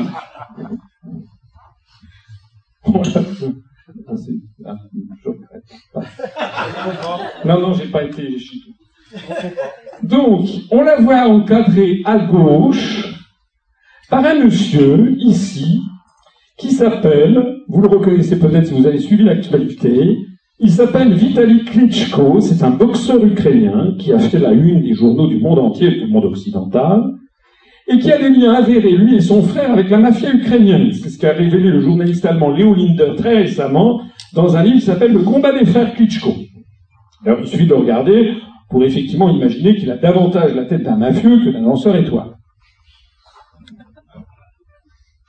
Et puis alors à droite, et c'est le cas de le dire, c'est même à l'extrême droite, il y a un autre type que vous voyez ici, qui lui s'appelle Oleg Kalibok, il est président du parti néo-nazi Svoboda, qui fait par ailleurs l'objet d'un mandat d'arrêt international lancé par la Russie pour actes terroristes avec les séparatistes tchétchènes. C'est ce monsieur, notamment Kalibok, qui a dit il y a 400 000 juifs en Ukraine, c'est 400 000 juifs de trop. Qui a provoqué la réaction du grand rabbin de Kiev qui a dit euh, les juifs sont très menacés en Ukraine. Je signale d'ailleurs que le parti Svoboda est sur la liste du centre Simon Wiesenthal de 2012 comme l'une des dix organisations les plus dangereuses et les plus antisémites du monde. Je signale que s'il n'est pas entré au gouvernement de Kiev après la révolution, le coup d'État qui a été organisé par les États-Unis, euh, il n'en demeure pas qu'il y a plusieurs membres du gouvernement de, de Parti Svoboda qui sont maintenant dans le gouvernement de Kiev. Voilà donc euh, votre euh, haute représentante de la diplomatie de l'Union européenne avec ses belles fréquentations. Oui, bien, ils sont quand même. Euh, c'est quand même assez gratiné, l'Union européenne. Hein. Alors, soyons généreux, n'accablons pas uniquement les Britanniques, puisque je signale que le Français Laurent Fabius, ici présent, a rencontré justement Oleg Tanibok et Vitaly Klitschko, on les voit ici tous les deux, le 21 février 2014 à Kiev, en Ukraine. Tout ça, c'est évidemment au coup de sifflet des autorités de Washington. on va le voir dans un instant. Et pour parfaire euh, ce, cette galerie de portraits, je signale que voici quelques jours, c'était le 21 mars dernier, à Tallinn en Estonie, M. Jean-Yves Le Drian, que l'on voit ici, ministre français de la Défense, est allé se rencontrer avec, à l'invitation de Umas Reinsalu, qui est le ministre estonien de la Défense, qui lui-même est un néo-nazi, en tout cas il donne les Waffen-SS en modèle à ses compatriotes. Et M. Le Drian est allé s'excuser du fait que la France allait quand même livrer les deux navires Mistral vendus à la Russie pour 1,2 milliard d'euros, après que M. Fabius avait menacé de ne pas les livrer, mais enfin bon, on s'est aperçu que c'était la catastrophe. Mais M. Le Drian est allé dire on va prépositionner en Estonie quatre, quatre avions de chasse de combat, et on vous soutient partout, et on arrête toute coopération militaire avec la Russie. Voilà quels sont désormais nos nouveaux amis, grâce à l'Union européenne. Sympa, hein En attendant, cette remarque sur la défense m'amène à mon dixième et dernier chapitre avant de conclure cette conférence. Où va l'Europe Eh bien, c'est un engrenage fatal que l'on a vu avec l'Allemagne nazie, avec la construction du socialisme. Petit à petit, ça devient une dictature, puis une mafia, et ça se termine par la guerre. L'Europe va vers la guerre, tout simplement. Ça, c'est le sondage qui a été mené auprès de 65 pays du monde par les instituts Win et Gallup International et qui a été diffusé le 13 janvier 2014. Dans 65 pays du monde, auprès de milliers de personnes, on a posé des questions. La question, à votre avis, quel pays représente la plus grande menace pour la paix du monde Ça a été posé aux États-Unis, en France, en Russie, en Chine, en Israël, en Arabie, euh, à Gaza, etc. Ça a été fait dans très très nombreux pays du monde pour avoir une espèce de... Est arrivé en premier, États-Unis, 24% de la population planétaire considère que la première menace pour la paix du monde sont les États-Unis d'Amérique. Ensuite, c'est le Pakistan avec 8%. Il y a avoir pas mal d'Indiens qui ont été interrogés. Puis la Chine, 6%. Puis à égalité l'Afghanistan, l'Iran, Israël et la Corée du Nord avec 5%. Puis l'Inde, 4% à égalité avec l'Irak et le Japon. Je suppose qu'on a demandé pas mal l'avis des Chinois à ce sujet. Puis la Syrie, 3%. La Russie, 2% l'Australie, l'Allemagne, les territoires palestiniens, l'Arabie saoudite, la Somalie, la Corée du Sud, le Royaume-Uni, 1%. Donc, je ne prends pas parti. Je fais que citer un sondage, mais force est de constater qu'avec la construction européenne qui nous pousse à entrer dans l'OTAN, vertu de l'article 42 du TUE, traité de l'Union européenne, Eh bien, c'est le troisième choix dramatiquement erroné fait par la France.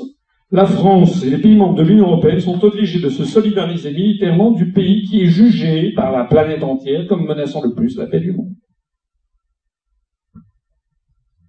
D'ailleurs, l'élargissement vers l'Est de l'Union européenne, avec l'entrée de l'Estonie, de la Lettonie, de la Lituanie, de la Pologne, de la République tchèque, de la République slovaque, de la Hongrie, de la Slovénie, de la Roumanie, de la Bulgarie, a été précédé, dans tous les cas, par l'entrée d'abord dans l'OTAN, à la demande des États-Unis d'Amérique. C'est d'ailleurs ce qui devait arriver avec l'Ukraine, puisque l'Ukraine devait entrer dans l'OTAN avant d'entrer dans l'Union européenne. L'objectif des Américains est parfaitement limpide. Il s'agit de faire coïncider l'Union européenne et la partie européenne de l'OTAN. C'est l'illustration de ce que je ne cesse de dire dans mes conférences. L'Union européenne et l'OTAN, c'est exactement la même chose. Il suffit de regarder par exemple ce qu'est l'Eurocorps, c'est-à-dire ce qui est censé être l'armée, l'embryon de l'armée européenne, avec cinq membres permanents, la France, l'Allemagne, l'Espagne, la Belgique et le Luxembourg, et quatre pays qui participent à l'état-major, l'Autriche, la Grèce, la Pologne et la Turquie.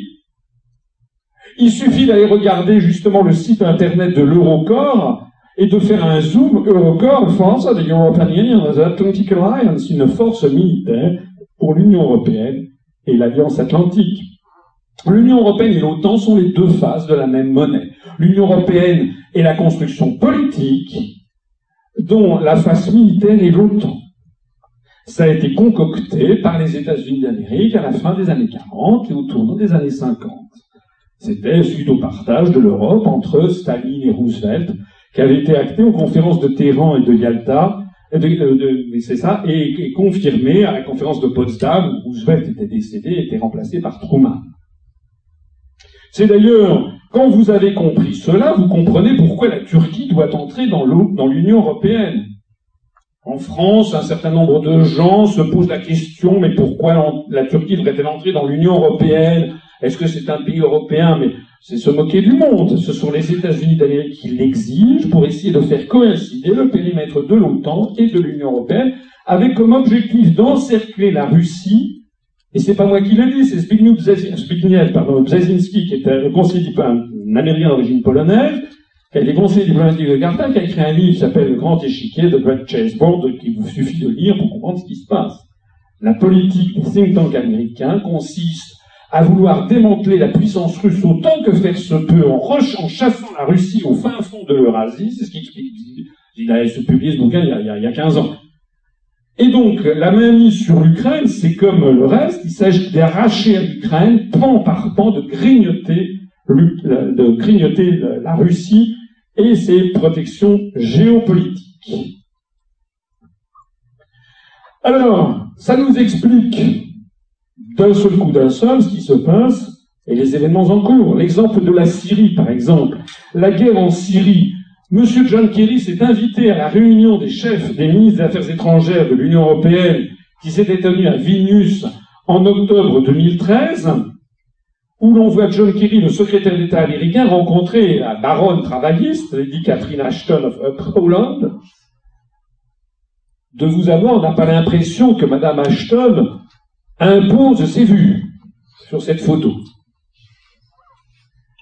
on voit plutôt quelqu'un qui se fait donner des instructions euh, par le secrétaire d'État américain. D'ailleurs, après cette réunion, les Européens ont tenté de légitimer une attaque jugée inéluctable contre la Syrie. Vous rappelez ce sketch? Jusqu'à ce que les Russes mettent le roulard. J'ai pas le temps de vous en parler ici, mais ils ont envoyé, semble-t-il, deux missiles S-300 qui ont envoyé au tapis deux missiles que les Américains venaient de lâcher contre la Syrie. D'un coup, les Américains se sont rendus compte qu'effectivement, ce que disaient les spécialistes militaires était exact, c'est que la, Russie a 15 ans d'avance dans les systèmes de défense anti-aérien contre les États-Unis. Du coup, les États-Unis, vous avez remarqué comment la Syrie, moment, on n'en parle plus. Hein on n'en parle plus. Tout va très bien.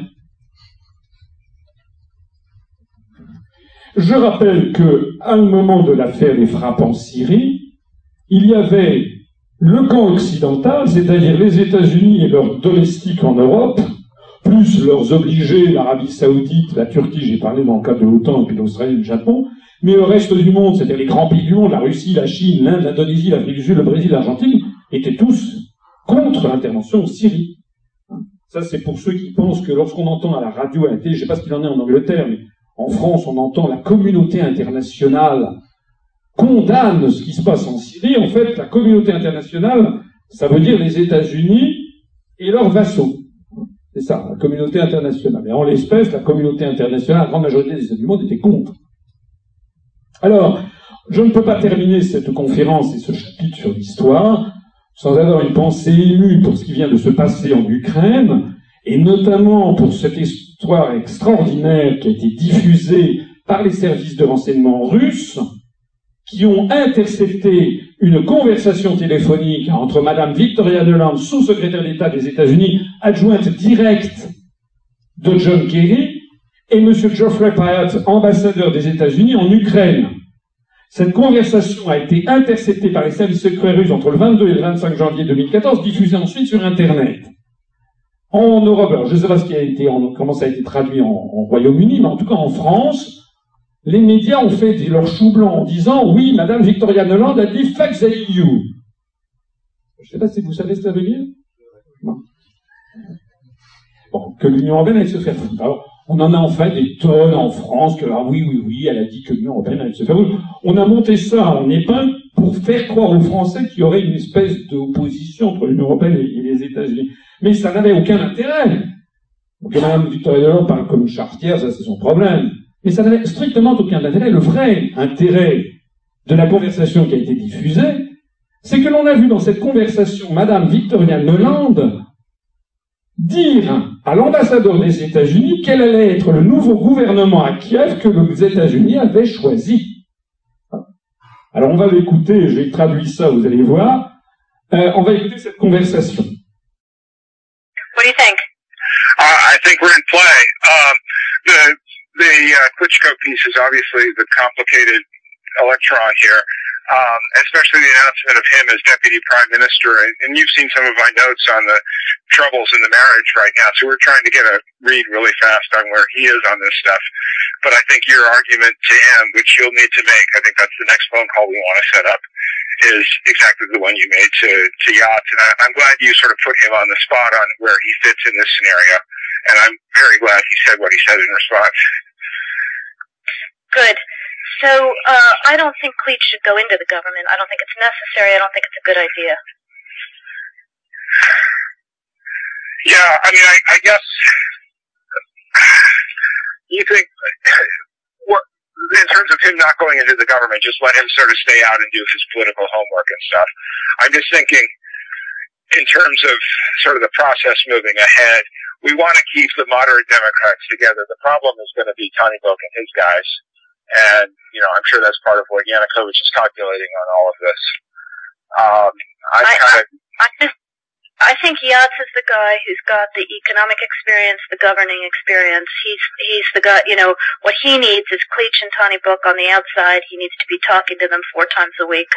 You know, I I, I just think Cleach going in, he's going to be at that level working for Yatsenyuk. It's just not going to work. Yeah, no, I think that's you know? I think that's right. Okay. Good. Would you want us to try to set up a call with him as the next step? My understanding. Alors, vous avez vu ce qui s'est passé.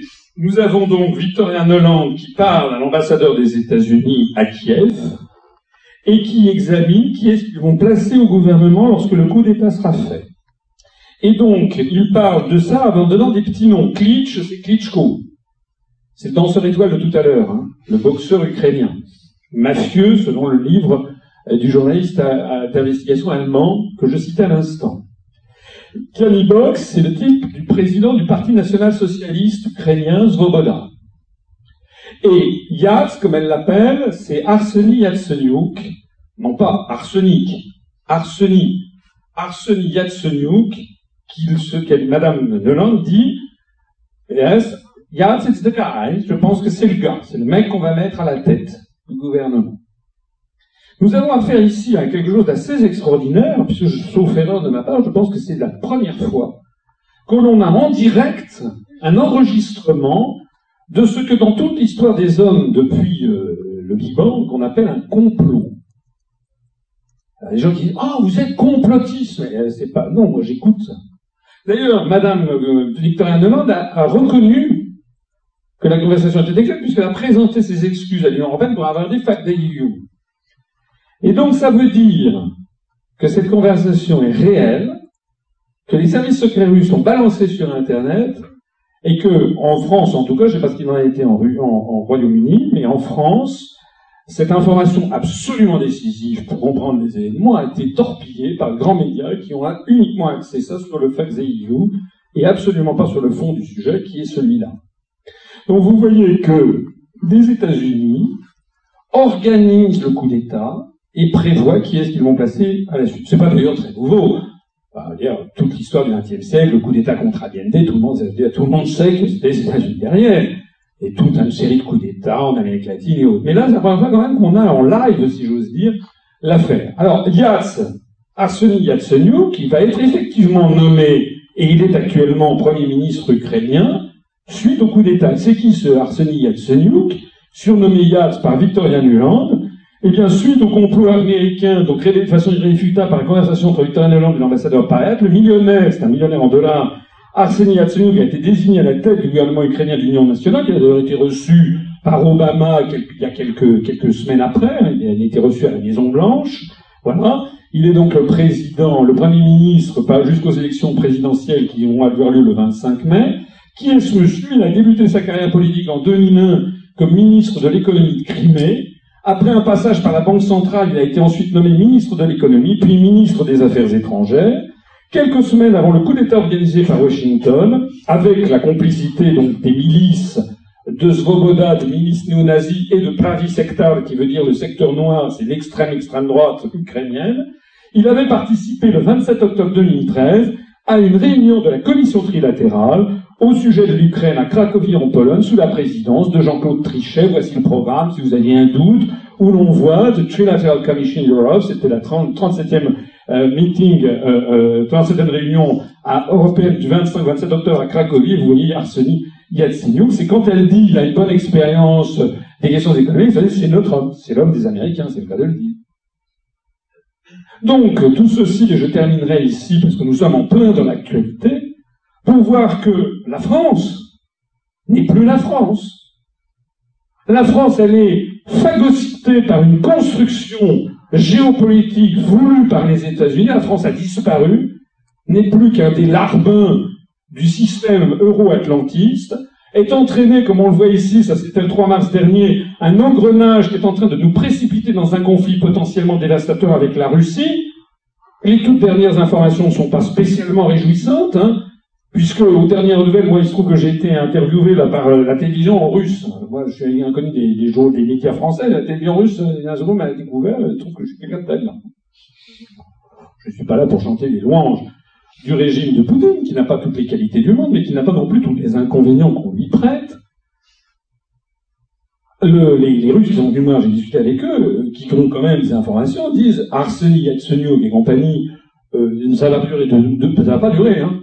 Ils sont extrêmement impopulaires, surtout vous avez vu qu'ils sont en train d'appliquer les directives du Fonds monétaire international qui ont exigé premièrement que les, infrastructures ukrainiennes soient données, vendues à, cette grande entreprise philanthropique qui s'appelle Chevron, une entreprise américaine, vous savez, pétrolière, d'autres à des entreprises allemandes de la Roue, et puis vous avez eu l'exigence qui a été mise en place par le gouvernement de Kiev d'augmenter de 50% le prix du gaz servi aux crus ukrainiens.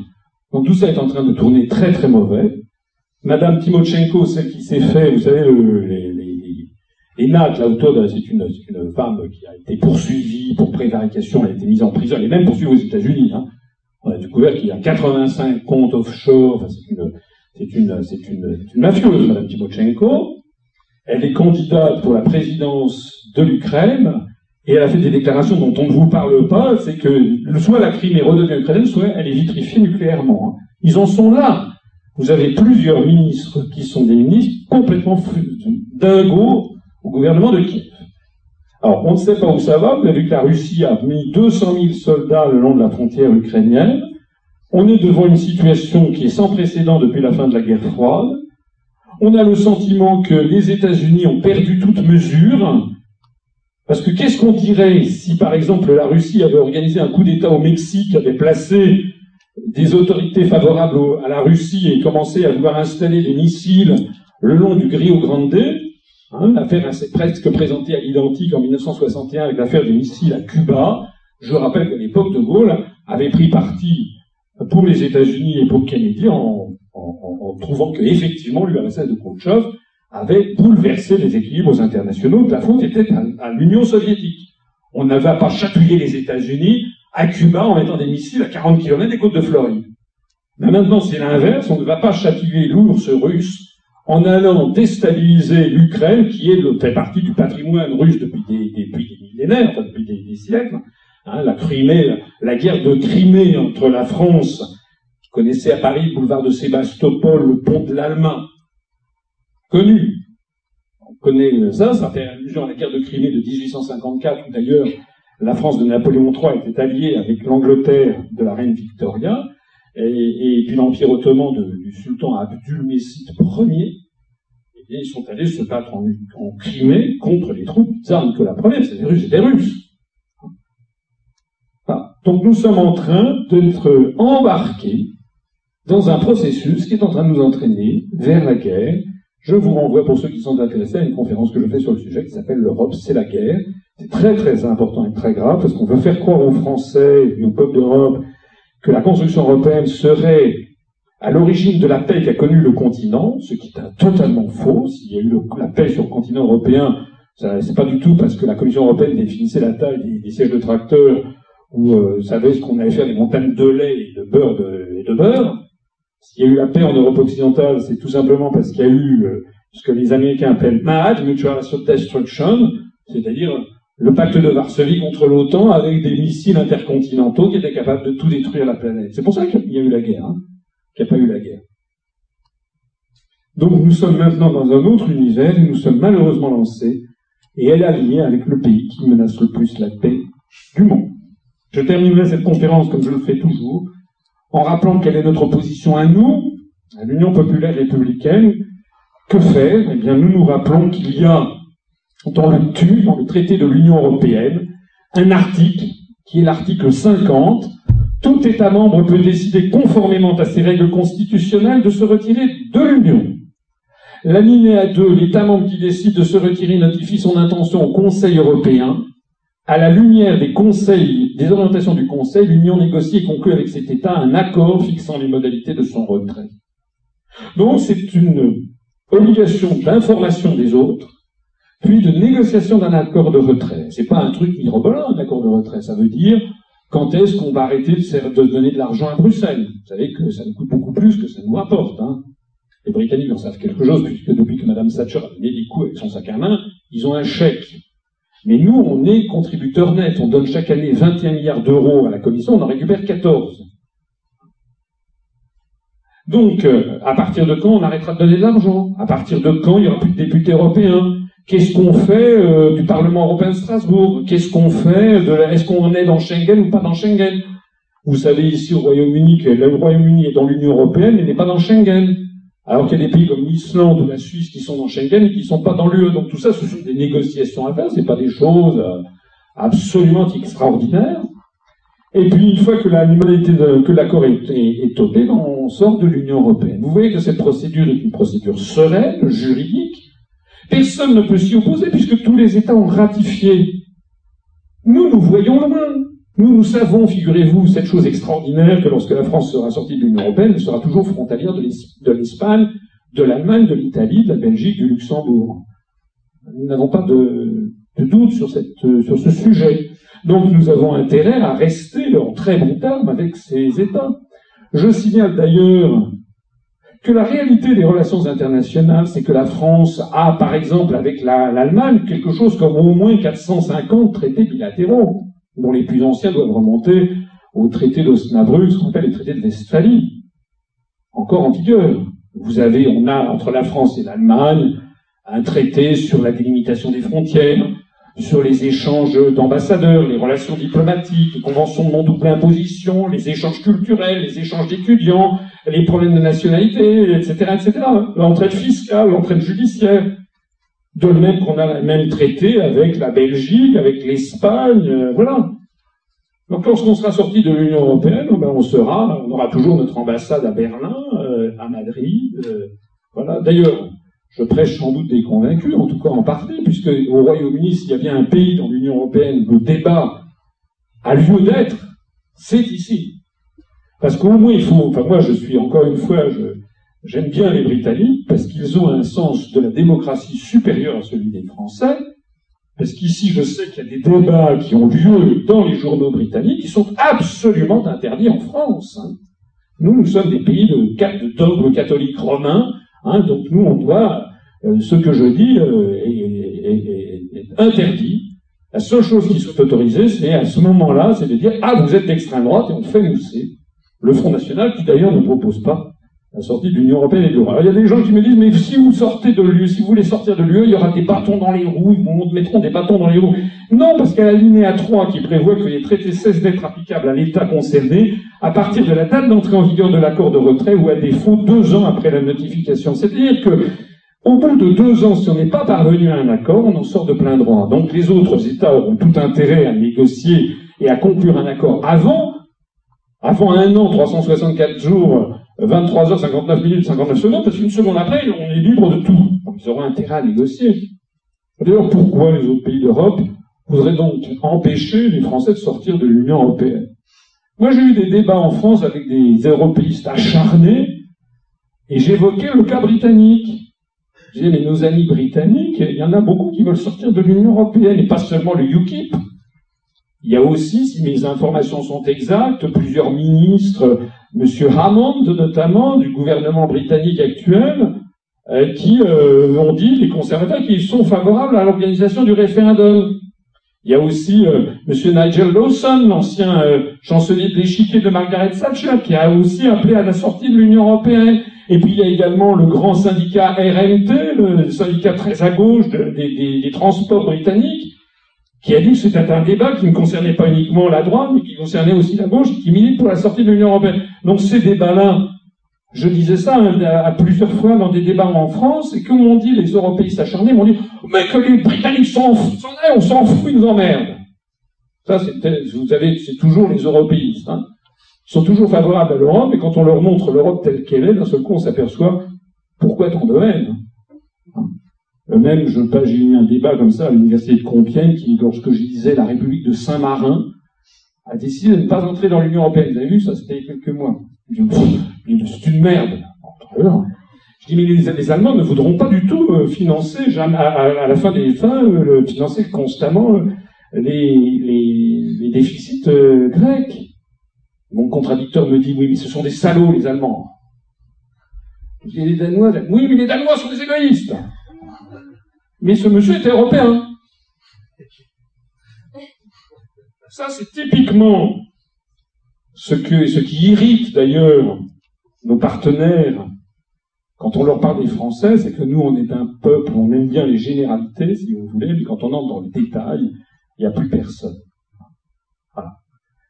Je terminerai cette conférence en rappelant que l'Union populaire républicaine, que j'ai l'honneur de présider, est seule sur toute la scène politique française, a proposé de sortir de l'Union européenne de l'euro de façon unilatérale par la mise en œuvre de l'article 50. Notre mouvement est un mouvement parfaitement républicain, extrêmement soucieux du droit, ennemi de tout extrémisme, rassemblant des Français de toutes origines, toutes convictions, tous milieux sociaux, etc., toutes origines ethniques, toutes religions, avec probablement, bien que moi-même je vienne plutôt du centre droit ou de la droite euh, enfin, j'ai été dans des cabinets ministériels sous, sous, sous Balladur et mais en réalité, il y a sans doute une majorité de, des personnes chez nous qui sont plutôt de sensibilité de gauche.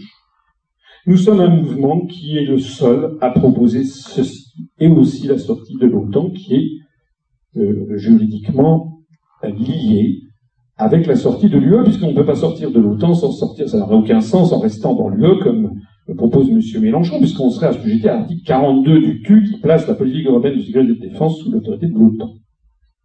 Et je terminerai ce propos en rappelant que notre programme est inspiré du programme du Conseil national de la résistance, et donc il ne se limite pas uniquement à ces trois grandes sorties de l'Union européenne, de l'euro et de l'OTAN, mais il y a tout un programme derrière, que si ça vous intéresse, je vous invite à aller consulter sur notre site ou à m'écouter, ça dure 5 heures, mais en 8 épisodes, donc vous en avez pour les longues soirées d'hiver.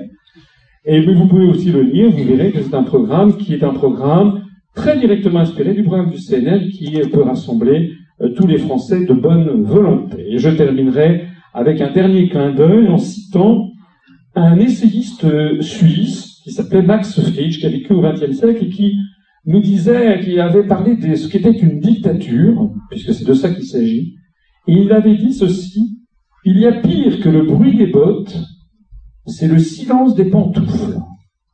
C'est-à-dire que les gens qui savent ce qui se passe et qui laissent faire, qui préfèrent rester dans leurs pantoufles plutôt que de s'engager politiquement. J'ai cité Max Frisch, j'aurais dû citer pour vous être agréable, du moins pour être agréable auprès des Britanniques qui sont dans cette salle, euh, Edmund Burke, vous savez, qui était un essayiste britannique fin du 19e, euh, fin du 18e, début du 19e siècle, contre la Révolution française, qui a fait un, ouvrage très très serré là-dessus, et qui a eu cette phrase euh, d'une très grande profondeur en disant le mal n'est rendu possible que par l'inaction des gens de bien. Le mal n'est rendu possible que par l'inaction des gens de bien. C'est ce que Max Frisch disait de toute façon, il y a pire que le bruit des bottes. Le silence des pantoufles, c'est la raison pour laquelle, si vous êtes convaincu, euh, ne me considérez pas seulement comme un crooner ou quelqu'un qui est venu faire euh, un peu d'animation hein, un samedi après-midi, parce que ce dont je vous parle, c'est du réel. La situation, elle est vraiment grave. Elle est grave à tous les égards. Les Français c'est vrai dans beaucoup de pays de l'Union européenne, je suis allé en, Grèce récemment, c'est vraiment épouvantable, mais la France est en train de sombrer. Je n'ai pas parlé même de l'Europe des régions et du projet de destruction du pays, mais euh, nous sommes, euh, je pèse mes mots, la France est en péril de mort. Mettre un terme à la destruction de la France, ça commence par comprendre l'origine des problèmes, c'est ce à quoi je passe mon temps depuis sept ans. Constamment, moi et puis les gens qui m'ont rejoint, nous passons notre temps à donner le maximum d'informations à nos compatriotes à lutter contre cette guerre du nouveau millénaire. La guerre, c'est une guerre de l'intelligence et de l'information. Hein, c'est une guerre de manipulation des esprits. Si vous êtes d'accord avec nos analyses, il faut en tirer la conclusion opérationnelle en adhérant à notre mouvement. Je vous remercie de votre attention.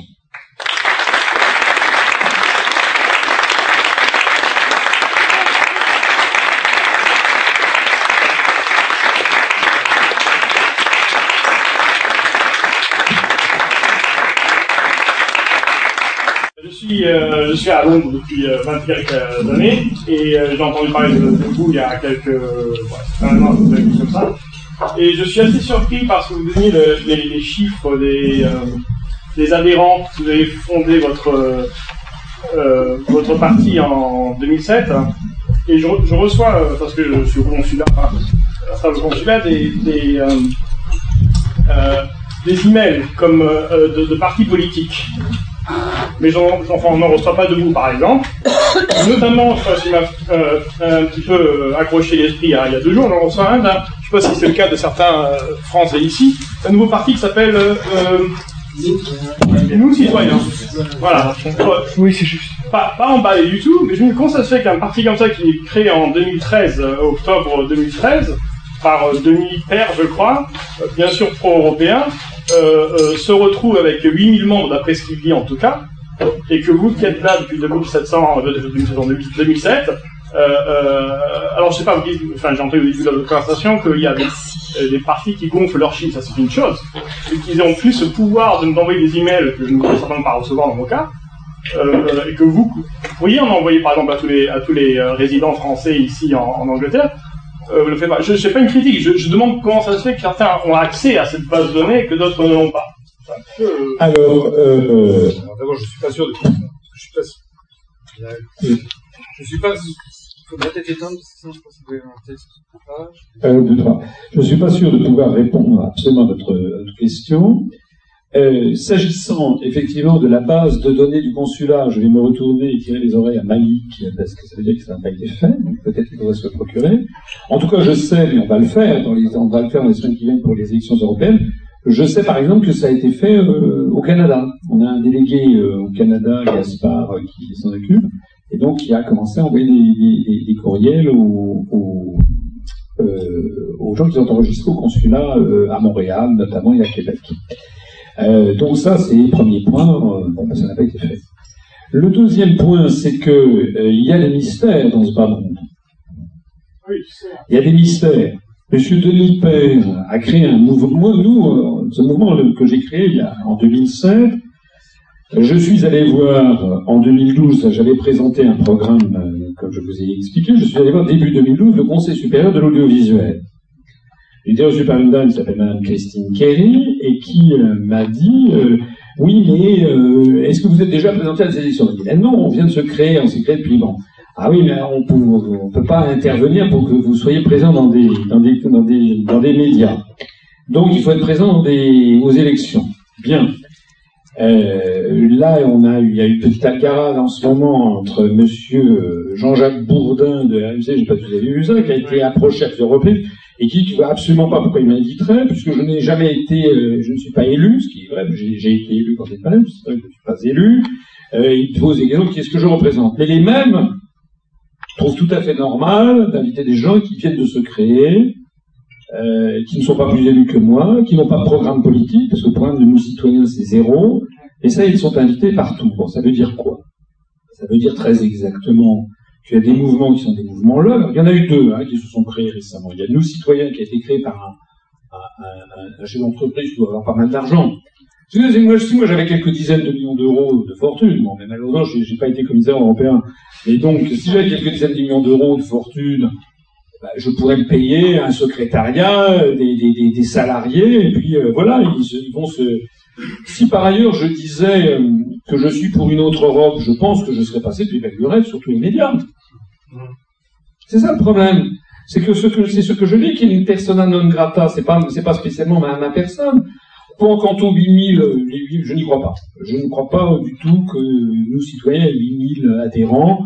Euh, parce que je sais que c'est très difficile d'avoir des, parce que les gens, euh, voilà, les gens ils, adhèrent difficilement, et donc je ne pense pas du tout que ce soit vrai. Je pense qu'il doit en avoir peut-être, euh, allez, soyons gentils, peut-être 1000, quelque chose comme ça, mais je pense pas. C'est possible, non, je pense pas. Il y en a un dans même genre qui s'appelle Nouvelle Donne, dont vous n'avez pas parlé.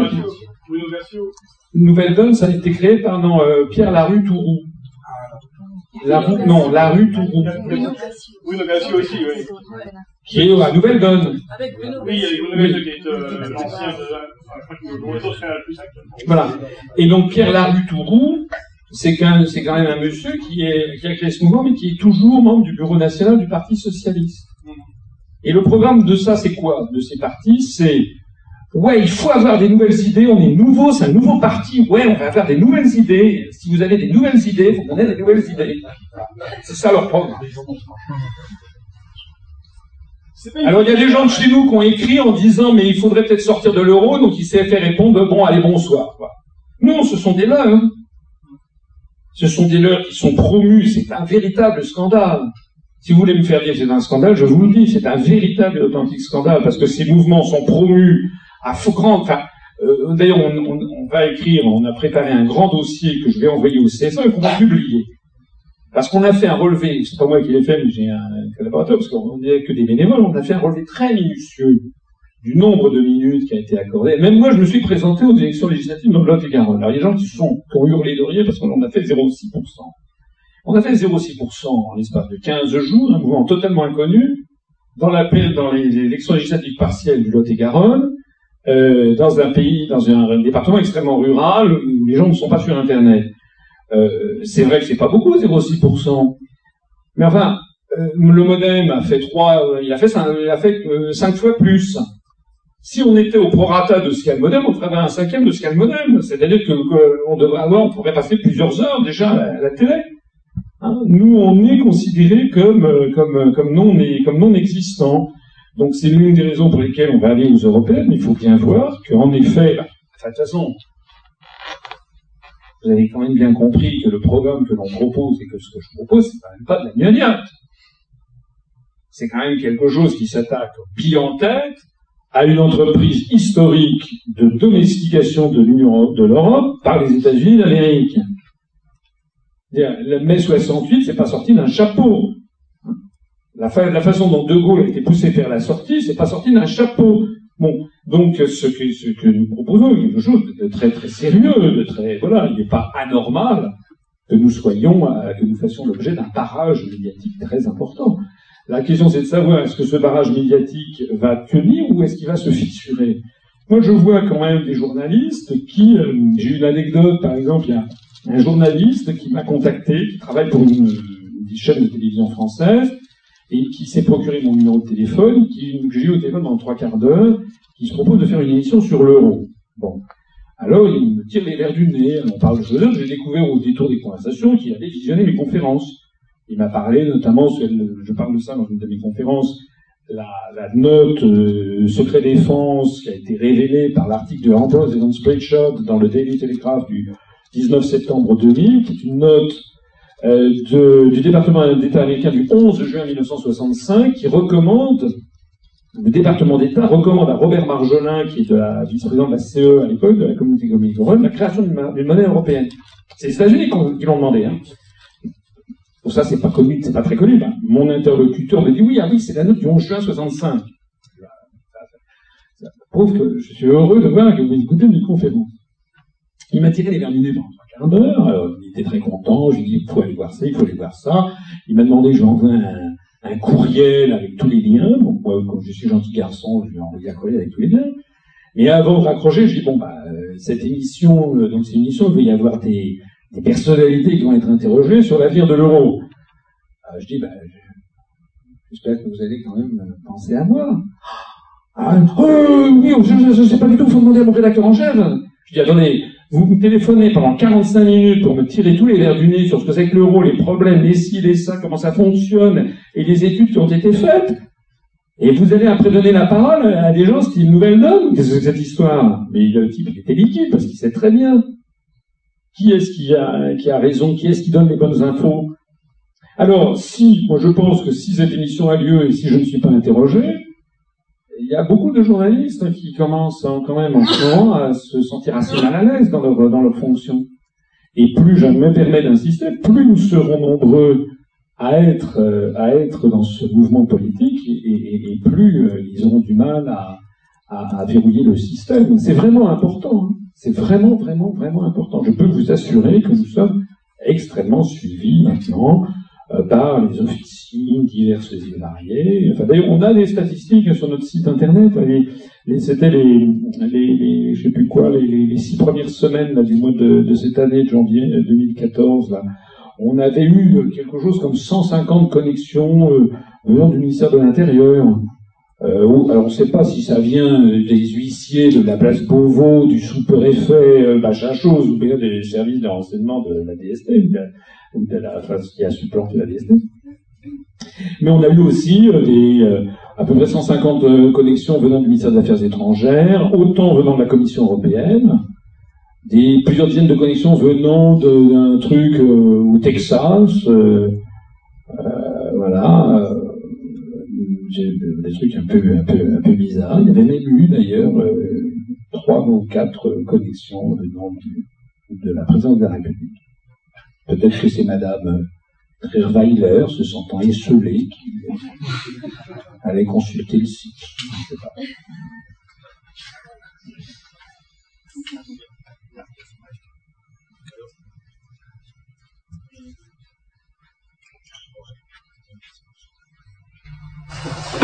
Euh, oui. euh, J'avoue que j'ai euh, du mal à imaginer l'UPR arriver au pouvoir. Et euh, sans une aide de l'extérieur, en fait. Et je me demandais s'il y avait, euh, par exemple en Europe, ou euh, même euh, à travers la Russie, la Russie de Poutine, des, euh, des mouvements similaires qui, euh, qui, qui donnera un élan, en fait, à une, des intégrations de l'Europe. Enfin, de, de... Alors,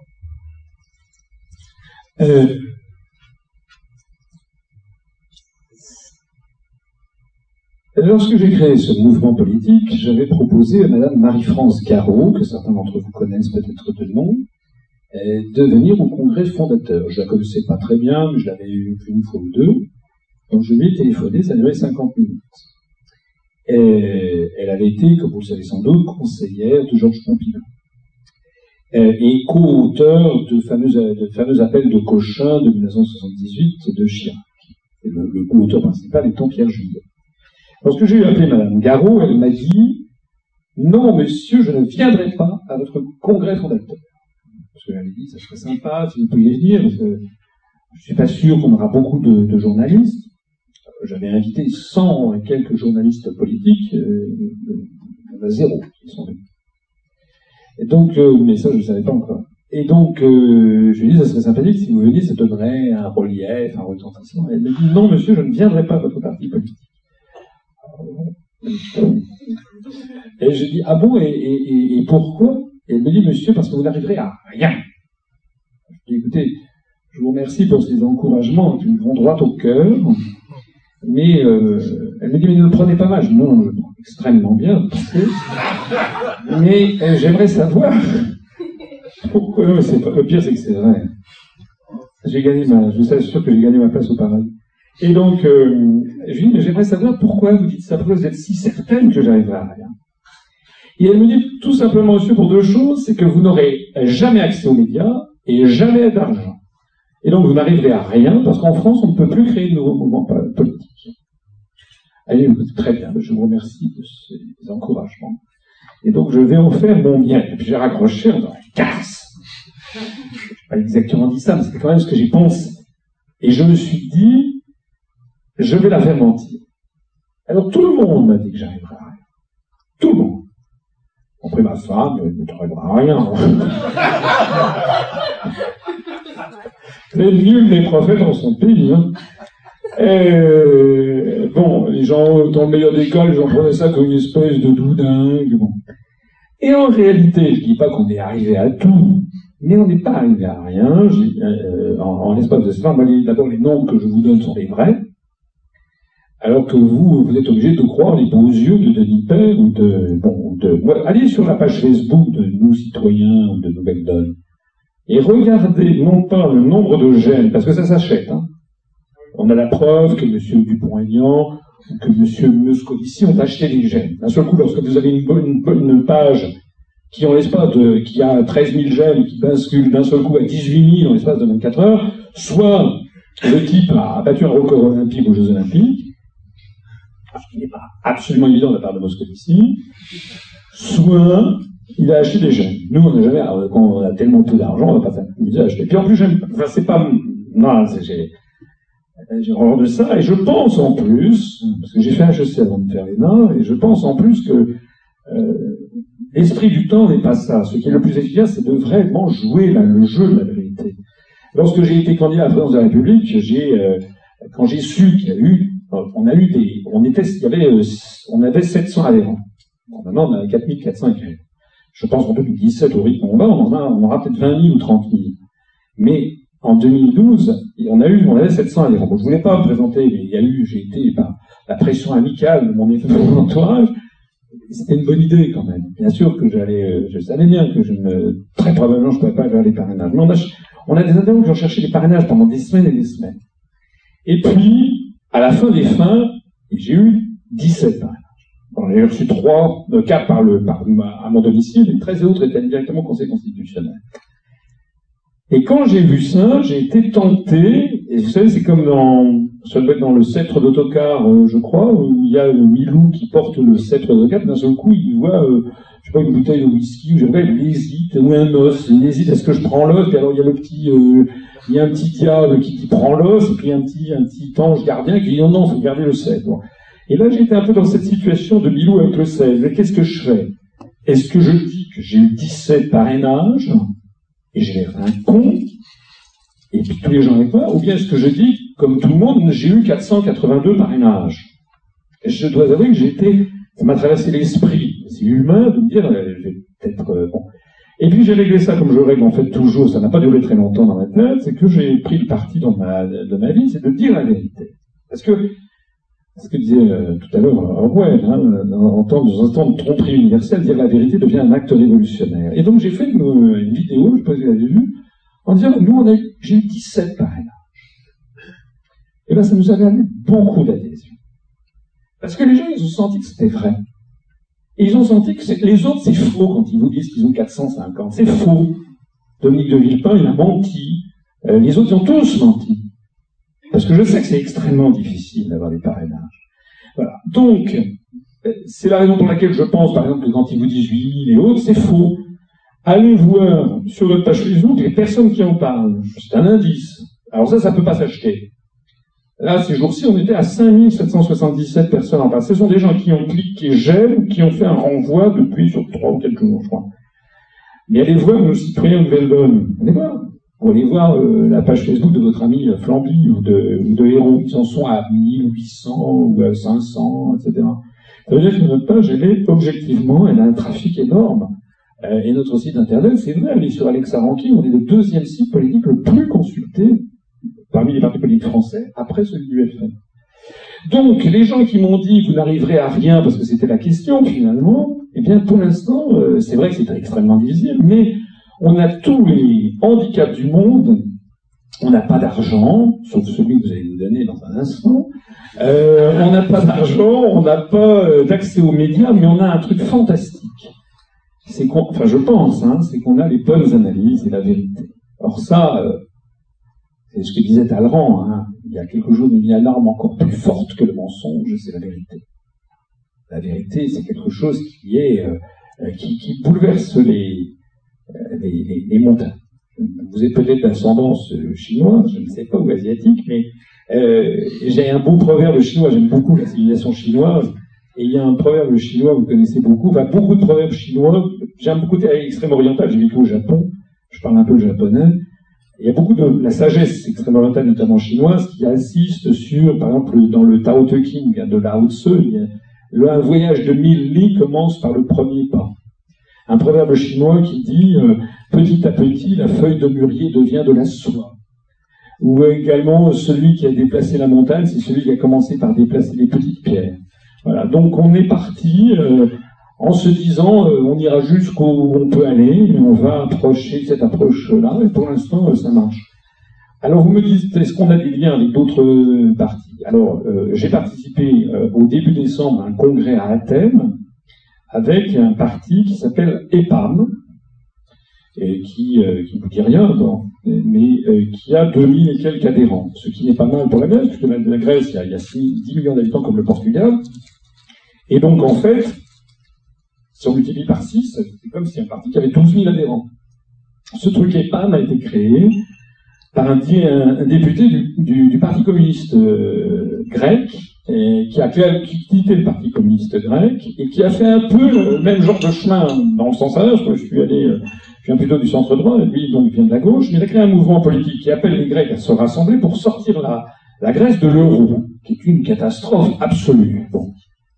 Et euh, ils nous ont repérés, ils nous ont invités, euh, ils ont invité également d'autres mouvements, euh, mais c'est des petits mouvements, il y a un mouvement finlandais, il y a un mouvement, d'ailleurs je vois demain, je crois, un, responsable d'un petit mouvement en, en Grande-Bretagne, donc ce sont des petits mouvements, et le, le mouvement EPAM en Grèce est exactement confronté au même problème que nous, c'est qu'il n'y en a à la radio, à la télévision en Grèce que pour Aube Dorée. Comme nous, il n'y en a que pour le Front National. Aube Dorée est un mouvement qui n'existait pas, qui a été créé d'un chapeau médiatiquement en quelques semaines, avec, semble-t-il, une forte participation des policiers des services de renseignement grecs. Et on dit aux faux grecs, si vous êtes pour la sortie de l'euro, c'est que vous êtes pour Aube Dorée, donc que vous êtes néo Évidemment, euh, l'écrasante majorité des Grecs n'ont pas les nazis. Donc ça, cette procédure, cette manipulation qui a été mise au point par les Américains, ça s'appelle la reverse psychology, hein, et donc ça consiste à pourrir un débat en le faisant porter médiatiquement par un objet de répulsion, c'est le mauvais objet, comme on dit en psychanalyse. Donc en allant en France, par exemple, dès qu'on s'agit de sortir de l'euro, les gens disent vous parlez comme le Front National. Donc ça, c'est vraiment euh, le problème numéro un auquel on est, euh, euh, on est confronté. Pour le reste des liens avec la Russie, on n'a pas de valise de billets, on ne nous en a pas proposé. Si l'on nous propose, en proposait, nous dirions non. Euh, euh, bon, voilà. Non, moi je pense franchement, le problème numéro un que nous avons, c'est le problème d'accès aux médias. Puis un deuxième problème. C'est le problème, c'est celui, c'est celui-là. C'est quand même que on a tué dans l'esprit des gens, enfin on a essayé de tuer dans l'esprit des gens l'idée de l'action collective. Donc les gens, il y a beaucoup de... Enfin, quand les gens m'écoutent, je ne veux pas m'envoyer des fleurs, mais en gros quand même, je crois que je suis assez convaincant. Pas immédiatement. Il y a des gens qui sont quand même bouleversés parce qu'il y a des gens, d'un seul coup, on leur dit, mais tout ce que vous pensiez depuis 35 ans que vous êtes nés, depuis 47 ans, vous êtes fait avoir jusqu'au trognon. C'est pas évident, hein. Donc les gens, ils ont un, réflexe naturel qui est un réflexe de résilience, comme, dit, comme on dit dans l'esprit humain. On ne peut pas faire changer quelqu'un d'opinion à 180 degrés en quelques instants, ça, n'existe pas. Je prends souvent cet exemple d'ailleurs. Je ne prends pas pour un télévangéliste, mais j'ai quand même cité les Saintes Écritures. Je vous signale que dans le Nouveau Testament, dans les Actes des Apôtres, vous savez qu'il y a Saül qui poursuit les premiers chrétiens. Après la mort du Christ, se répandent les adeptes du Christ, le début de la religion chrétienne, qui est une secte juive hérétique, ce sont des juifs. Hérétiques parce que justement le Christ a refusé euh, l'application du Deutéronome et du Lévitique, euh, avec notamment l'affaire de la femme adultère. Hein. Normalement, c'est écrit la loi de Moïse, c'est qu'on doit lapider une femme adultère. Et donc, euh, c'est dans l'évangile selon Jean, chapitre 8, le Christ arrive et puis il est soumis à l'interrogation par les, pharisiens qui disent euh, cette femme a péché, qu'est-ce que tu en penses? Et donc le Christ dit il ne dit rien, et puis il se baisse, il fait des cercles sur le sol, il se redresse, il dit que celui qui n'a jamais péché lui jette la première pierre. Et donc à ce moment-là, les évangiles, l'évangile est merveilleux, puisque le, il précise que les pharisiens se repartent, les, plus âgés partant les premiers, ceux qui ont plus d'expérience de la vie partent les premiers. Lorsque le Christ meurt, donc c'est une secte hérétique, et donc il y a Saül qui est un juif qui persécute les chrétiens, et qui va donc sur le. Je me permets de raconter ça parce que je m'aperçois que plein de personnes en France ne connaissent pas du tout ça. La culture religieuse a complètement disparu. Et donc euh, le Saül part à la recherche de chrétiens, d'une minorité chrétienne qui est à Damas, et d'un seul coup, il est euh, frappé, vous savez, sur le chemin de Damas, il entend la voix du Christ dans les cieux qui dit Pourquoi me persécutes-tu? C'est difficile de te rebeller contre les signes que je t'envoie. Il tombe par terre. Et je cite cet exemple parce que Saül reste trois jours, il le dit, c'est dans, les, actes des apôtres, il reste trois jours aveugle. Et au bout du troisième jour, d'un seul coup, il recouvre la vue et il devient chrétien. Donc la métaphore qui se cache derrière, c'est que même Dieu a mis trois jours pour faire changer la vie de Saül qui est devenu Saint Paul. Alors je dis ça à nos, à militants, je dis, écoutez, euh, ne croyez pas que vous allez être plus, malin que les autres. C'est pas en trois jours que vous allez renverser l'opinion que les gens ont.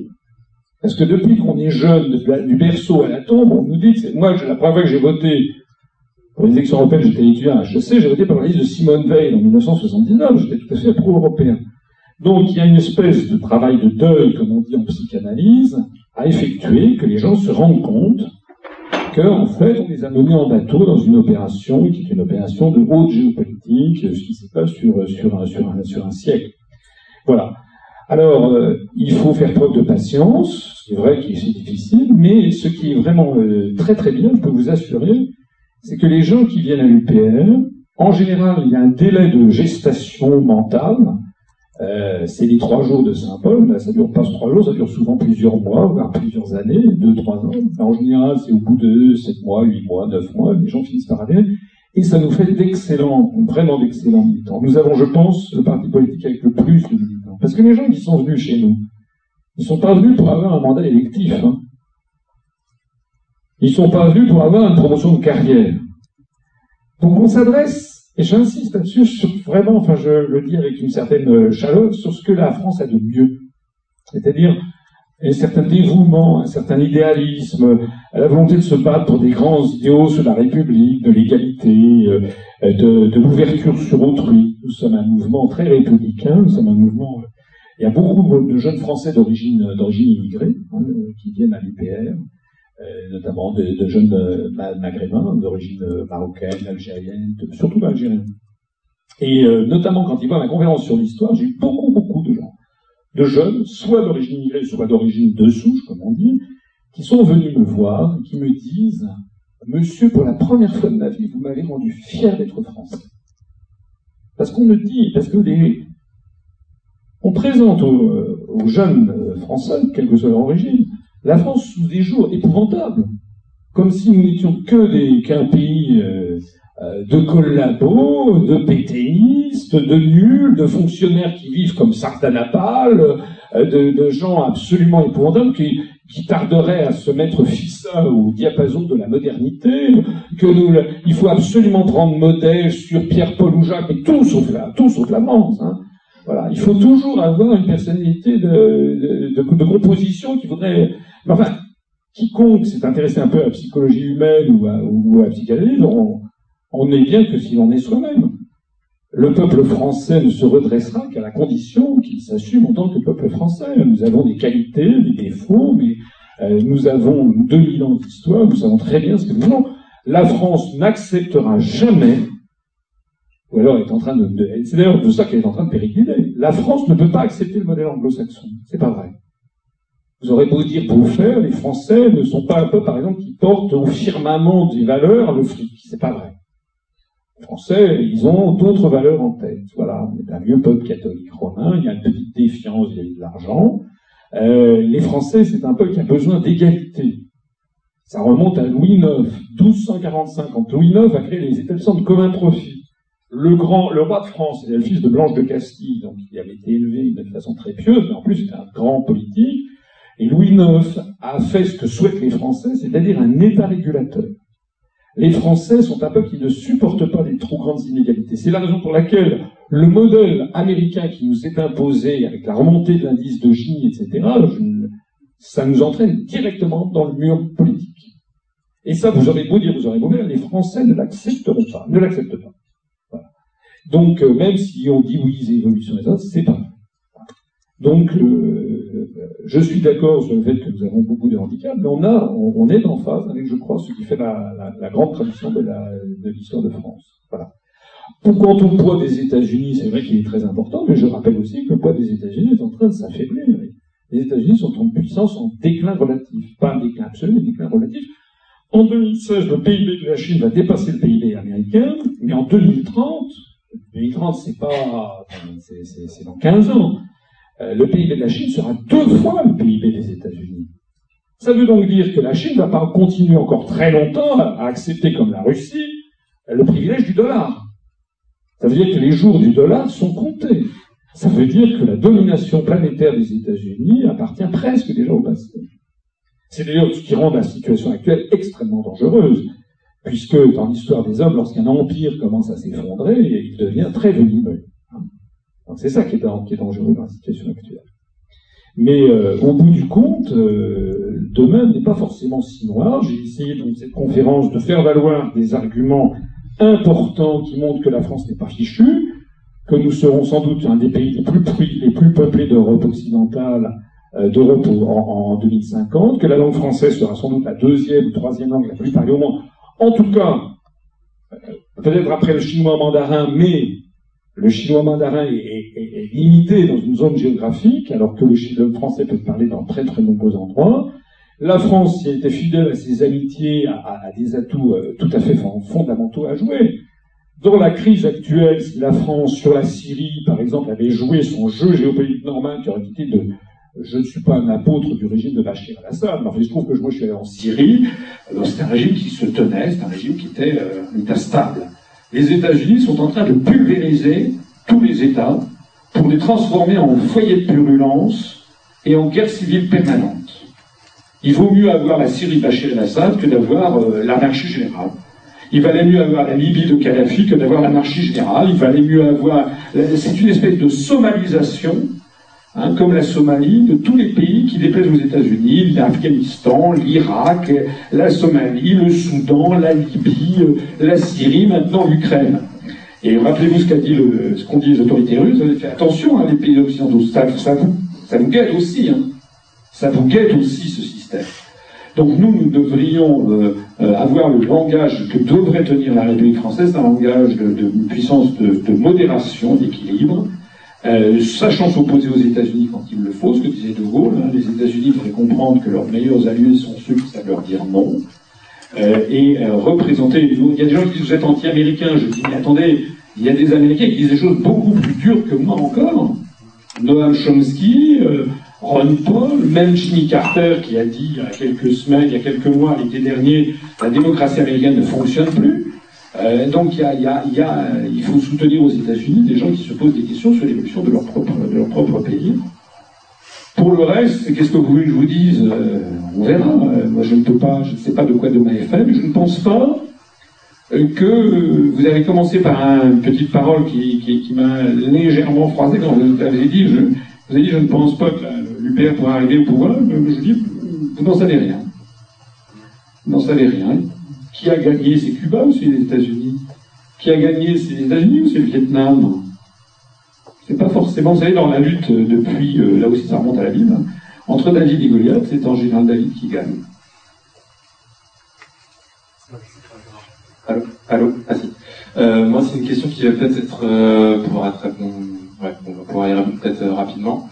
Euh, c'est peut-être un peu naïf, mais quel est, euh, euh, je me pose la question, quel est l'intérêt des médias justement de vous empêcher de vous exprimer? Parce que j'arrive pas bien à comprendre euh, pourquoi, vous n'avez pas droit à, votre présence sur le terrain médiatique?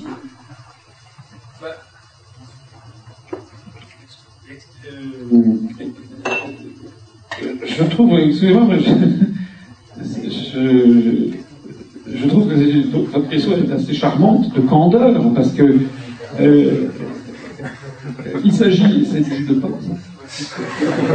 il s'agit de. Les médias sont tenus par les forces euro-atlantistes. Rappelez-vous que De Gaulle, lorsqu'il était au pouvoir, il tenait la, télévision, l'ORTF. Il y avait une seule chaîne. Mais tous les médias ont passé à, leur temps à taper dessus. RTL et Europe 1 ont été créés par des intérêts américains.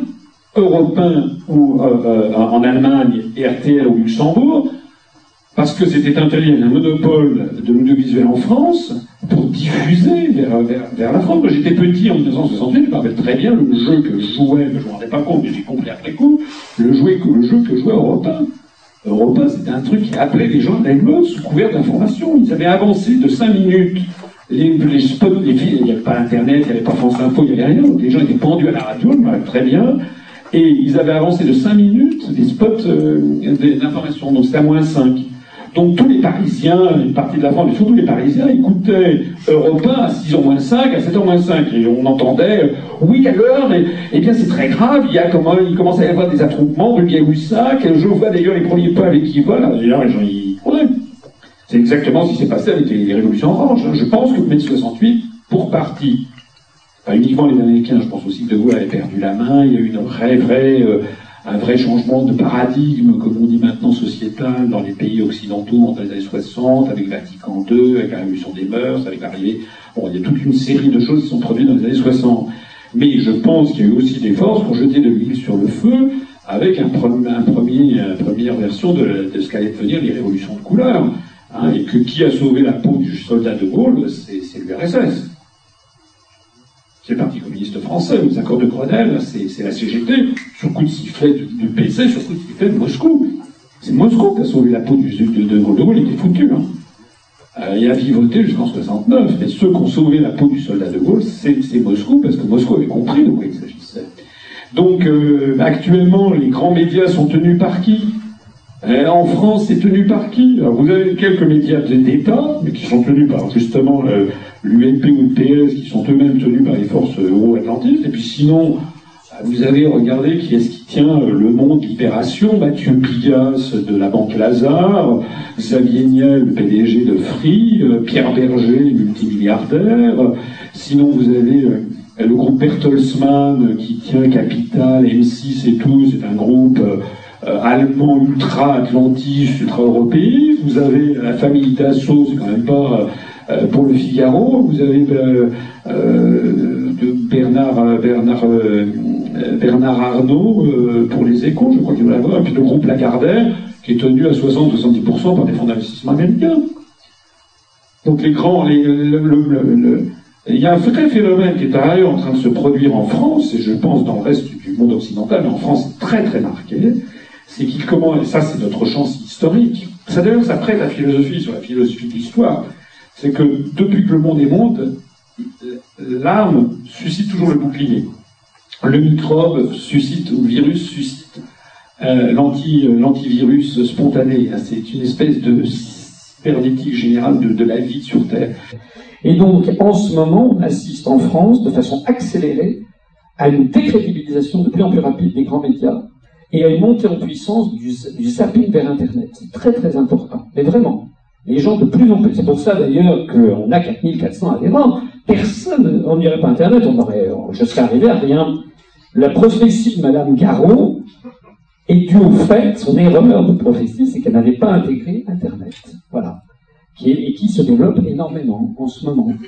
Voilà. Donc je pense que euh, voilà, je, je, pense que moi ce que je pense en tout cas, c'est que les grands, nous on n'est pas un mouvement révolutionnaire, nous on veut rétablir la France dans, ses fondamentaux, comme sont la grande majorité des États du monde, euh, avec une indépendance, une souveraineté nationale, bon. Euh, et puis ensuite, c'est un mouvement provisoire, puis on remet les clés, après avoir préparé la voiture, on remet les clés aux Français, c'est comme la fin d'Astérix, vous savez, on a jassé les Romains, puis après tout le monde se tape dessus, lors du banquet final. Donc là, l'idée, c'est ça, c'est qu'aprret, on redit, on, on euh, après, ça sera aux Français décider, la politique économique, sociale, etc., qui, qui, souhaite. Il me semble que dans une situation qui est de plus en plus bloquée, je ne sais pas si vous allez en France régulièrement, vous êtes... Euh, enfin, vous savez que si vous allez en France, je peux vous dire que la, situation, euh, vraiment, l'ambiance est quand même extrêmement mauvaise. Extrêmement mauvaise. Les gens sont une espèce d'agressivité locale, de, de, rejet général. Alors les médias font tout leur possible pour faire mousser le Front National. Les données du Conseil supérieur de visite ont été hallucinantes. Hein. Entre le 10 février et le 13 mars, au moment de la cristallisation de l'opinion pour les municipales, le Front National arrivera à 26% du temps de parole sur toutes les télévisions françaises. 30% sur France 3, 45% sur BFM TV. Plus, au total, sur les 10 télévisions, plus pour le FN que pour le PS. Alors les gens qui disent le FN est un opposant au système, c'est évidemment une plaisanterie. On propose, on met en avant un, mouvement politique qui serait un vrai opposant. Donc la, médiatisation du Front National, c'est une des caractéristiques. Hein, aussi, nous sommes le seul mouvement politique à le dire. Euh, du coup, nous expliquons les dérapages de la famille Le Pen. Ils ont quand même, ça fait un tiers de siècle que M. Le Pen fait des dérapages. On va peut-être un peu s'intéresser au problème. Pourquoi donc ces dérapages? Pourquoi Madame Le Pen, en janvier 2012, alors qu'elle était candidate à l'élection présidentielle, est-elle allée faire, des entrechats et danser à Vienne avec des néo-nazis? Vous ne vous rappelez pas cette histoire? La ville de Vienne en Autriche était d'un seul coup une ville en état de siège, a fait un énorme scandale. Un enfant de 7 ans ne l'aurait pas fait. Vous vous appelez Le Pen, vous êtes candidat à la présidence de la République, vous voulez prétendument dédiaboliser votre Est-ce que vous avez dansé avec des néo-nazis à Vienne le jour de la libération d'Auschwitz et de la commémoration de la Shoah vous le faites? Bon, ben non. Alors, alors pourquoi elle l'a fait? Nous, nous sommes les seuls à expliquer pourquoi. Nous sommes les seuls à expliquer le rôle joué par le Front National, comme Groupe Doré en Grèce, comme le PVV en Pays-Bas, comme le Flamspellang en, en en Belgique flamande. Ce sont des mouvements politiques qui sont médiatisés à la condition qu'ils sont là pour torpiller ce pourquoi ils font semblant de se battre. C'est la condition, et donc passe une espèce de pacte faustien. Hein. Vous connaissez le mythe de Faust, de docteur, euh, de docteur Faust de Goethe hein. Je te donne le pouvoir et l'argent, mais tu es ma créature. Donc c'est ça. Je, toi, la famille Le Pen, je te fais passer dans les médias, mais à la condition que régulièrement il y a des rabages. Et donc il passe plus. Alors en fait, en fait j'ai deux questions. Une pour rebondir sur euh, celle de, la question précédente.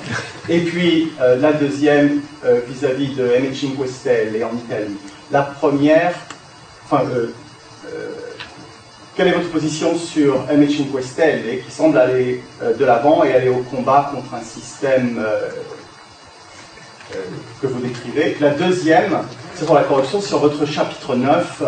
Dans quelle mesure est-ce que la mafia et la corruption permettent de maintenir, d'entretenir, de renforcer le système en place? Donc deux questions. Euh, je crains de peut-être vous décevoir, mais sur, euh, sur le mouvement 5 étoiles de Bébé où j'ai personnellement, euh, vous allez dire que je suis très très critique, mais malheureusement, je crois que c'est justifié. Euh, c'est un mouvement qui me paraît un mouvement complètement bidon. D'ailleurs, il a eu d'excellents résultats dans toute la Sicile, donc déjà c'est mal parti. Euh, deuxièmement, euh, non c'est vrai. Deuxièmement, il, au, début, il critiquait l'euro, et puis aux dernières nouvelles, il trouve ça très bien, il propose de en sortir. Et puis Goldman Sachs a dit que finalement, il y avait des choses très intéressantes dans le mouvement 5 étoiles. Bon, à mon avis, tout ça, alors je ne sais pas exactement, je ne connais pas suffisamment, mais au colloque en Grèce, il y avait un petit mouvement italien qui s'appelle le Mouvement pour le, bien commun, je ne sais pas si vous connaissez, euh, qui nous paraissait quelqu'un, des gens beaucoup, beaucoup plus fiables, et d'ailleurs, comme tous les gens beaucoup plus fiables, ne passent pas dans les médias. Bon, moi j'ai l'impression que cette histoire de Beppe Grillo a été euh, largement, alors je ne sais pas exactement si M. Grillo fait ou non partie du système, ou s'il a été manipulé ou autre, enfin tout ça, à mon avis, est en train de partir en dos de boudin. Euh, de toute façon, la situation, à mon avis, est tellement grave que soit on a les idées claires, soit, soit on enfume des gens. Hein, on ne peut pas dire un jour on est contre l'euro, puis dire après le lendemain, finalement, c'est très très bien. Voilà. Nous, on a toujours le même discours. De votre deuxième question euh, sur la corruption, euh, enfin oui, la, corruption, je, pense, va devenir, est déjà devenu un, vrai problème dans l'Union européenne. Il y a des choses, à un moment, vous savez, quelque chose que je, quand vous ne comprenez pas quelque chose, c'est une de mes formules fétiches, c'est qu'il y a quelque chose à comprendre. Je vais être un peu désagréable peut-être pour certains Britanniques ici, mais John Major, qui est quand même la personne qui a fait avaler aux, Britanniques le traité de Maastricht, certes, l'Union, la, le Royaume-Uni n'est pas entré dans l'euro, mais d'après les informations, je crois qu'il y avait 80% des Britanniques qui ne voulaient pas du traité de Maastricht. John Major est quand même parvenu à faire ratifier le traité de Maastricht sans l'euro, c'est vrai, par le Royaume-Uni. Bon, il est où John Major en ce moment? Il est au conseil d'administration du fonds Carlyle, où il traite une, passe une retraite dorée, une retraite heureuse en Californie. Alors le fonds Carlyle, c'est le fonds qui gère la fortune de la famille, euh, une famille texane qui s'appelle Bush, Buisson. La famille Buisson. Oui. Georges Buisson, père et fils. Georges Buisson, père et fils, George Bush, euh, et également une, famille très, qui leur est très liée, qui s'appelle une famille saoudienne, des gens pas très connus, s'appelle Ben Laden. Donc ils ont toute la, fortune dans ce fonds Carlyle. Fonds Carlyle, dont le directeur général est M. Frank Carlucci, qui est euh, ancien directeur général de la CIA, ambassadeur des États-Unis à Lisbonne en 74-75, c'est lui qui a fait la fortune de Barroso. Barroso qui était un président de l'Union des étudiants maoïstes. Et qui d'un seul coup, un an après, s'est retrouvé, grâce à, par, par, poussé par Frank Carlucci, boursier de, l'OTAN à George, George Washington University à, Washington. Bon. Et, toujours ce fonds Carlyle, où parmi les, administrateurs, vous avez un certain Olivier Sarkozy. Bon. C'est quand même invraisemblable, cette histoire. On a euh, quand même un phénomène que je trouve euh, de type, euh, oui, j'ose le dire, de type mafieux. Quand vous pensez que Papandréou, le Premier ministre grec qui a foutu les Grecs dans, le désastre, la Grèce est en train de, mourir, c'est affreux ce qui se passe en Grèce. Hein. Tout le pays est, pillé par les grands Ce type qui est une, grande famille grecque, etc., socialiste comme, comme moi je suis moins tibétain, eh bien, le, type, après avoir plombé la Grèce, vous savez ce qu'il fait maintenant? Il donne des cours à Harvard où il est payé 450 000 euros pour expliquer aux étudiants comment il a foutu la Grèce en l'air. C'est quand même dément. On a des gens qui, c'est comme le Premier ministre maltais qui vont les passeports, c'est dément. Je crois que l'Occident euh, est dirigé par des gens qui ont perdu, qui ont perdu la tête. Je, vraiment, hein. Tout ce qui a été les grandes valeurs de l'Occident, de, l'Europe, etc., sont passées par perte des... Il y a une espèce d'inversion maligne qui s'est produite. Quand j'étais jeune, quand même, le monde du mensonge, c'était l'URSS, et le monde de l'agressivité, puis c'était quand même, avec tous leurs défauts, quand même les pays occidentaux qui étaient le camp de la justice, qui disaient globalement, voilà, et depuis 91, on a l'impression qu'il y a eu un zapping, c'est l'inverse. Désormais, le, rideau de fer est retombé, on est du mauvais côté. On est du mauvais côté, on est désormais les satellites des États-Unis, comme la peau de Tchécoslovaquie était satellite de l'URSS, et désormais le mensonge permanent, c'est le camp occidental. On a vu, il y a eu, sur l'affaire ukrainienne, il y a eu un vote à l'Assemblée générale avant-hier des Nations Unies. Les États-Unis ont fait, ont, voulu mettre au vote de l'Assemblée générale des Nations Unies un vote pour condamner le rattachement de la Crimée à la Russie. Alors ça a été extrêmement assourdi, euh, euphémisé, feutré, pour essayer de pomper un truc de diplomate, pour essayer d'attirer le maximum de gens. 193 États aux Nations Unies. Il y a eu 100 pays qui ont voté pour le projet euh, américano-atlantiste. Donc a priori, c'est plutôt un succès. Ça, c'est ce qu'on nous a présenté. Sauf que il y en a 11 pays qui ont voté non, dont la Russie, mais dont aussi le Soudan, le Bélarus, Cuba, le Venezuela, la Bolivie, etc. Et il y a 53 pays qui se sont abstenus, donc qui ont refusé de condamner la Russie parce qu'ils se disent, ce qui est la vérité, la Russie effectivement a violé la Charte des Nations Unies, article 2, euh, et, la, et, la, constitution ukrainienne, mais c'est les États-Unis qui ont commencé. Après, la Russie a fait ça, mais les États-Unis ont commencé avec Madame Nuland. Ça, c'est contraire à la charte 2 des Nations Unies, article 2, et le, et le débarquement de Yanukovych, c'est contraire à l'article 100 de la constitution ukrainienne. Et donc, les 53 qui se sont abstenus, vous avez la Chine, l'Inde, le Pakistan, le Brésil, l'Argentine, l'Afrique du Sud, l'Égypte, etc. Et puis vous avez 29 autres pays qui ont refusé de voter. Donc, il y a eu, sur 100 pays qui ont voté pour, mais il y a eu 93 pays qui soit ont voté non, soit ont refusé de condamner la Russie. Donc ces 93 pays représentent plus de 85% de la population planétaire.